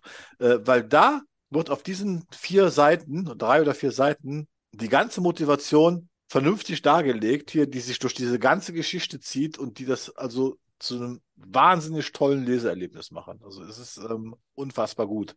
Aber ich bin ein bisschen schockiert, dass ihr den Tod von Batman nicht schockierend fand. Also dazu muss man ja sagen, für die, die es noch nicht gelesen haben, Robin, Damien muss das mit ansehen und ihm ist es nicht so klar. Ja, dann schmeiße ich meinen Ja, Papa das mal kurz schlimm. Das in die war schlimm. Grube. Ja. Und da gibt's ein, ein riesiges äh, ein Panel dazu äh, mit aufgerissenen Augen. Dann zieht sich Damien noch die Maske von Batman über. Da sieht man die Tränen runterlaufen. Also ich fand das schon Ja, für Damien ist es schlimm, packend. aber dass Batman nicht wiederkommt, äh, habe ich keine Sekunde geglaubt. Ich wusste sofort, dass Batman Genau. irgendwann in die Lazarusgrube geschmissen Und das wird. war, Ja, das ist klar. Das- ja, Ja, aber das trotzdem war es für mich, war es für mich schockierend, dass Damien überhaupt sowas durchmachen muss. aber ja, Ja, das, Aber er, er weiß das auch. Das darf, darf mir jetzt auch nicht von der, von, von der Hand weisen. Also in dieser ganzen Origin, Damien wei- weiß von der Lazarus-Gruppe, der weiß auch, was passiert. Also, dass er natürlich inzwischen auf Batmans Seite ist, hat eine, hat, hat noch an, an, andere Gründe. Das ist ihm wahrscheinlich klar. Was hier wichtiger ist, ist, dass Damien, und das ist für mich das Entscheidende, trotz dieser Situation, weil wir wissen ja alle, das war ein kleiner Assassine, mhm. kleiner Killer, Ja, ein kleiner unsympathischer Killer. genau. der eine sagt so, der andere sagt so. Ja, ist ja egal, aber wie gesagt, er war ein Killer und der sich aber hier trotzdem, und das finde ich sehr gut für diesen Charakter, dafür entscheidet, dieses Versprechen, was er seinem Vater gegeben hat, auch einzuhalten. Weil Mhm. eigentlich Ja. hätte es ja auch genau andersrum können. Er hätte es durchdrehen können und versuchen, alle umzubringen. Nein, er hält dieses Versprechen ein. Er war Mhm. die ganze mit der, Mas mit der Maske, mit der Maske, ja. quasi. Ne? er war die Mhm. ganze Zeit bei ihm. Das ist also, er wusste, dass der wiederbelebt wird irgendwann. Das Rasagro Aber vielleicht nicht in dem Moment. Ich weiß, was, was Pierre meint. Es ist in dem Moment schlimm. Ja, ja. Ich sehe, wie mein Vater erstochen wird. Ne? Ja, aber, Ja. aber wie gesagt, die, die, die, diese Konstellation, das ist, ich weiß, ich mü- müsste nochmal nachlesen, aber so ähnlich ist das in den 70er auch schon mal Ach aufgetreten. ja, Batman ist schon 500 Mal in die Lazarusgrube geworfen worden. Ne? Aber diesmal, das fand ich eben schön und das ist der Unterschied zu allen Geschichten. Diesmal hat es, hat es durchgezogen. Der hatte die Schnauze voll Mhm. und jetzt hat es halt durchgezogen. So, ich, ich finde, es gibt ein paar Sachen, die man kritisieren kann tatsächlich. Also das, es, es gibt so ein paar Plotkniffe, die man hätte anders lösen Mhm. können. Also, dass die Talia Al Ghul sich völlig unverkleidet dieser umweltfreundlichen Erbin von Ja. diesem ersten Mordopfer quasi vorstellt, Mhm. wo doch klar ist, dass mir der Batman sofort auf die Schliche Ist kommt. unglaubwürdig, ja, habe ich auch gedacht. Ist so, Und die wundern sich dann auch noch drüber und sagt, ah, die, jetzt ist mir der, Ja. jetzt hat der Batman das rausgefunden und so, wo ich denke, ja klar hat er das rausgefunden. ja. Du hast bist hingegangen, hast gesagt, guten Tag, mein Name ist Talia Al Ghul, ich würde gerne mit ihm reden. so, wo ich denke, okay, gut. Das ist genau wie mit den Und- Chlorspuren auf der Pistole. Er wurde in seinem. Pool erschossen. Da habe ich auch gedacht, okay. Ähm, Ja. Wobei ich mich dann auch wiederum frage, das Ding ist im Meer versunken, also da ist die Pistole rausgefischt worden. Wie viel Comic Magic. Na, du weißt doch nicht, wie Chlor ist. Da müssen wir mal hier Mark Benecke oder so fragen, wie das ist. Ja, ja, gibt es irgendwie eine Halbwertzeit? Äh, wird das nicht durch Millionen Liter von Meerwasser einfach weggespült, dass es nicht mehr. Ist egal. Was ich aber sehr schön finde, ist so dieses, wie, wie Ras sich halt die Welt erklärt. Ne? Also der nimmt so aus diesem, wir kennen das ja mittlerweile, also dass es so Menschen gibt mit zu viel an irgendwas. Also äh, an Intellekt oder Geld oder eben hier Unsterblichkeit. Und die haben, fallen dann irgendwann so dieser Illusion anheim, ähm, dass sie viel mächtiger sind als alle anderen und dass sie damit auch Verantwortung Mhm. tragen. Also ich Mhm. bin, bin, ich bin gerade so bei jemandem, der ähm, Autos, Raketen äh, herstellen kann und Social Media übernehmen. ähm, Was Männer alles schaffen, wenn man sie mal machen lässt, wa? ja, genau. Und äh, die einfach sehr viel Geld im Hintergrund haben. Oh. Genau, also nicht dann irgendwie so die Idee von bekommen, naja, hier äh, mit großer ähm, Macht kommt große Verantwortung und das aber so pervertieren im Sinne von, ja, das sind halt auch Kollateralschäden in Ordnung, ne? Und ich meine, der, der will hier elf Mann umbringen, Ras Al Ghul, und nimmt dafür in Kauf, dass 3000 Richtig. äh, andere sterben oder so. Ja. Und, es geht einfach, das geht einfach in Batmans Welt nicht und das ist auch was, das würden wir quasi in keiner Gerichtsbarkeit quasi hinnehmen. Das ist Terrorismus. und er rechtfertigt sich damit, dass er dann ja in seinem Monolog sagt, dass er aber keinen Genozid äh, Genau. äh, begangen hat. Also, also Den hätte er damit quasi aufgewogen. Genau. Ne? Also das, das Leid der vielen Ja. äh, wiegt gegen das Leid der wenigen, Ja, ne? ja, so gewissermaßen. Und was es aber ist, ist eben, er begründet das eben mit diesem, ich habe das erlebt und die Leute, die, die lernen es einfach Mhm. nicht, also muss Ja. ich das jetzt Ja. übernehmen. Und da finde ich schön, dass Batman dem entgegensteht und ich finde auch schön, wie Ras quasi erklärt, ja, okay, Batman kann halt auch nicht anders, der hört halt nicht zu, der ist halt reich geboren. Genau, ja, ja, hat, ja. hat er halt nicht viel Frustrationstoleranz ungefähr. Das fand ich sehr schön. aber dann auch wiederum sehr schön Schwertkampf zwischen also Ah, Ras love und, äh, und Batman ähm, muss immer oben ohne sein. muss immer oben ohne sein, mit der Batmaske trotzdem auf, was ich auch immer wieder ja, ja. ist, glaube ich, schon damals im dritten Comic von, mit Ras Al Ghul, damals von, von, von Danny O'Neill auch Ja. genauso äh, dargestellt worden. Ich liebe es einfach, ne? Ich, Ja. ich liebe es auch. Ja. Ähm, was ich aber auch wiederum schön finde, ist, auch wenn das natürlich pervers ist, mit dem, er hat keinen Genozid begangen, dass Ras Al Ghul tatsächlich gelernt hat, im Gegensatz zu früher. Also er ist eine Stufe weiter, nach dem Motto, ähm, Hm. weil seine ersten Versuche waren ja, wie gesagt, äh, quasi ganze, äh, die Menschheit auszurotten, Mhm. ähm, ganze Städte auszurotten, um das Übel zu bekämpfen, dass er tatsächlich gelernt hat und jetzt hier einen, in Anführungsstrichen anderen Weg geht. Okay, wir haben diese 30 Firmen, die für einen Großteil der Umweltverschmutzung verantwortlich sind. Ich setze die jetzt unter einer anderen Führung. Das ist eine neue Ebene, die, die, die Mhm. eingeführt haben, äh, eingeführt haben. Und und die ist so nachvollziehbar. Genau. Also ich, ich habe da wirklich große Sympathien für. Ob das ist, also klar, es ist nicht umsetzbar, vor allem nicht mit den Mitteln, aber es, es klingt in seiner Erzählung, in diesem Band, klingt das alles wirklich nachvollziehbar. Auch dieses, dieses, gibt es so eine Doppelseite, wo äh, Ras in der Mitte steht und dann wird so gegenübergestellt, wie die Meere mal ausgesehen haben Mhm. oder die Steppen mal ausgesehen haben und auf der anderen Seite, was der Mensch halt draus gemacht hat. Und das, Ja, dieser Ja. Schmerz. Ja. Ja. Genau, und ja, Ras, mach mal bitte. Mach, mach mal schnell jetzt. ich hätte ich hab, ich hätte ihm den Erfolg gegönnt und das Ja. kommt ja dann am Ende raus. Ähm, er hat es geschafft und es ist tatsächlich sinnvoll für die Erde gewesen. ja. Ob, wissen wir noch nicht, ne? Aber er hat es zumindest geschafft. Also, das ist auch mal was Neues. Also, dass wir tatsächlich, also, wo ich auch gedacht habe, habe hab ich das vorher schon mal gelesen? Nee, ich glaube, in der Form. Das ist, ein, das ist ein Gegner, das, ne? Ja. Das ein Gegner das durchgezogen Mhm. hat, genau, und auch gewonnen hat, Ja, quasi ja. am Ende. ja er, ne? er hat am Ende gewonnen. ja, ja, das ist ja, eben. was ich sage. Er hat gewonnen und trotzdem haben wir Batman als Figur nicht kompromittiert. Mhm. Das ist die Ja. Kunst. Das ist die Kunst, die, wenn wenn man sowas schreibt. Ich finde es übrigens wichtig, dass wir nicht sehen, dass die Erde jetzt ein Paradies geworden Genau. ist, sondern dass es die Vorstellung Mhm. ist von, von Ras und seiner, und seiner Sippe Genau. quasi. Dass die das denken und wir das auch annehmen können, aber dass es Mhm. offen bleibt.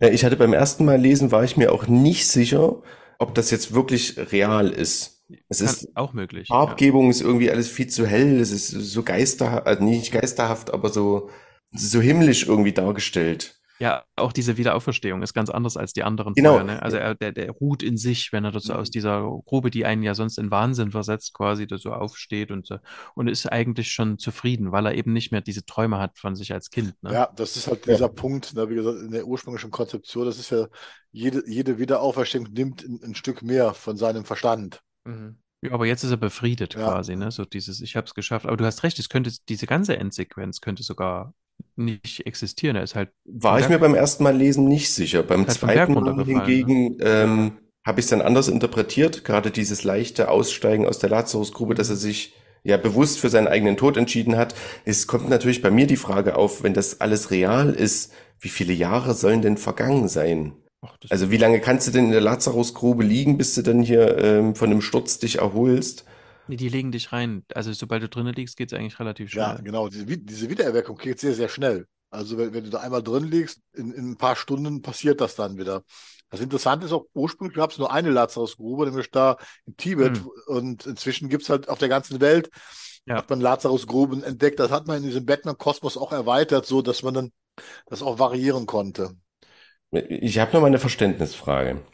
Auf der vorletzten Seite meint Talia, alles ist ganz nach Plan verlaufen.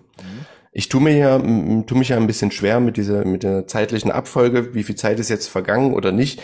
Meint sie mit dem Plan die Ermordung äh, der Leute oder meint sie mit dem Plan die Umstrukturierung der Konzerne? Was ja deutlich länger bräuchte. Hier, hier steht übrigens, es ist zwei Jahre her, seit du vom Berg gestürzt ja. bist. Wo, wo, wo, wo, wo? Davor, im Panel davor, wo sie den. Zwei Jahre her. Ah ja, gut, ne, siehst du. Wer lesen kann. Und das sagt er, der, der Detective, er hat nichts verraten und da sagt sie, alles ist ganz nach Plan verlaufen. Okay, das bedeutet also, was soll, äh, dass Batman, Batman, auch noch da ist. Was ja auch hier ist, so ist, Batman ist ja Schachmatt gesetzt. Ja. Ra's al Ghul ist tot. Was soll er jetzt machen? Soll er jetzt hingehen und äh, der, der, weiß ja trotzdem auch, dass das jetzt, dass es die Welt jetzt eher ins Chaos stürzen würde, wenn er jetzt sagt, alle, die jetzt dort in diesen Firmen sitzen. Genau, das gesteht er sich ja dann auch ein, ja. Ja. Ne? So, also hat er die Klappe gehalten, Batman, und damit ist natürlich alles nach Plan gelaufen. Und nach zwei Jahren ist die Erde trotzdem kein Paradies, das kann ich euch sagen. gefühlt schon. Also wenn du äh, Assassine der Schatten bist, dann ist gefühlt alles gut. was der ja gemacht hat, witzigerweise, ist ja im Grunde das, was Catwoman gern machen würde, um nochmal auf den Vergleich zurückzukommen. Ich halte mich da jetzt zurück. der hat das Kapital anders strukturiert. Der sagt quasi, ich kann das System nicht verändern, also verändere ich Teile im System. Ja.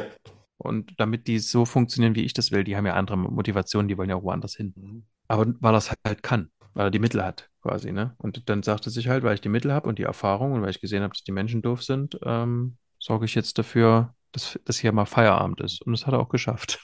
Spannend. Ja, gutes Ding. Vollumeng, vollumfänglich äh, zu empfehlen oder ja. nicht? Ja, na, Doch, klar. Auf jeden Fall. Oder meinst du jetzt die ganze One-Bad-Day-Reihe? Nee, ich bin jetzt immer noch beim, beim Ras hier gefangen, mhm. weil tatsächlich hier alles drinsteckt, was Ras ausmacht. Ja. Batmans Kodex, der ist auch völlig da drin, auch gut erhalten äh, und halt nicht entfremdet oder äh, rausgeschrieben. Das ist die, die Ras Geschichte, deswegen sage ich nochmal diese, diese rückblickend, ähm, das ist genau das, was Danny O'Neill in den 70er Jahren gemacht hat mit Batman. Das ist eine erwachsene Geschichte, die hat Batman aus diesem Albernen rausgeholt, mhm. weil das trotz der fantastischen Elemente mit einem Ernst erzählt wird, der glaubwürdig ist. Und modern, auf jeden Fall. Das ist äh, nicht eingestaubt. Ja. Mhm. Ja, und hier, jetzt mit diesen Akten, das, das, muss man auch mal sagen, da war Danny O'Neill damals in den 70er der Zeit voraus. Auch damals hat Ras Al Ghul auch schon für eine bessere Welt, auch für eine bessere Umwelt gekämpft. Der damals schon bemängelt hat mit Umweltverschmutzung. Da haben wir noch gar nicht drüber so nachgedacht.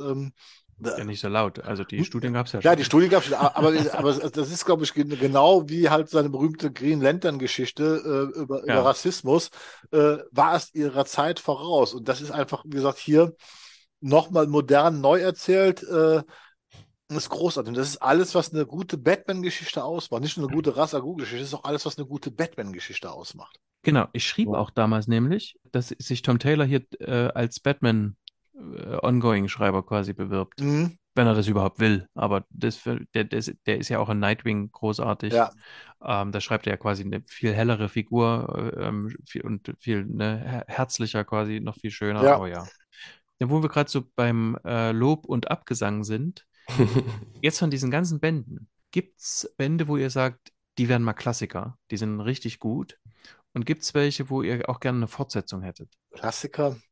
Ist, ist, ist schwierig zu beantworten. Ne? Ähm, ob da, es wird halt die Zeit zeigen, ne? Hm.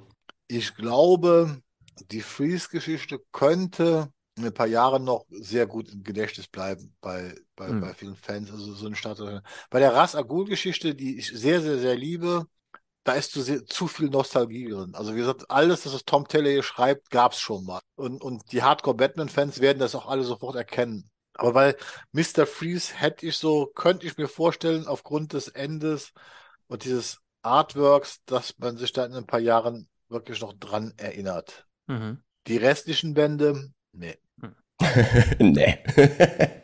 Aber ich, äh, ich, ich sehe das tatsächlich ein bisschen andersrum. Mhm. Mr. Freeze, ich glaube, aufgrund dieses Endes, ähm, dass man damit festgelegt hat, dass Mr. Freeze tatsächlich aus, aus egoistischer Eigenmotivation äh, tatsächlich böse ist, äh, glaube ich, ist das so ein bisschen schwer verdaulich, weil der hat ja doch eine sehr, äh, hat eine gewisse Romantisierung über, über die Jahre erlebt. Mhm. Und bei Ras Al Ghul finde ich es halt tatsächlich so, so Klassiker-Meisterwerk, weil die ganze Geschichte von Ras Al Ghul, die mal erzählt wurden, die mal nicht erzählt wurden, der Kampf mit Batman, die Achtung voneinander, zusammen mit Damien, sein Sohn und das steckt halt alles auf diesen wenigen Seiten. Da, da steckt einfach alles, was Ras Al Ghul und Batman ausmacht, kriegst du Mhm. auf diesen wenigen Seiten und das macht's für mich so unheimlich wertvoll. Ja, ich, ich würde ich auch denken, weil du hast jetzt hier modernisiert quasi nochmal zusammengegossen. Und wenn jemand was über Ra's al Ghul erfahren will, dann drückst du dem halt den Band in die Hand, weil du Genau weißt, so, ja. das ist so die modernste Erzählung quasi davon. Bei Mr. Freeze denke ich eben, Gerd sagte, es wäre eigentlich ganz schön, wenn man das so ein bisschen, diese Facette noch ein bisschen mit in die Kontinuität oder in die, in die Mhm. zukünftige Historie der Figur mit einfließen lässt. Wäre es so, dann wäre das ja quasi ein Klassiker. Mhm. Ja. Dadurch. Also dann wäre das ja quasi ein- so ein Ausgangspunkt, ne? Ja. Wäre auf jeden Fall spannend, aber auch schwierig, glaube ich. Ja, mal gucken. Vielleicht ist das ja auch so oder so ähnlich schon mal irgendwo erzählt worden. Das muss ja auch nicht sein, dass es Ich nicht wollte schon mal gezeigt sagen, worden ist, dass, das- dass Freeze nicht vielleicht trotzdem ein Arschloch ist. Ja. So, also jetzt mal wirklich sehr runtergebrochen, ne? Gerd? ist halt immer schwierig, das, das jetzt zu beurteilen. Ich kenne es auch nicht alle Freeze-Geschichten, die geschrieben worden sind. Hier kommen halt so ein paar Punkte zusammen, die es halt ein bisschen wirklich sehr schön machen. Also, Hm. Weil man halt auch merkt, dass eine gewisse Sorgfalt im Artwork drin steckt. Wie gesagt, bei Ra's al Ghul, das ist bei, spielt bei, bei, bei mir natürlich auch die Rolle, dass ich das jetzt vielleicht so nicht ganz so sehe wie Pierre, weil ich halt die ganzen alten Geschichten habe und kenne. Ja, ja, ja, klar. Oh. Ich, fände zum Beispiel auch spannend, äh, jetzt zu wissen, jetzt wo Ras aus der Grube wieder raus ist, zwei Jahre später, wie sieht die Welt jetzt aus? Wie hat äh, Batman auf die Veränderungen reagiert? Ich fände, da, da gibt's noch Möglichkeiten, das weiter zu erzählen. Also da gibt es einen Fortsetzungswunsch quasi. Von meiner Seite auf jeden Fall. Wie sieht es bei Gerd aus und bei anderen Bänden? Also Ra's eine Fortsetzung tatsächlich, ja, könnte ich mir vorstellen. Hm. Bei den restlichen Bänden, ja, brauchen wir für den Riddler eine Fortsetzung? Nee, die ist, hat sich ja eigentlich schon erledigt. oh, bitte, komm. Ähm, Jetzt bist du aber albern. Nimm, nur die raus, die du auch wirklich, wo du wirklich sagst, habe ich noch was bei den anderen Bänden, wo ich denke, ja, da, da, das könnte man noch schön weiter erzählen. Nee, nee, gibt's ja nicht. Clayface ist komplett auserzählt. Catwoman, Ja. schwierig, schwierig. Also ich sag mal so, gerade wo du auch diese ganzen Punk. Punkte gesandt hattest mit dieser Systemkritik, ne, da könnten wir natürlich schon was draus machen und das ausbauen und äh, wenn man äh, engagierten Schreiber hätte, aber Ja, und einen engagierten Zeichner, ne, bitte. ja, ne, Zeichner. Clayface würde ich tatsächlich gerne wissen, wie es weitergeht. Ja, das soll weitergehen. Der ist in seiner Zelle mit seinen äh, Ja. Nebenfiguren. Irgendwann würde er rauskommen. Und was dann? Der ist jetzt, ja, äh, äh, Ich hätte gerne, ich hätte vielleicht gerne noch eine zweite Geschichte, weißt du? Ich hätte gerne noch einen zweiten ähm, One Bad Day, der das quasi nimmt und sagt, ja, okay, jetzt müssen wir es aber, jetzt muss ich mich mal anstrengen kreativ und den in eine andere Richtung führen zum Beispiel. Ach so. So, Ah, also da habe ich jetzt, ne, ich muss aber da sind wir doch ganz schnell, da sind wir doch ganz schnell ähnlich wie bei der Two-Face-Geschichte. Ähm, der wird immer wieder in sein eigenes altes Muster zurückfallen. Ja. Das hat er ja nun deutlich, klar deutlich bewiesen. Ja, dann, ja, wenn du es so lässt, dann brauchen wir es auch nicht nochmal. Da hast du recht. Ja. Das müsste dann schon irgendeine eine eine Entwicklungsaufgabe geben, die dann auch irgendwie bewältigt oder eben nicht wird. Ne? Ich wüsste aber auch nicht wie. Da müsste er ja Täter-Opfer-Ausgleich in irgendeiner Art und Weise ist bei Leichen immer schwierig. Und das zeigt ja auch die Geschichte von Clayface. Er kann es einfach nicht. Er ist nicht fähig, äh, empathisch äh, oder, oder selbstreflexiv irgendwie zu handeln. Das geht nicht. Ja, aber du weißt, ich gebe die Hoffnung nicht auf. Ach so, einer bist du. Gibt es andere Villains, wo ihr sagt, da Bauchredner, sofort. so ein Ding auf 76 Seiten hätte ich gern? Bauchredner? Auf jeden Fall. Ich hab so Bock. Scarface auch dazu, oder? Nein, der erstmal ohne. Der kann das ja auch entdecken. Der kann ja Ah, erstmal ja. so eine innere Stimme haben und dann gibt er ihm eine Figur und Und dann gibt es den One Bad Day. ich will endlich, dass der Bauchredner irgendwo in irgendeinem Medium mal wieder auftaucht. Okay. Muss. Gerd? ich bin da sehr genügsam. Nö, also mir. ich, ich hätte gern Poison Ivy eigentlich. Ich, ich hab's mir fast gedacht. Aber, weil ich mag Poison Ivy, aber ähm, nach Ras Al Ghul schwierig. Ja. Ja, mit der Ökoterroristin hast du natürlich dann das gleiche Thema nochmal, ne? Ja, und die kriegt es definitiv nicht so effizient hin wie äh, Monsieur Al Ghul. Also. Das stimmt, ja. Oder eine richtig gute Mad Hatter-Geschichte, die den nochmal komplett neu, weil der ist, der ist schon so ziemlich untergegangen und mit dem, den könntest du nochmal richtig neu, den kannst du noch gut beschreiben, finde ich. Der ist noch weiß genug quasi, dass du da noch Ich wollte drauf gerade sagen, malen da, kannst. da gibt es ja kaum was. Also so, Ja. so oft ist der ja gar nicht verwendet worden, ne? Hm. Ja, ja, Hm, ja, ja, ich weiß, ne, es gab, ich habe von Scott Snyder noch so eine, äh, oder zu Scott Snyder Zeiten so eine Geschichte, wo Ja, aber dann, genau, an die denke ich nämlich auch gerade. Da war auf jeden Fall was. wo die in dem Waisenhaus waren, ne? Mit der Mhm. Alice zusammen und so, ja. Da hatten die doch auch von, von Scarecrow nochmal neu erzählt. Was ich mir auf jeden Fall noch gut vorstellen könnte für so eine One-Bad-Day-Reihe, was ist eigentlich aus Hugo Strange geworden, dass der tatsächlich so durchknallt? Und der stirbt alle paar Jahre, deswegen. okay. Aber ja, dann, genau, den könntest du zum Beispiel auch mal nehmen. Ja, und ansonsten solche Klassiker wie Man-Bat brauche ich jetzt nicht nochmal. Hm. Äh, ein Victor Sass wäre natürlich auch eine schöne Charakterstudie möglich. Ach, Aber ob es das jetzt braucht, ich persönlich brauche es nicht. Da bin ich dann auch genügsam wie ein Gerd. ach ja, oder, oder hier äh, Harley Quinn, hä? Nee, nee, da haben wir unsere Harleen. ja. Das sind ihre one bad Was haltet ihr denn jetzt am Ende von diesem ganzen Projekt? Also ich sag mal so, man merkt, es ist halt ein Marketingversuch ähm, gewesen. Jetzt weiß ich, dieser Schuber, kommt der auch in den, Versta in den Staaten raus oder ist der nur für Deutschland, den ihr da... Ne, in, den Schuber gibt es in den USA, glaube ich, komplett bestückt für 100 und Euro. mhm. Und bei uns gibt es den leer. Also du kaufst den für 38 Euro und da ist in dem Schuber lustigerweise noch The Killing Joke mit drin. Also kaufen kannst du es, glaube ich, nicht mehr. Nicht mehr, ist richtig ausverkauft. Ja. Äh, kriegst es aber auch in Deutschland für äh, zwischen 130 und 180 komplett bestückt. Kommt immer drauf an, wo du bestellst. Okay. Also ist es halt letztendlich aus marketingtechnischen Gründen geschehen. Ähm, wie gesagt, man hätte das auch Batman Villain of the Month Reihe nennen können. Man hätte es auch anders nennen können. Ich finde dieses Konzept One Bad Day, das funktioniert nicht. Also das, das, die, diese Idee, die man aus äh, Killing Joke übernehmen will, funktioniert in keinster Weise. Wie gesagt, aber ist ein netter Versuch gewesen. Wir haben ein paar nette Geschichten, wir haben ein paar sehr gute Geschichten, wir haben ein paar miese Geschichten äh, gehabt. Äh, das ist aber, wie gesagt, man hätte diese Bände auch als normale Einzelbände so rauskommen lassen, also was, was DC auch schon seit Jahren macht, äh, diese ganzen One-Shot-Geschichten hätte, hätten, hätten, hätten so genauso funktioniert. Sehe ich ähnlich, aber wie ich halt vorhin auch schon sagte, mir hat's richtig Spaß gemacht. Also wirklich diese, dieser kleine Event-Charakter, immer so abgeschlossene Geschichten. Aber unter dem One Bad Day s- s- findet man so gut wie keinem Band. Bei Clayface hat man das gut aufgearbeitet. Mhm. Bei Bane kann ich persönlich das richtig gut nachvollziehen. Ähm, und ansonsten, nein, schwierig, da überhaupt äh, eine Verknüpfung zu, zu finden, dass man das Ja. Ich sage es mal, ja, ich sag's mal so, physikalisch werde ich mir jetzt nach Weihnachten den Freeze-Band und den Ras Al Ghul Band holen, dass ich mir ins Regal stellen kann. gute Entscheidung. Und den Rest habe ich halt digital, reicht mir. Ja, das Ding ist halt auch, das haben wir ja, das haben wir beim Riddler quasi bemängelt und das haben wir auch bei anderen Sachen bemängelt. Was du gemacht hast, ist, du hast die, die Künstler dort in irgendein Korsett gezwängt. Und was ich auch nicht weiß, ist, sind solche Sachen wie der Pinguin, war das mal eine geplante Storyline und dann musst du da aber plötzlich irgendwie Batman mit Ja. noch reinbringen, Mhm. weil das heißt jetzt Batman One Bad Day. So, das, äh, das habt, da hast du mal diese Storyline entwickelt, da können wir es ja auch so machen. Also ich weiß nicht genau, wie das zustande gekommen ist. Das ist auch nicht zu Mhm. finden. Ne, wir haben gesehen, Tom King hat offensichtlich versucht, den komplett nachzuzeichnen, diesen, diesen ähm, The Killing Joke gewissermaßen, nur mit dem Riddler und äh, halt auf eine eigene Weise. Und wir haben das auch in anderen Bänden, wo du halt richtig dieses Problem hast, dass die jetzt diesen One Bad Day bringen. Bei Clayface hat es ähm, ein kreatives Moment quasi erzeugt Mhm. und drumherum aber ist es also völliger Blödsinn, seine Künstler so einzuschränken. Also Ja, die Seitenzahl an sich ist ja schon eine Schranke natürlich. Die, die gut ist. So, wo du sagst, okay, du hast jetzt hier 76 Seiten, mach was. Willst du was machen? Ja oder nein? Ne? Und dann aber zu sagen, dann gibt's, hat es bestimmt Deadlines gegeben, also anders kann ich mir diese McKelvey-Sachen, äh, äh, Zeichnungen bei Catwoman zum Beispiel nicht Hm. erklären. Ja, also das sind zu viele ähm, Grenzen, die man dort eingezogen hat. Das denke ich einfach durch dieses, durch dieses blöde Konzept.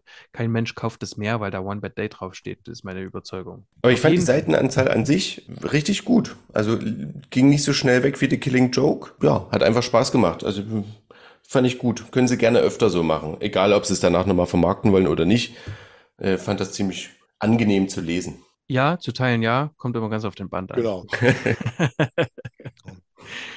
Ja, das sind wir durch, oder? Ja, Wahrscheinlich wird es das dann so schnell nicht mehr geben. Äh, weitere One Bad Days, also wie gesagt, ein paar haben wir jetzt genannt, die uns interessieren würden. Ähm, solltet ihr bis jetzt dran geblieben sein, habt ihr sehr wahrscheinlich ähm, die Reihe ja auch gelesen.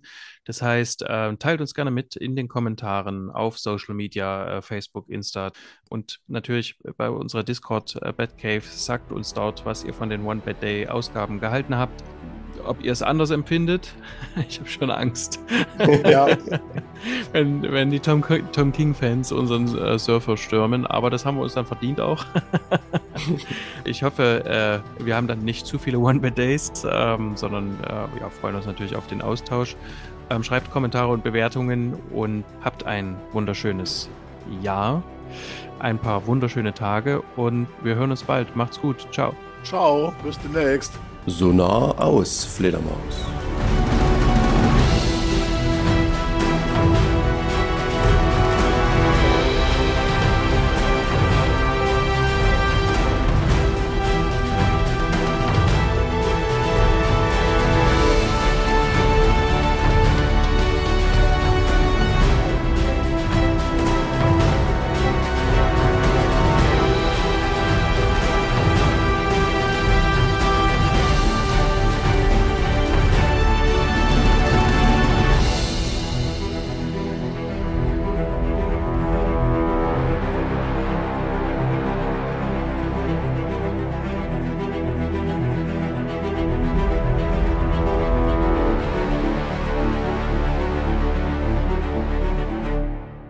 Batman News Badcast ist ein Podcast-Projekt von Fans für Fans. Batman News.de und der Badcast stehen nicht in Verbindung mit Warner Bros. oder DC Comics.